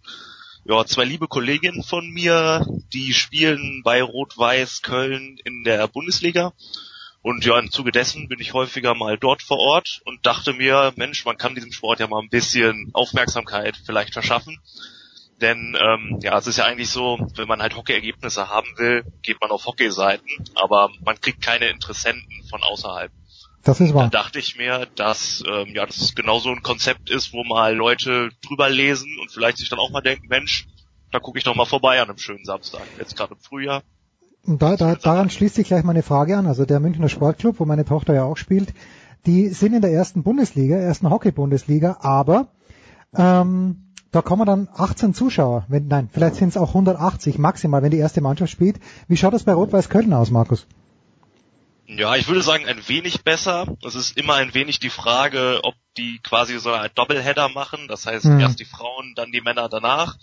Oder halt erst die Männer, dann die Frauen. Je nachdem, dann geht's. Also dann sind schon um die 200, 300 Leute da. Je nach Spiel. Äh, aber wenn die Frauen einzeln spielen, kann es auch mal sein, dass es bei schlechtem Wetter 50 Leute sind, maximal. Also alles Familienangehörige sozusagen. Das sind Familienangehörige. Der Lars ist wieder zurück reingekommen aus Hamburg. Jetzt ist er unterwegs. Also wir in Hamburg fehlen uns auch übrigens noch Menschen, die vielleicht ein kleines bisschen was über St. Pauli, über den HSV, aber auch über richtigen Fußball berichten möchten. Nein, das war ein kleines bisschen zu Altona 93 zum Beispiel. Ah ja, Dennis, du bist du bist ein Fuchs, das merke ich schon. Das ist äh, das ist völlig klar. Ja, ähm, Lars, die ähm, das Beachvolleyball, der Beachvolleyball, das ist natürlich auch eine große Leidenschaft von Heiko Olderb. Ich habe noch nicht so richtig den Zugang gefunden. Was, wie, wie kann man die Begeisterung, wie hast du die Begeisterung für Beachvolleyball entwickelt? Naja, ganz einfach, A, kommt man noch nah ran an die Spieler oder Spielerinnen und, und B, man muss es einfach live erleben. Also dieses ganze Publikum, in Hamburg ist es ja geplant, dass im Roten Baum jetzt 10.000 Zuschauer eingehen. Hm. Der Eintritt ist frei, einfach mal mitgehen und sich treiben lassen bei schönem Wetter und so weiter. Es ist einfach traumhaft, egal ob jetzt Frau oder Mann, das Spiel ist spektakulär. Also es kommt im Live besser rüber als im Fernsehen und halt die Stars sind halt nahbar. Man sitzt teilweise neben denen bei den Spielen, wenn man die anderen Teams oder wenn die Spieler andere Teams beobachten. Es ist einfach eine klasse Veranstaltung und das Publikum ist, sag ich mal, sehr relaxed. Äh, man hat keinen Stress und alles ist recht familiär. Ja, nicht so am Wörthersee in Österreich, aber das ist wieder eine ganz andere Geschichte. So, abschließend noch ganz kurz, Dennis. Gerade hat uns Chris vorhin gesagt, dass Berlin eigentlich keine Sportstadt ist. Ich habe mal nicht äh, widersprochen, weil ich schon lange nicht mehr in Berlin war. Aber was, wie, wie groß, wie wichtig ist der Sport in Berlin aus deiner Sicht, Dennis? Weil Vereine gibt's ja noch und nöcher. Ja, ja, das ist vielleicht ein bisschen das Problem, weshalb es auch mitunter so wirkt. Ich meine, auch, auch Alba hat ja äh, durchaus das Problem, öfter mal die Halle voll zu kriegen bei Spielen, wo man eigentlich sagt, ähm, da müssten doch jetzt die 14.000 auch die Halle voll machen. Das Problem ist einfach ein gewisses Überangebot an kulturellen, sportlichen und sonstigen Veranstaltungen, was dann auch bei dreieinhalb Millionen Einwohner, glaube ich, haben wir hier ähm, einfach äh, überall Leute abzieht und natürlich äh, können die Leute nicht äh, überall gleichzeitig sein und dann läuft es natürlich darauf hinaus, dass die Leute in erster Linie sich die Rosinen rauspicken und dann eben, was ich zum Handball bei den Füchsen gehen, dann, ich meine klar, Alba gehört auch zu den großen Teams oder halt zum Fußball zur Hertha Union gehen und da das Stadion voll machen. Ich würde nicht sagen, dass es keine Sportstadt ist. Die Begeisterung ist schon da, aber man hat wenig Lust, sich mit äh, den Sachen unterhalb von Weltklasse zu befassen, ist mein Eindruck. Da muss ich noch mal zu sagen, äh, Berlin hat die meisten Bundesligisten, muss man wissen, also im Sportübergreifend. Und es ist einfach in diesem vielen Angebot der Stadt Berlin geht einfach teilweise so unter. Also wenn man die Leute jetzt fragt, wenn man die sagen jetzt einmal im Europapokal, die wissen nicht, dass Valencia eine Spitzenbasketballmannschaft aus Spanien ist. Oder also dieselbe galt für Malaga, wo dann 6300 in der Halle waren. Da würden halt nur Namen ziehen wie FC Barcelona oder Real Madrid und auch selbst das würde noch schwierig werden. Absolut, ja. Ich hoffe aber, dass die meisten Berliner wissen, dass Valencia in Spanien liegt. Fantastisch, ich freue mich sehr. Ab Montag geht's los, wie gesagt, 12producer.de. Markus Lehnen aus Köln wird berichten über die Hockeydamen von Rot-Weiß Köln, vielleicht sogar mit Unterstützung eben jener Hockeydamen. Lars Dörr aus Berlin über Alba und über Beachvolleyball und Dennis Rothers ebenfalls aus Berlin über die unteren Fußballklassen. Ich freue mich sehr. Berlin, da sind wir fantastisch aufgestellt, nämlich auch mit Heiko Eiser. Moin Heiko. Hi. Berlin hat so viel zu bieten, haben wir gerade gehört, und äh, du stürzt dich ein kleines bisschen auf die Füchse, wenn ich es richtig verstanden habe, für 12producer.de. Ja, und auch sogar auf Alba, weil äh, beide Teams verfolge ich so ein bisschen. Äh, Füchse eher aus Spaß am Handball und Alba mittlerweile schon sehr als Fan.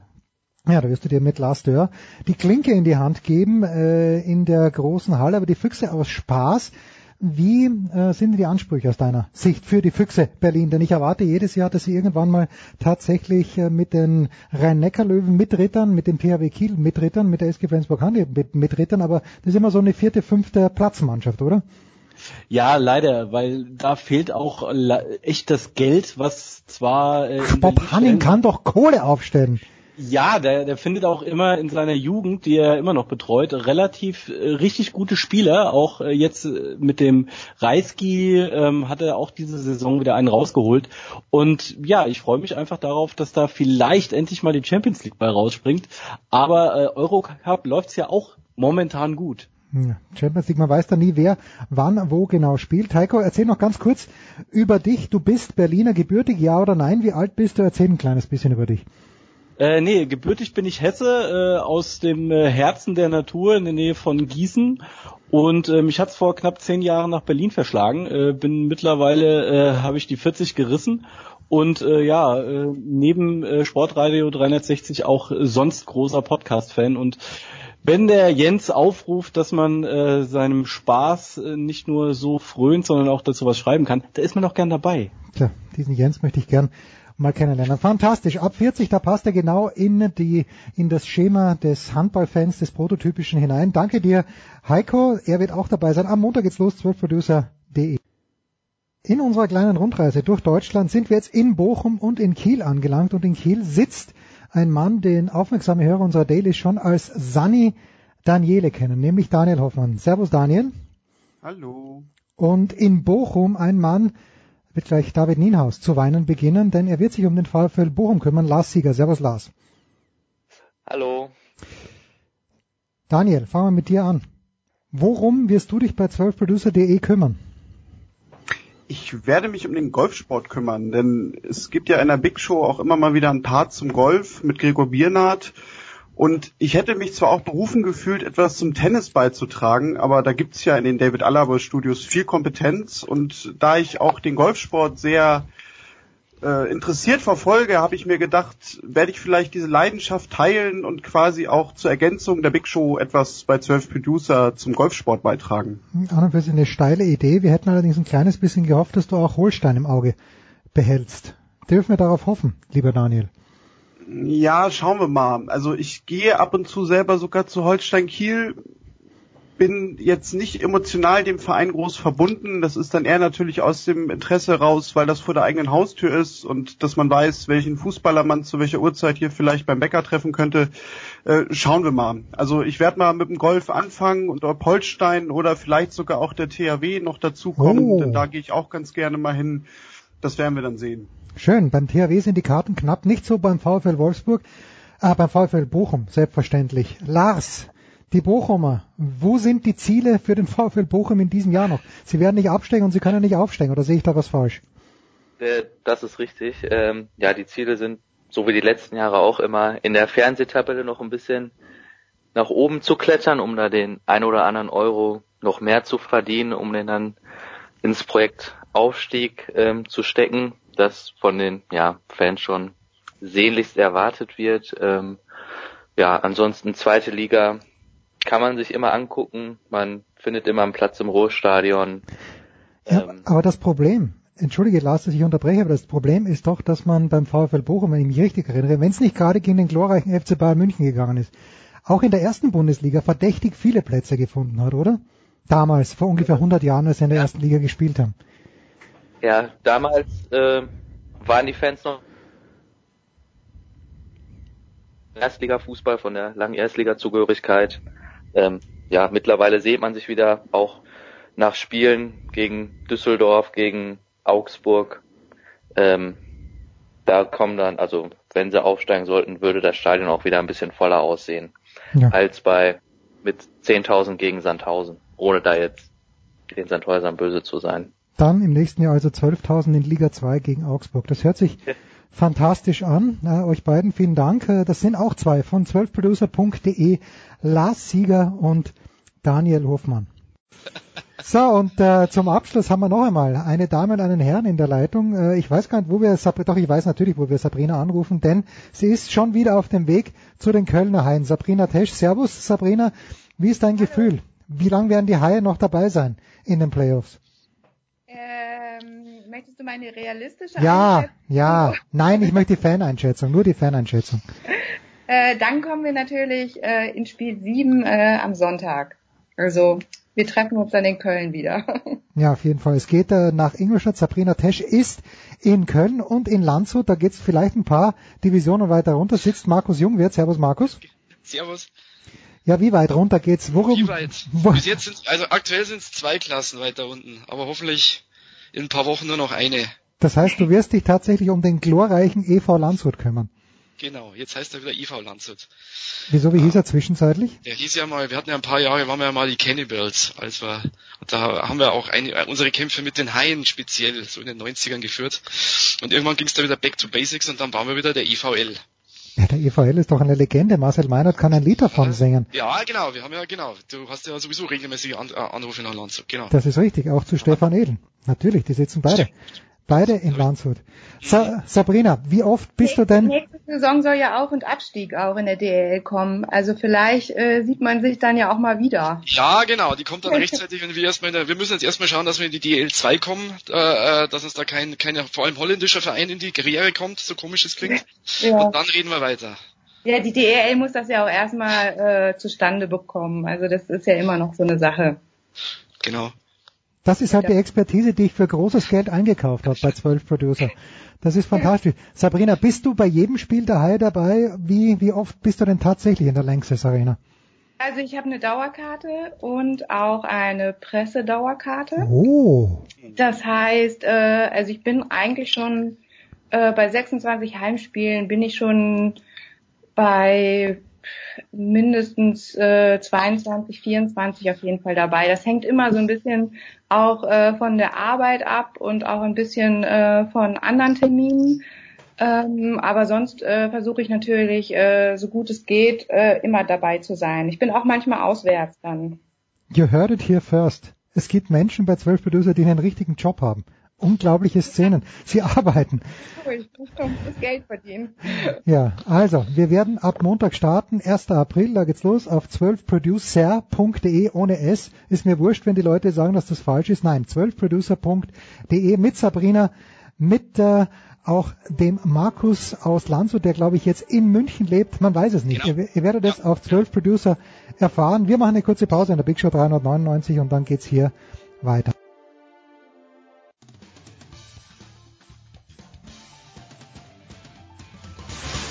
Grüß euch, hier spricht Hans Kranke und ihr hört mir auf Sportradio 360, dem Sportsender.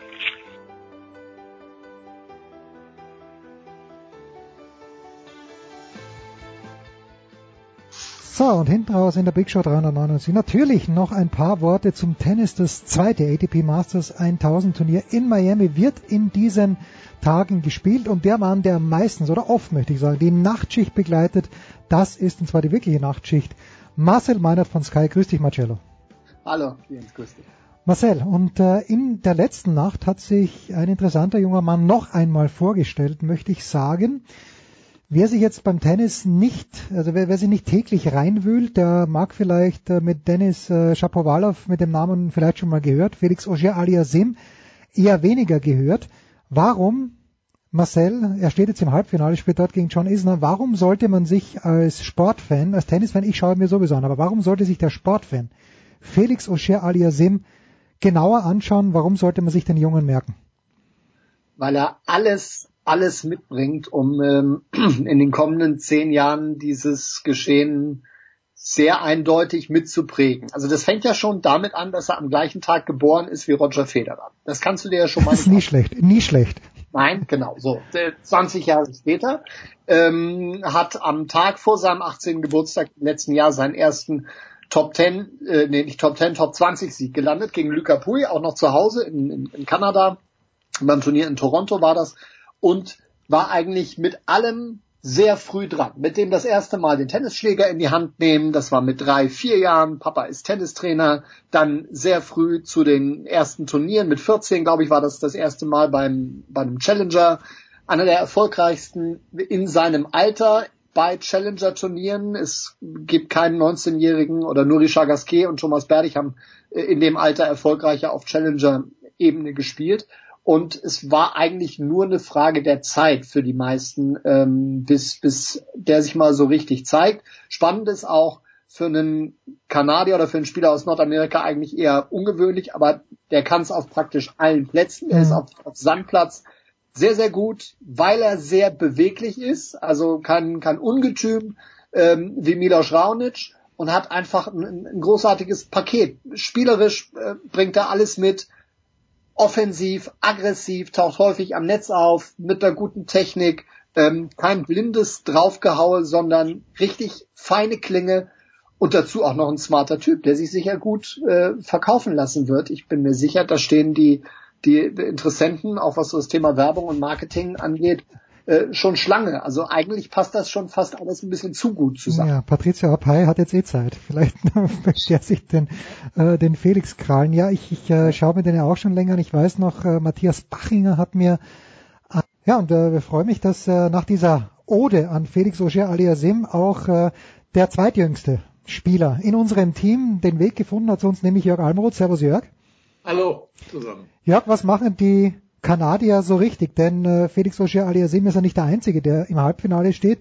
Dennis Shapovalov hat gute Chancen gegen Francis Tiafoe heute in der Nacht. Äh, ist das jetzt aus deiner Sicht ein kleines bisschen Zufall? Die beiden sind ungefähr ein Jahr auseinander. Oder hat Tennis Canada gut recruited, gut ausgebildet? Gibt es eine Theorie von dir, mein lieber Jörg?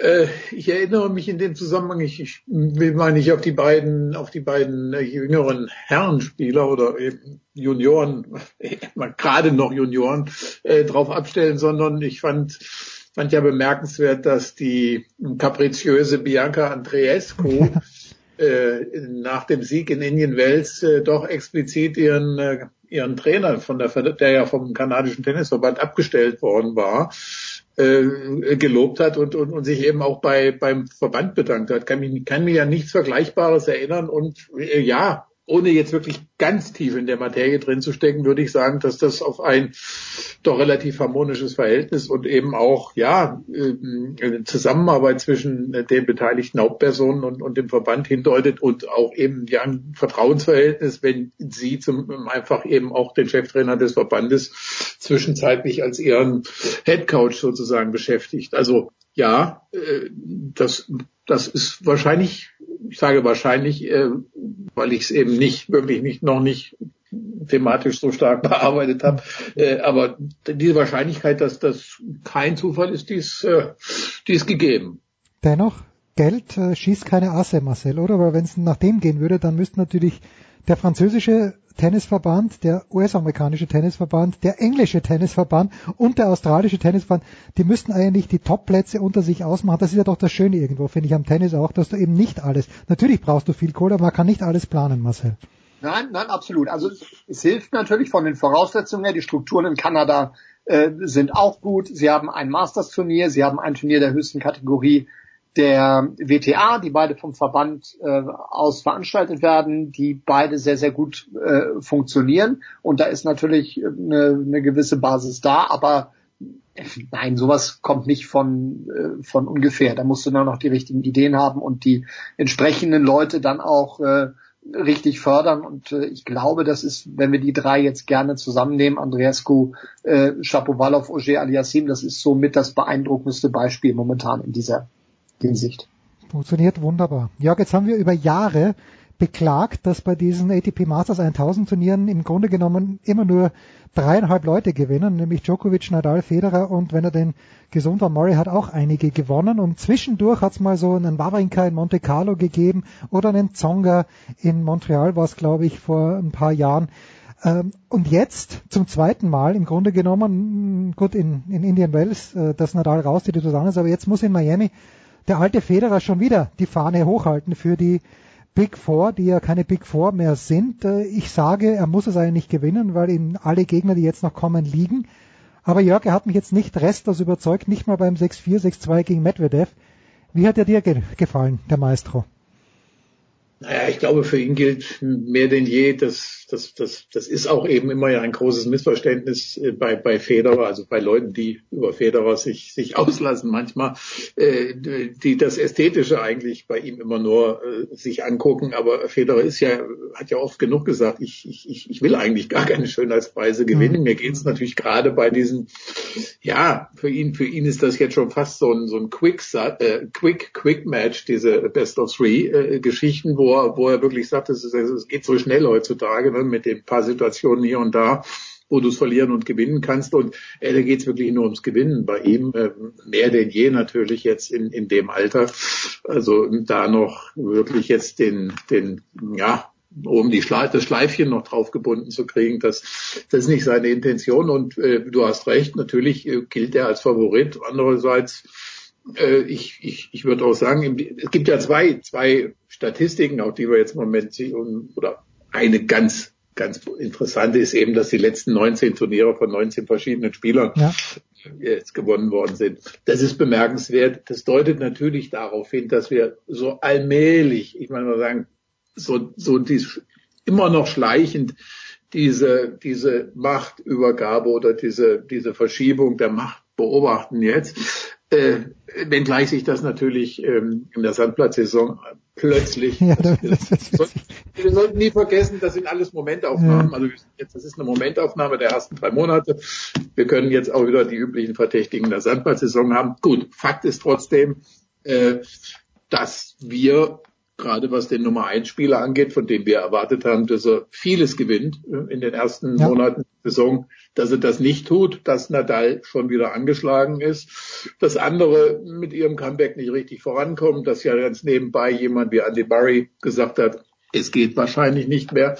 Also das sind ja doch einige, einige Vorgänge, die, die natürlich darauf hindeuten, dass wir öfter einen Shapovalov, öfters einen äh, Felix äh, Auger-Aliassime äh, sehen werden vorne. Oder na gut, wir haben ganz, nebenbei auch noch einen ATP-Weltmeister, der in Schwierigkeiten steckt. Also es passiert vieles und äh, ja, eben auch vieles, vieles Unerwartetes.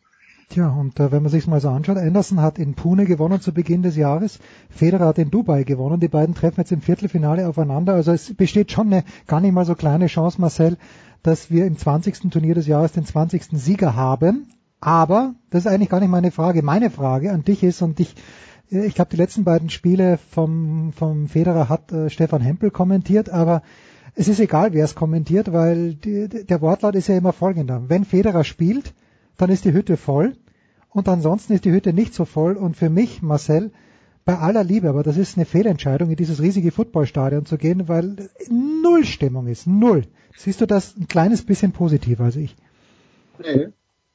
Nö, also wirklich jetzt nicht, wo ich da jetzt ein positives gewinnen soll, muss ich sagen. Das hat mir, also ich habe so etwas ähnliches erwar erwartet, äh, allerdings die, die Umsetzung und wie es sich dann jetzt tatsächlich darstellt, äh, hat mich fast noch ein bisschen mehr erschüttert. Ähm, es ist ja auch, es ist auch von der Optik her schlecht. Ne? Also grundsätzlich, wenn du auf den, äh, wer sich das bei uns schon mal angeguckt hat, wenn man die Naheinstellung nur hat von dem Spieler beim beim Aufschlag, dann siehst du da hinten immer erstmal 20 leere Reihen, mhm. weil das toter Winkel ist. Ich glaube, es gibt da noch einige Plätze, die verkauft sind, aber da ist erstmal grundsätzlich leer, selbst wenn das Stadion ähm, einigermaßen voll ist dann schießt die Gegenkamera, also diejenige, die die Spieler beim Seitenwechsel beobachtet, immer auf die Tribünen, auf die Haupttribünenseite, wo diese VIP-Plätze sind, wo einfach per se schon relativ wenige Leute sitzen, weil diese, die, die, die, die Couches und die sie da alle haben,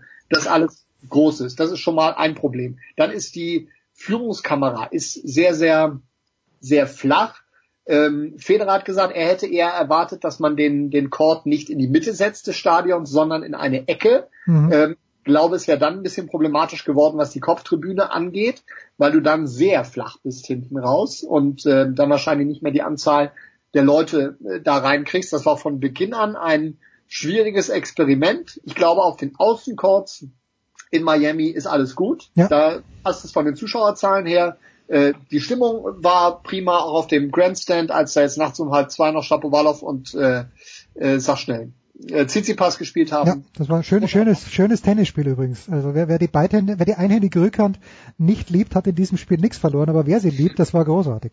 Das war hinreichend. Ja, man, darf ich noch? Äh, ja, ja, kurz, bitte, bitte, ja. Äh, äh, man hat natürlich wirklich nichts anderes erwarten können. Also wenn man, wenn man die Gegend kennt, also den, der Norden von Miami, das ist ja relativ schnell dann auch ist man dann ja in der Ödnis von auch industriellen in einer industriellen Suburb irgendwo, ne, da, da ist ja, da ist ja nicht wie man hat einen Highway, der nebenan äh, vorbeiführt und äh, ja, man kann das, man kann das noch so sehr schminken jetzt. Natürlich, klar, die Außencourts, hm, da kann man jetzt nicht viel falsch machen. Der Center Court wird natürlich kein Center Court im Sinne dessen, was wir äh, gewöhnt sind und naja gut, ob man jetzt, da, da braucht man noch nicht mal die Sentimentalität jetzt irgendwie von Key Biscayne und Palmen und dies und das. Äh, äh, es ist einfach nicht schön und natürlich, wie, wie soll da Stimmung aufkommen? Und ähm, äh, es ist eben die Frage, man hat mit aller Gewalt dieses äh, Turnier natürlich in Amerika halten wollen weil es natürlich auch dieses Sunshine Double äh, irgendwo bedient äh, als als PR-Story und so oder als Marketing-Ding insgesamt in, in, in Nordamerika. Aber äh, wenn man ganz ehrlich ist, hätte man sich natürlich vielleicht auch irgendwie was was anderes denken können. Ähm, und wer weiß, wer weiß, wie lange sich das äh, da auch halten will. Ich meine, wir haben so viele Diskussionen um Termine und und und und Events im, im Tennis ich bin gespannt. Also ich würde, würde jetzt nicht darauf wetten, dass es in zehn Jahren unbedingt noch in Miami ist. Abschließend müssen wir dann über den angesprochenen Weltranglisten ersten noch kurz plaudern. Marcel Novak Djokovic, ich habe mir das Spiel gegen Batista, mein Sohn fragt mich, Papi, wie groß ist die Chance, dass Batista gut gewinnt? Sage ich 0,1 Prozent. Ah, weil, das ist wenig. weil äh, 7 zu 2 war die Bilanz, glaube ich, von Djokovic davor und äh, ich meine, so gut kenne ich ihn schon, ohne ihn persönlich zu kennen, dass er natürlich immer noch mega angefressen ist, weil er da in, in Doha verloren hat. Gegen Batista, gut, dann gewinnt er den ersten Satz 6-1. Im zweiten dann fängt er wieder so komisch an herumzuschleichen, aber Marcel, dann kommt die Regenunterbrechung und ich denke mir, okay, der liebe Gott hat ein Einsehen, jetzt äh, bringt er den Djokovic so zurück ins Match. Und hat es aber dann nicht gemacht. Ist es jetzt wieder soweit? Wie, vor einem Jahr ist er herumgelaufen wie Falschgeld gegen Benoit Paire. Bei aller Liebe für Kohli, wir haben darüber gesprochen, aber natürlich hat Djokovic in dem Match auch nicht gut gespielt, sagt Kohli ja selbst auch. Was, was kann man da hineininterpretieren? Ist es wieder, dass er, dass er sich nur auf die Best of Five und Grand Slams konzentrieren kann und will? Marcel, I'm at a loss. Ich finde es extrem schwierig. Ich habe genau, was du gerade beschrieben hast, ich habe Djokovic vor, vor einem Jahr derart beerdigt, dass ich es danach teuer bezahlt habe. Und Gerald Kleffmann auch übrigens. Gerald Kleffmann auch, ja. Hat auch gesagt, da kommt Alle. nichts mehr. Alle. Ja, für, für großes Geld wirklich Schaufel und Spaten, dass ich den da irgendwie wieder rauskriege in der Sandplatzsaison. Das war, das war harte Arbeit, das wieder zurück zu argumentieren, weil es einfach, weil es einfach komplett desaströs war.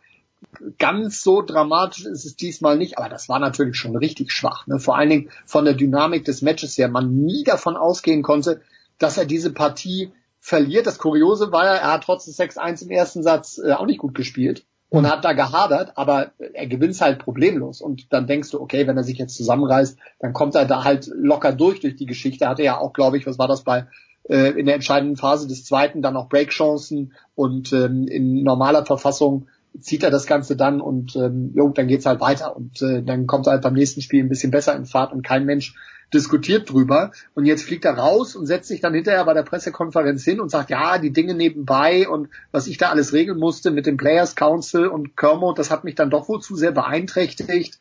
Hm, Das finde ich passt für mich gar nicht zusammen irgendwie. Also das macht er ja auch nicht erst seit gestern. Ist ja nicht irgendwie so, dass er da in Dubai reingewählt wurde und jetzt auf einmal der Schreibtisch voller Arbeit lag und endlich mehr zum Also das, das finde ich ein bisschen, bisschen arg einfach. Und äh, vielleicht diejenigen, die Djokovic wohlgesonnen ist, bringen es auf den Nenner. Okay, Sunshine Double hat seitdem er das Ding dreimal in Folge abgeräumt hat, gar nicht mehr funktioniert. Hat da kein Viertelfinale mehr erreicht seit 2016. Vielleicht ist das so eine Phase im Jahr, wo er nochmal durchatmen muss, um dann in der Sandplatzsaison ähm, wieder mehr zu zeigen. Danach werden wir, was einige Spieler angeht, auch was Alexander Zverev äh, betrifft, sicherlich deutlich klarer sehen. Aber so habe ich da jetzt gerade ein riesiges Fragezeichen vorm, vorm Kopf, weil das hat, passt nicht im Ansatz zu den Vorstellungen bei den Australian Open und auch nicht zu denen äh, auf der Zielgerade vom, vom vergangenen Jahr. Jörg, dann, ble dann, dann bleibt dir das Schlusswort. Wie groß muss die Schaufel sein, die Marcel und ich dann meinetwegen nach Paris sogar schon mitnehmen oder nach Madrid oder nach Rom? Ja, wobei man, man ganz ehrlich sagen muss, ja, gibt man genauso ratlos vor der Siegeserie gestanden hat, die, Hm. die sich, die in Wimbledon begonnen hat und mit der vernichtenden Niederlage von Nadal äh, im, im, im Endspiel in Melbourne eben ja sozusagen jetzt erstmal ihren vorläufigen Höhepunkt äh, oder Endpunkt äh, genommen hat. Äh, ja, also ich meine, wir können uns in der Tat jetzt hinsetzen und alle möglichen Erklärungsversuche ausdenken. Ich, äh, äh, sie, sie überzeugen, sie überzeugen mich selber ja nicht. Also ich würde hinter, hinter alles auch eben ein Fragezeichen setzen. Also hinter die äh, von Djokovic selbst äh, verbreitete Erklärung, dass dann neben nebenher das eine oder andere gelaufen sei. Natürlich ist, ist das gelaufen. Er, er hat sich selbst ausgesucht. Er, er müsste nicht äh, Präsident dieses Councils sein. Und ja, ich glaube, was ihn vielleicht, sage ich jetzt nur ganz kurz, äh, da natürlich äh, irgendwo belastet ist, er weiß, dass er sich nicht richtig verhalten hat. Also er hat, Hm. kann man jetzt sagen, Federer und Nadal müssten zu ihm hingehen, aber er weiß, dass er zu denen eigentlich hingehen sollte. Ne? Also wenn sowas ansteht, meine Güte, Federer war lange Zeit Präsident und äh, äh, also man weiß ja eigentlich, wie diese Dinge dann laufen sollten. Das, das war nicht, das war nicht ganz okay, das weiß er auch und da läuft er vielleicht ein bisschen einfach, ist schon mit einer gewissen Belastung. Und ob das nun zu diesen Ergebnissen geführt hat, ist noch eine andere Sache. Naja, um, und das andere, also die Konzentration auf die Grand Slams, naja, also das wäre natürlich für jemanden mit seinem Profil, mit den Erfolgen und mit dem, mit der Erfahrung, mit dem Wissen, wie die Dinge laufen, auch total also das wäre der Wahnsinn. Also zu sagen jetzt, ja, alles, was da zwischen Melbourne und, und, und, und Paris kommt, ist mir eigentlich, ist, ist okay, ist ganz schön, nehme ich mit, wenn es gut läuft, wenn nicht, auch nicht schlecht. Das geht ja nicht. Das geht ja nicht. Also Bin jetzt schon, er, sollte, ja. er sollte, er sollte schnellstmöglich jetzt in Form kommen, denn äh, ich meine, das ist natürlich, äh, er will noch, er will natürlich noch mal diese vier hintereinander. Das andere vier in einer Saison wäre noch wahnsinniger, denn da wäre er allen eins voraus. Aber naja, da ist er im Moment weit weg. Ja, wir sind, also ich bin, bin heiß wie selten auf die Sandplatzsaison, weil ich nicht weiß, wie gesund Nadal ist, weil ich nicht weiß, was ich vom Team erwarten darf. Und dann werden wir mal schauen, wie das mit Djokovic Federer in Madrid und bei den French Open erwarte ich mir keinen Titel. Aber wa- was weiß man schon? Was weiß man schon? Nadal musste schon mal rausziehen. Das ist äh, dann ganz komisch gelaufen in jenem Jahr. Fantastisch. Marcel, wirst du am Wochenende dem Tennis frönen oder wirst du für Sky in der zweiten oder ersten oder dritten oder in welcher Liga auch immer unterwegs sein? Marcello? Er ist weg. Nein, ich bin wieder da. Ja, Ich hatte das, er hatte sich gemutet. Ja, ich hatte mich gemutet. Nein, erste Liga Tennis. Also da bin ich jetzt dran. Das ziehen wir jetzt bis zum, bis zum Ende durch mit Doppelfinale am Samstagabend und allen Späßchen, die es da noch so gibt in Miami. Und Jörg, ich war ein kleines bisschen pessimistisch, was den Auftritt der Gladbacher in Düsseldorf angehen wird. Markus Gaub äh, war nicht so pessimistisch. Sprühst du vor Optimismus oder wie siehst du das Match? Ein, ein dreckiges Unentschieden würde mir reichen. Ah, okay, gut. er nimmt aber auch gerne einen dreckigen 1 zu 0 Auswärtssieg. So ist er nicht, der Jörg Almeroth. So, Freunde, das war's. Die Big Show 399. Nächste Woche feiern wir Jubiläum. Mit welcher Besetzung, das werden wir sehen. Äh, wobei 400 komische Zahlen. Naja, wir werden sehen. Das war's für diese Woche. Dailies und ab Montag geht's los mit 12producer.de. Das war die Big Show auf sportradio360.de. Folgen Sie uns auf Twitter, klicken Sie den Gefällt mir-Button auf unserer Facebook-Seite und abonnieren Sie uns via RSS-Feed oder auf iTunes. Die nächste Ausgabe der Big Show gibt es am kommenden Donnerstag. Bis dahin sollten Sie die Zeit nutzen und die weiteren Angebote auf sportradio360.de wahrnehmen. Play Ball! Da ist gar nichts toll.